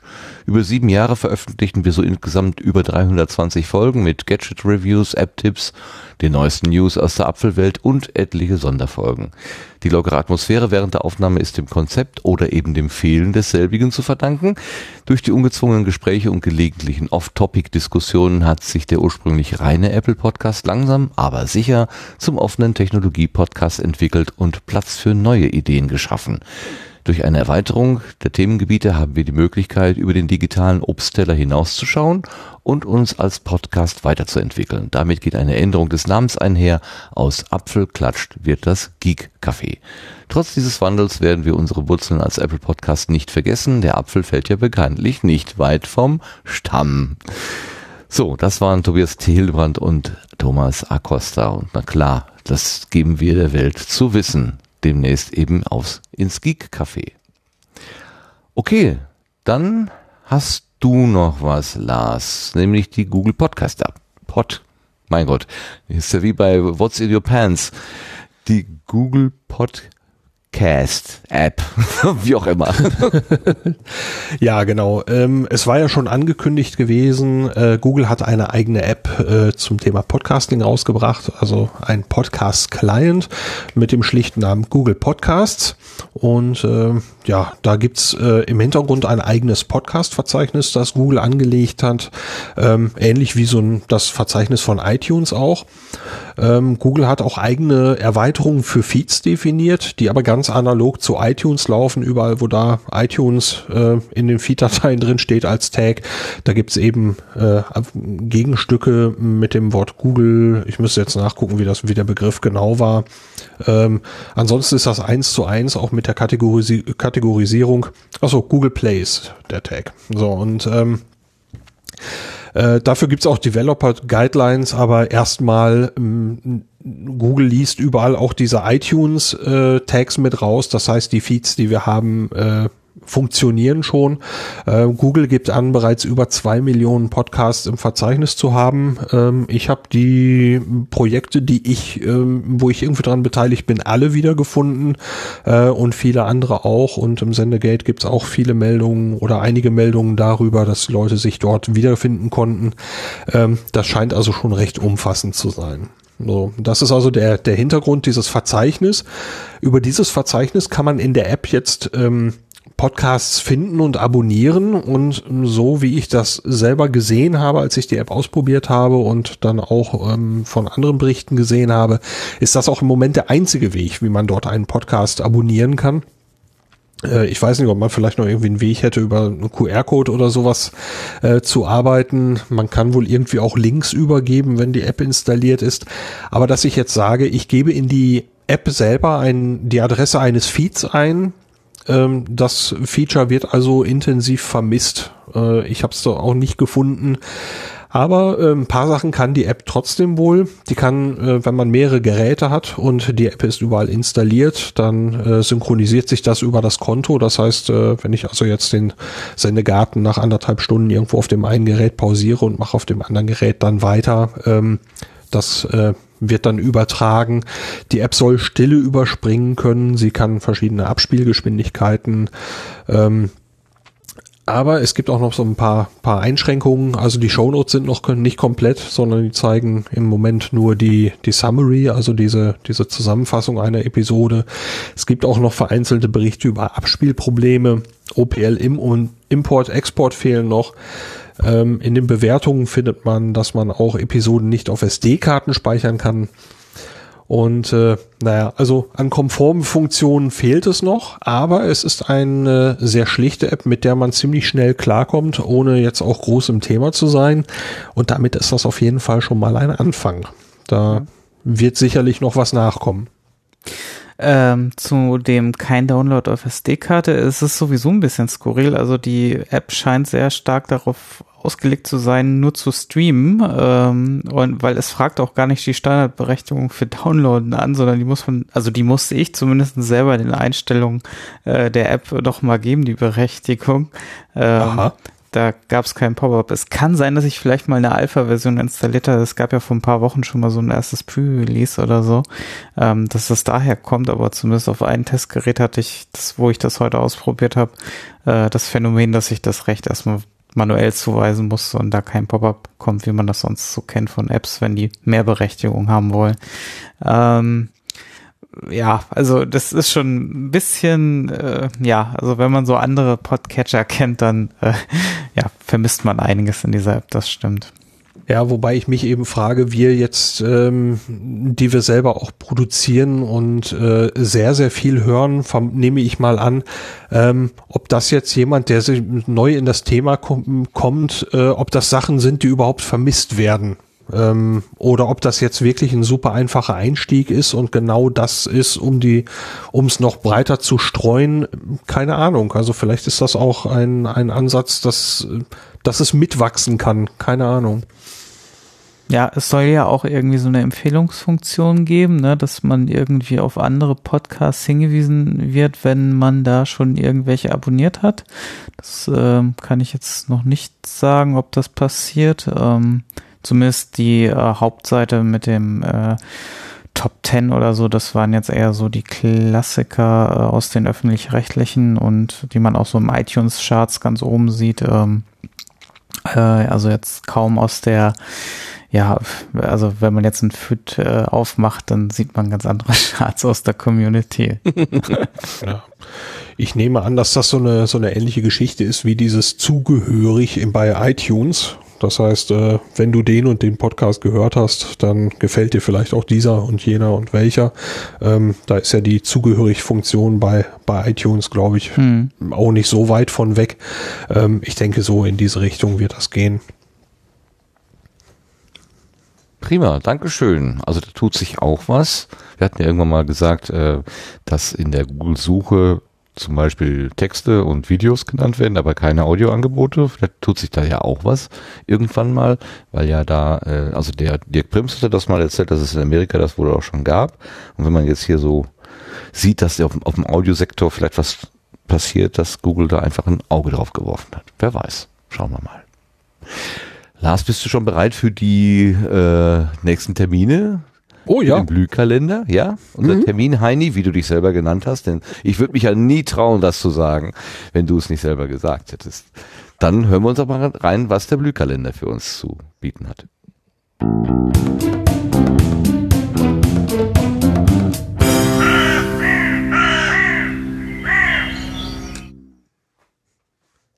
Genau, die Podcast-Termine der nächsten drei Monate habe ich wieder zusammengetragen und wie immer stammen die aus dem Termin-Wiki im Sendegate.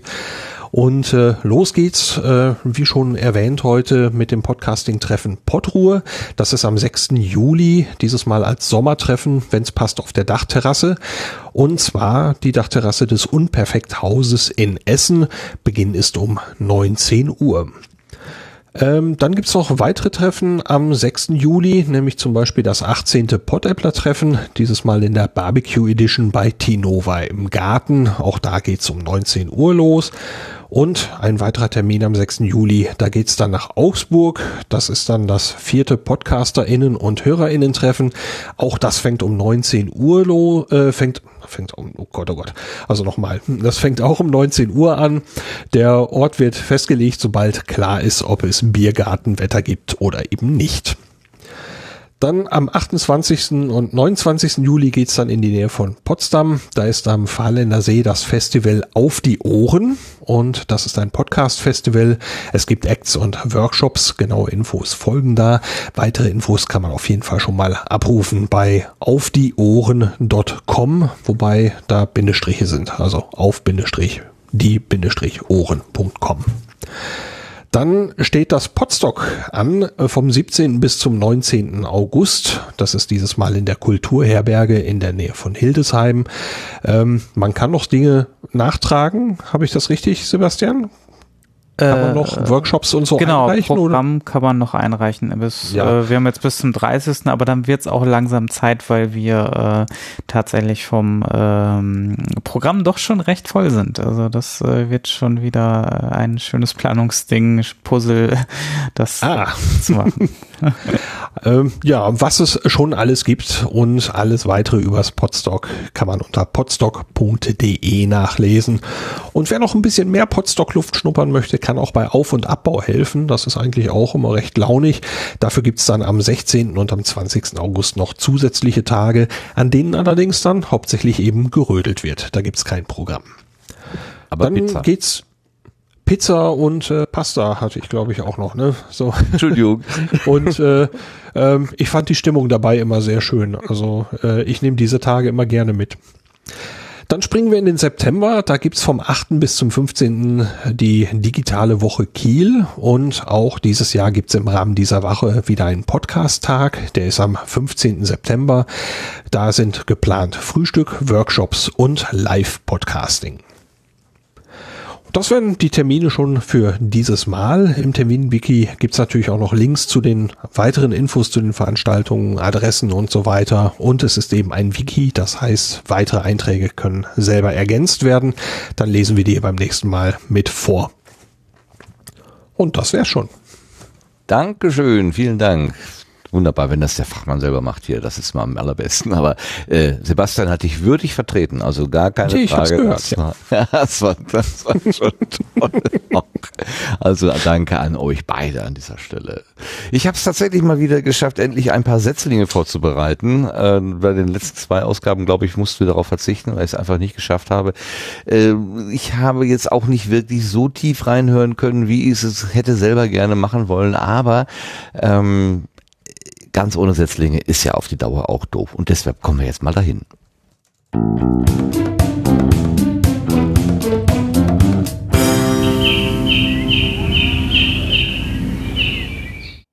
Also diese subjektive und wertfreie Auswahl, willkürlich zusammengestellt, ähm, jetzt noch immer, immer mehr auch durch eure Hörerinnen und Hörer Ratschläge. Und äh, beim ersten konnte man gar nicht anders. Der knüpft nochmal an an die letzte Episode mit dem Sascha Erler und an die Feuerwehrgeschichten. Es ist tatsächlich, wir haben ja überlegt, ob es einen Feuerwehr-Podcast gibt. Es ist tatsächlich ein Feuerwehr-Podcast entstanden vermutlich unabhängig von der Idee, die wir da ge gewälzt haben. Aber der Sascha schrieb, da ist die verlangte Feuerwehr, da ist der verlangte Feuerwehr-Podcast und das völlig ohne mein Zutun. Ähm, über das Thema Feuerwehr steht da auf der Webseite, gibt es eine Menge zu berichten. Und nicht nur wir haben etwas zu sagen, auch viele aktive Feuerwehrleute möchten ihr Wissen weitergeben. Deswegen haben wir unser Interview mit Josef Helpenstein, Stabsstellenleiter Schulentwicklung an der Feuerwehr und Katastrophenschutzschule Rheinland-Pfalz in Koblenz, für euch aufgezeichnet. In unserer ersten Folge sprechen wir mit ihm über sein krassestes Erlebnis als Feuerwehrmann und die unterschiedlichen Aus- und Fortbildungsmöglichkeiten für Feuerwehrleute in Deutschland. In der zweiten Folge berichtet er uns von der Ausbildung an den Feuerwehrschulen und der Möglichkeit einer Feuerwehrmann-Leit-Ausbildung. Und das Wir, was da spricht, das sind Dr. Michael Ruffer und Sascha Mestenhauser. Einen kleinen Ausschnitt haben wir auch mitgebracht. Hallo und herzlich willkommen zur ersten Folge des Feuerwehrmagazin Podcasts. Da nicht jeder Lust und Zeit für das Lesen von Artikeln hat, haben wir vom Feuerwehrmagazin uns gedacht, dass wir euch einige unserer Beiträge rund um das Thema Feuerwehr auch einfach erzählen könnten. Also haben wir unser Interview mit Josef Helpenstein, Stabstellenleiter Schulentwicklung an der Feuerwehr- und Katastrophenschutzschule Rheinland-Pfalz in Koblenz, ganz einfach aufgezeichnet. In der ersten Folge verrät der aktive Feuerwehrmann uns sein krassestes Erlebnis in seiner langen Feuerwehrlaufbahn. Außerdem berichtet er über die unterschiedliche Ausbildung an den Feuerwehrschulen in Deutschland und warum Aus- und Fortbildungen nicht über alle Ländergrenzen hinweg anerkannt werden. Da dies unsere erste Folge ist und daher vieles neu für uns, würden wir gerne eure Meinung hören. Gefällt euch das Format? Ist akustisch alles gut zu verstehen? Habt ihr Vorschläge, worüber wir mal reden sollten? Schreibt es uns einfach in die Kommentare. Und jetzt viel Spaß mit dem Interview.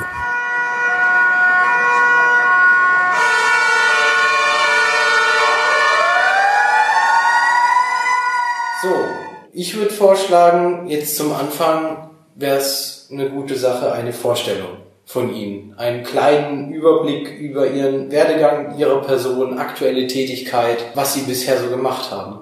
Ja, dann fangen wir mal an. Ne? Mein Name ist Josef Heldenstein. Ich werde in diesem Jahr ganze 60 Jahre. Habe relativ früh den Weg zur Feuerwehr gefunden, mit 17 Jahren. Nicht aus Leidenschaft, sondern weil meine Kumpels plötzlich weg waren und ich dann samstags mal nachgeschaut habe, wo sind sie denn? Schwupp war der Weg zum Ehrenamt gefunden. Später hat sich dann auch noch der Weg zur professionellen Feuerwehr ergeben. Mit relativ jungen Jahren habe ich eine kurze Zeit bei einer Werkfeuerwehr verbracht, die damalige Siemens Werkfeuerwehr. Danach der Wechsel zur Berliner Feuerwehr, der ich 15 Jahre angehört habe.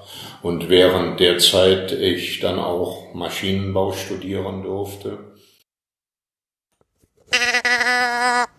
Ja, soweit ein kleiner Ausschnitt aus dem neuen Feuerwehr-Podcast. Äh, jetzt habe ich natürlich verschlagen, wie die Feuerwehr-Magazin-Podcast. Die Webseite, die ihr sicherlich wissen möchtet, ist www.feuerwehrmagazin.de slash wissen slash podcast unterstrich Serie Bindestrich 80690. Aber ich denke, wenn man auf die Webseite feuerwehrmagazin.de geht, dann wird man entsprechend auch das Angebot finden. Das zweite, unser zweiter Setzling, das ist wieder eine Zusendung von Arnim. Der hatte mir schon mal aus diesem Netzwerk was äh, zugeschrieben und äh, das ist aus dem blindzellen.org äh, Netzwerk Podcast.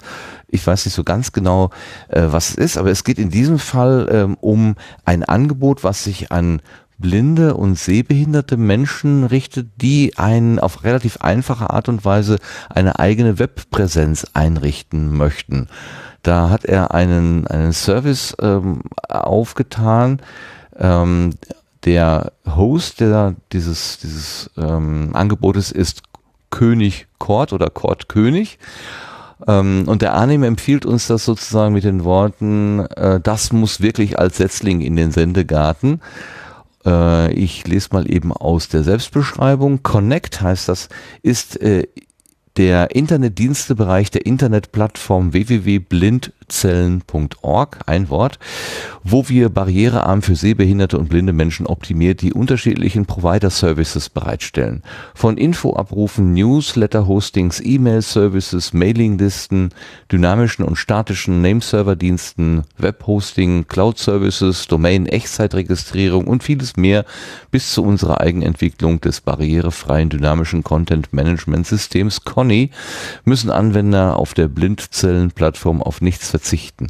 Der Connect-Podcast soll begleiten, informieren, dokumentieren, erklären und unterhalten. Durch den Podcast begleitet Kurt König.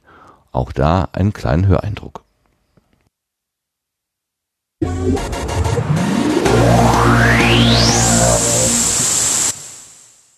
Eins Punkt theoretische Grundlagen. In diesem Tutorial soll die Arbeit mit dem Content Management System, abgekürzt CMS, Conny, näher beschrieben werden.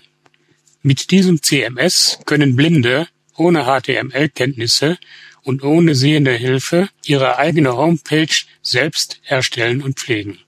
In diesem ersten Kapitel sollen einige theoretische Grundlagen erläutert werden, die für die Arbeit mit dem CMS Conny hilfreich oder Voraussetzung sind. Erstens die Grundsätze bei der Webseitengestaltung.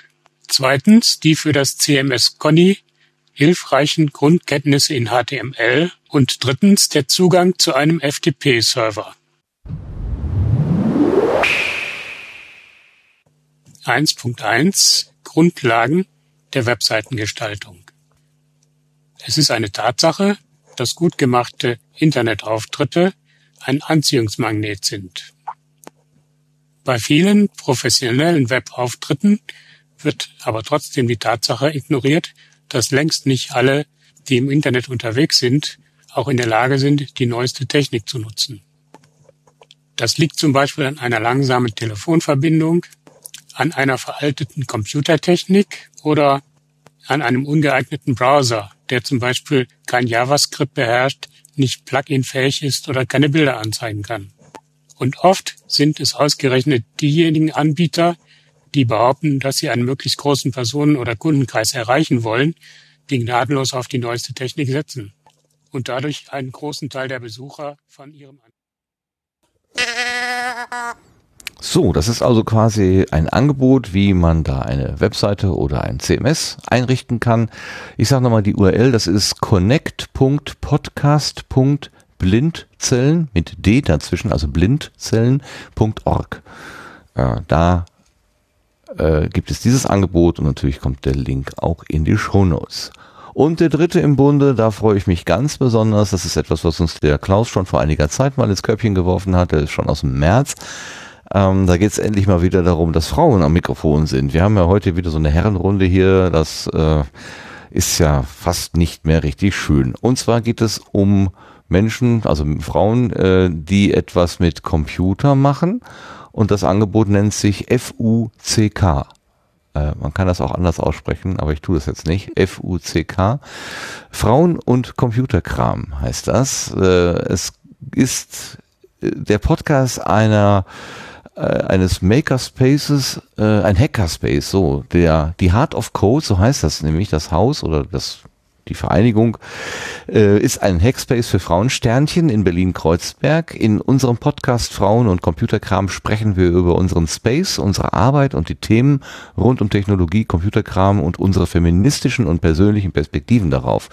Unsere Webseite findet ihr hier in, und unseren Twitter-Account findet ihr hier. Ach so, hier und hier. Das ist so lieb ich ja. Dahinter sind natürlich Dinge verborgen, die ich jetzt beim Kopieren verloren habe. Und irgendwo haben wir wohl auch noch eine Facebook-Seite, aber die finde ich gerade nicht. Ja, super. Das ist ja wirklich äh, Information aus der Hölle. Ähm, es ist, die Webseite ist frauen- und computerkram.de. Frauen und Computerkram zusammenschreiben, ein Wort. Ähm, und der Podcast ist, äh, sagen wir mal, ähm, ein, also so aus dem Leben gegriffen. Wenn ich das richtig verstanden habe, dann haben die diesen Raum äh, in der ersten Etage über einer Tordurchfahrt eine alte Remise und man kommt in diesen Raum nur, wenn man von außen eine Leiter hochklettert. Und äh, wir werden jetzt Ohrenzeuge, wie das jemand tut. Vielleicht ein paar Worte zu uns auch. Kommt da gerade jemand? Kommt jemand die Leiter hoch? Hallo? Warum seid ihr jetzt zu spät? Zu spät? Ich bin total spät. Wir sitzen hier schon und äh, nehmen ähm, seit sieben, Uhr, sieben, sieben Minuten die nullte Folge auf. Das Äh. ist Cat, die ist jetzt gerade die Leiter hochgekommen. Ich dachte, ihr kommt Ja, ich habe gedacht, ob hier jemand einbricht. Herr Keller hat ganz lange ganz laut gerufen. Was? Und ich habe noch Wir- gewunken. Was? Wir haben den Husten gehört. Ich habe gepackt. Ich dachte, wir treffen uns um sieben oder acht und ich wusste nicht, dass wir einen Podcast machen. Ach so, ja, kein Problem. Okay, Hi, willkommen zum Podcast machen. Ich habe euch ähm, Instrumente mitgebracht, eine Bohrmaschine für den Podcast. ja, könnt ihr mal vorführen, was wir hier machen. Ach geil. So ist ja, das. wir machen einen Podcast und du bringst einen Bohren. Ja, macht man doch so, Die oder? Soundeffekte. Folge. Genau, ich weiß, die neue Bohrmaschine. Cat, aber dann sag doch mal direkt, wer du bist. Nee, Oder so. ich mache nicht mit beim Podcast. Machst Ich bin, nur, ich bin nur zu Besuch. Okay, dann Marie, willst du, willst du anfangen und sagen, wer- du bist, Wer ich was bin, du machst und was warum und wieso du hier sitzt. Und wie, ja, okay. ähm, ja, also ich bin Marie, ich bin ähm, mittlerweile Softwareentwicklerin, bin aber eigentlich auch Soziologin und ähm, bin zu Heart of Code gekommen, äh, weil ich das äh, irgendwie total toll fand und irgendwie von mehreren Ecken äh, sich das irgendwie auf einmal so fast natürlicherweise ergeben hatte. Und das, ähm, ich bin total glücklich, dass das entstanden ist, so vor ungefähr eineinhalb Jahren, glaube ich schon. Ähm, und das verbindet irgendwie ganz viele Sachen, die ich mega spannend finde, einfach Technik äh, und Gesellschaft ähm, zusammenzudenken. Äh, und ich beschäftige mich außerdem auch mit Menstruations-Apps. Ähm, ja, ich glaube, das ist ja schon alles gesagt. Jenny, wer bist du? Jenny. ähm, genau, Jenny, ich bin Journalistin, ähm, arbeite beim Deutschlandradio als Freie oder so generell für Radiosender und bin vor anderthalb, zwei Jahren irgendwann mal so im Internet versunken auf der Suche nach Menschen, die sich für Technologien zu interessi interessieren und weil ich einfach auch Gruppen gesucht habe, ähm, denen ich mich anschließen kann, weil ähm, ich mich sozusagen journalistisch viel für Technik interessiert habe, aber auch ähm, mal gedacht habe, du musst irgendwie selbst auch was machen, du musst dich selbst auch irgendwie mehr weiterbilden und ähm, was ich nicht so gern mag, ist Männer fragen und dann dieses, diese, weil ich dann immer denke, es ist wie deinen großen Bruder fragen oder deinen Vater fragen oder den besten Freund fragen und das ist irgendwie so ein Mechanismus, der mich so ein bisschen nervt, weil das immer so heißt, ich kann das auch mal selbst nicht und dann erinnere ich mich an Informatikunterricht früher und so ein bisschen saturiert nervigen Blick von meinem Informatiklehrer und alles sowas, was einen halt entmutigt, sich selbst mit Technologien zu beschäftigen. Da haben wir es wieder. Menschen werden entmutigt und nicht ermutigt zu irgendwas. Das ist, äh, das sollte unbedingt geändert werden, finde ich. Wir sollten alles ausprobieren und uns nicht von irgendwelchen Ideen abbringen lassen. Getreu äh, der Idee von von Sastikel, von Lars und Pablo und Peter und der Idee von, äh, die wir eingangs gehört haben, vom Alexander Gerst. Also noch einmal, die URL ist frauen- und computerkram.de. Ähm, ich habe ein bisschen geschwankt, ich hatte zwei Ausschnitte. Ähm, dieser ist jetzt etwas informativer, der andere war noch ein bisschen lustiger, äh, weil ähm, die Dame, also die Frau, die vor allen Dingen die Elektroinstallation macht, ist die Marie. Und da es nicht immer alles so richtig funktioniert und auch ab und zu mal die Sicherung rausfliegt oder es auch mal einen Funkenschlag gibt, nennen sie sie Funkenmarie. Und das fand ich einfach großartig.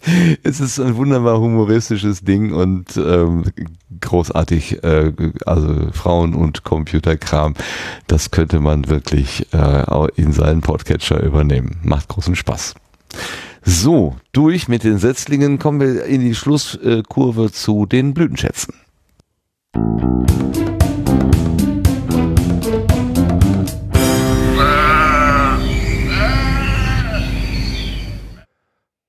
Und heute oute ich mich mal zum äh, Mut zu keinem Blütenschatz. Ähm, ich ich, hab, ich äh, mache immer so Screenshots, wenn mich irgendwas besonders fasziniert hat und ich weiß aber jetzt nicht mehr, was dieser Screenshot mir sagen soll. Ich bin etwas überfragt. Ich muss an der Stelle echt passen. Ich weiß es nicht mehr. Aber ich frage mal unseren Gast. Pablo, hast du einen Blütenschatz für uns? Ähm, ja, ich äh, bin ja tatsächlich auch äh, Hörer dieses netten Formates. Insofern äh, hatte ich da schon eine Ahnung. Ich hatte ja insgesamt nicht viel Vorlauf. Seit wann weiß ich, dass ich dabei bin? Seit zwei Tagen. Und äh, seit äh, eine halbe Stunde vor Aufzeichnung tatsächlich auch, dass ich einen Blütenschatz äh, gebrauchen könnte. Ähm, äh, sind zwei Blütenschätze in Ordnung? Na klar. Okay. Ähm, bei mir ist in der Zwischenzeit noch was eingefallen.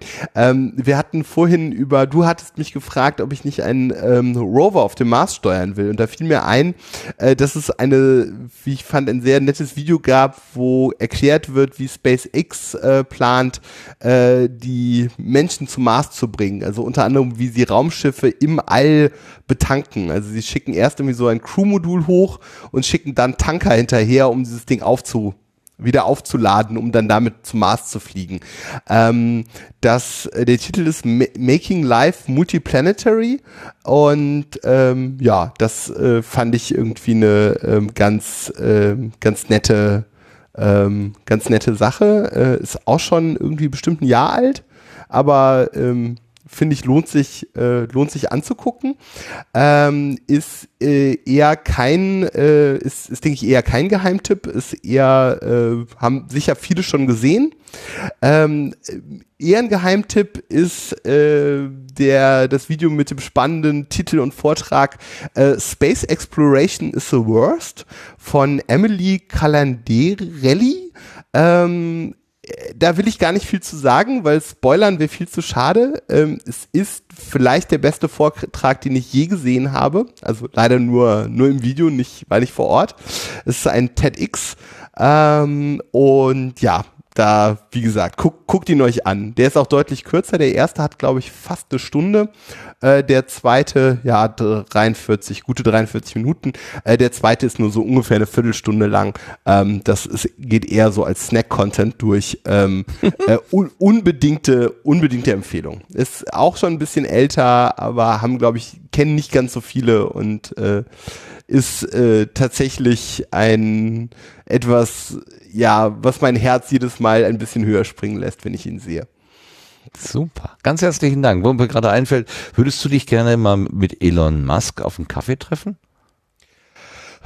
Ähm, das ist äh, eine lustige Frage, weil ich vor zwei Tagen die Chefin des DLR gesehen habe auf einem Sommerfest, auf dem DLR Sommerfest und mich gefragt habe, ob ich mich gerne mit ihr unterhalten würde, weil ich hatte den Eindruck, das wäre relativ unkompliziert möglich gewesen.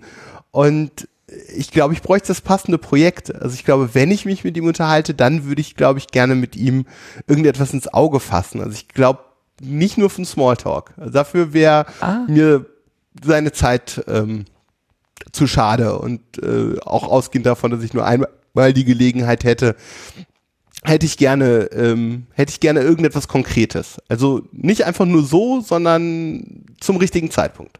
Aus dir spricht der Markus Völter. Ich höre es genau. Wir verschenken Huch. keine Zeit. Das muss alles genau.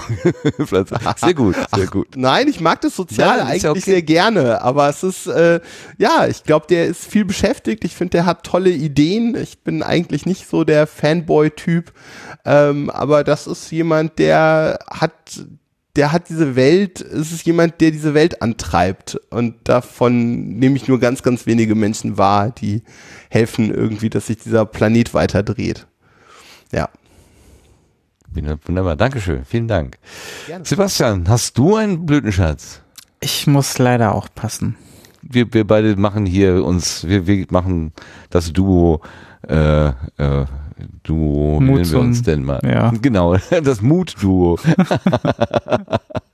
Aber der Lars, der hat was mitgebracht. Ich sehe es genau. Lars, was hast ja, du ich, dabei? Ich, ich bin feige und habe was mitgebracht.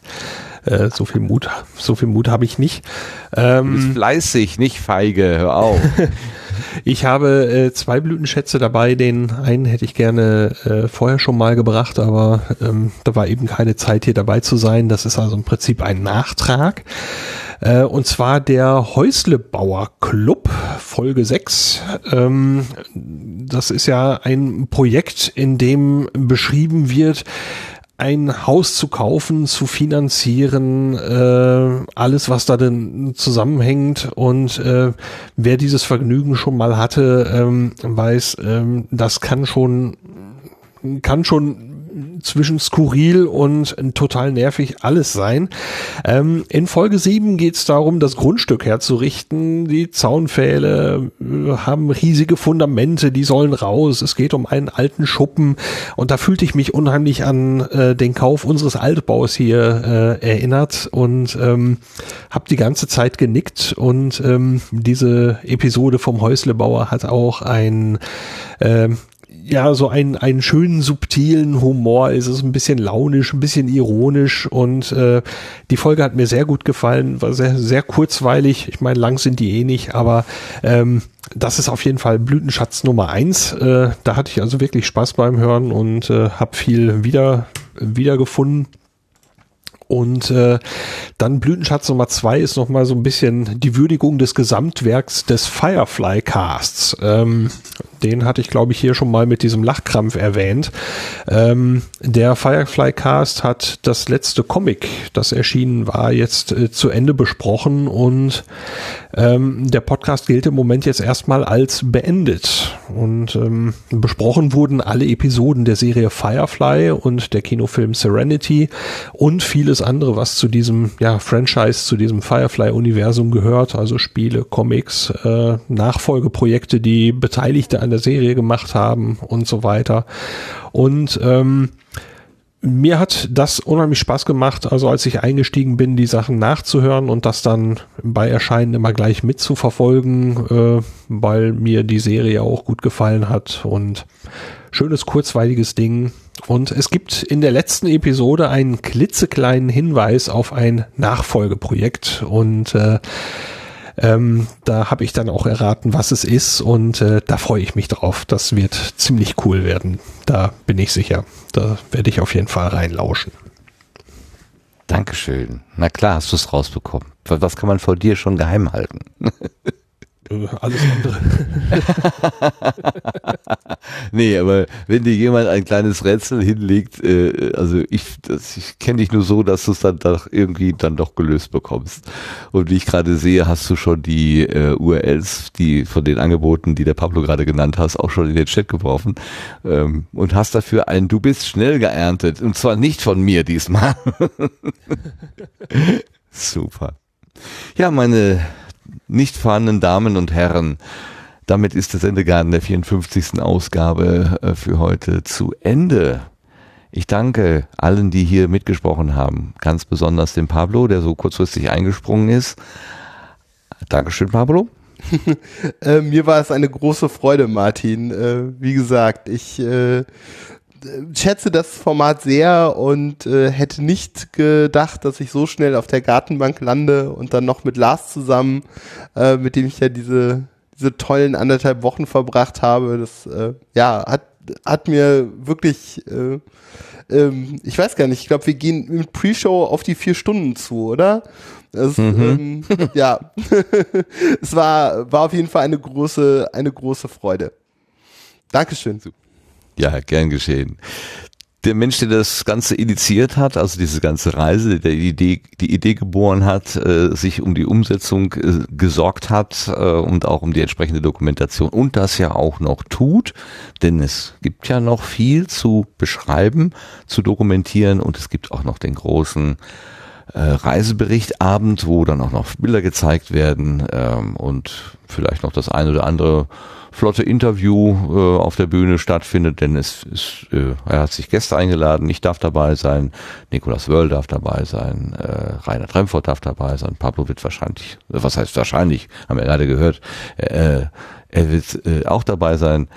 Und da wird sicherlich noch das ein oder andere äh, lustige Gespräch zustande kommen. Dann danke ich für, für die Planung, für die Idee, für die Durchführung und das, was noch kommen wird, dem Lars. Dankeschön. Ich habe zu danken. Ohne euch alle wäre es nicht gegangen. Ja, wie, wie, sagt, wie, wie hieß das früher bei uns immer? Ähm, mit dir und den dicken Kartoffeln. Und wenn da keine dicken Kartoffeln, hätte er kleine genommen oder irgendwie sowas. Also, wie, wie war denn der Spruch? Warum kriegt ihr nicht mehr zusammen? Ich danke dir und den dicken Kartoffeln, glaube ich. Oh, entschuldigt, ähm, es ist jetzt wirklich schon, äh, es ist wirklich schon zu weit äh, in der Vergangenheit. Wer da so schön lacht, ist der Sebastian. Ja. Ähm, dem möchte ich natürlich auch ganz herzlich danken dafür, dass du heute da wieder dabei gewesen bist. Ja, sehr gerne. Super. Und der Dank geht auch an alle Hörerinnen und Hörer, jetzt hier live äh, und auch demnächst in der Konserve und auch den vielen, die heute wieder mit uns gechattet haben, äh, die hier auch Fragen beigesteuert haben, die den Verlauf des Gesprächs so ein bisschen mitgestaltet haben. Ganz herzlichen Dank und mit einem gemeinsamen Tschüss gehen wir jetzt einfach in die Nacht. Tschüss. Tschüss. Tschüss. Música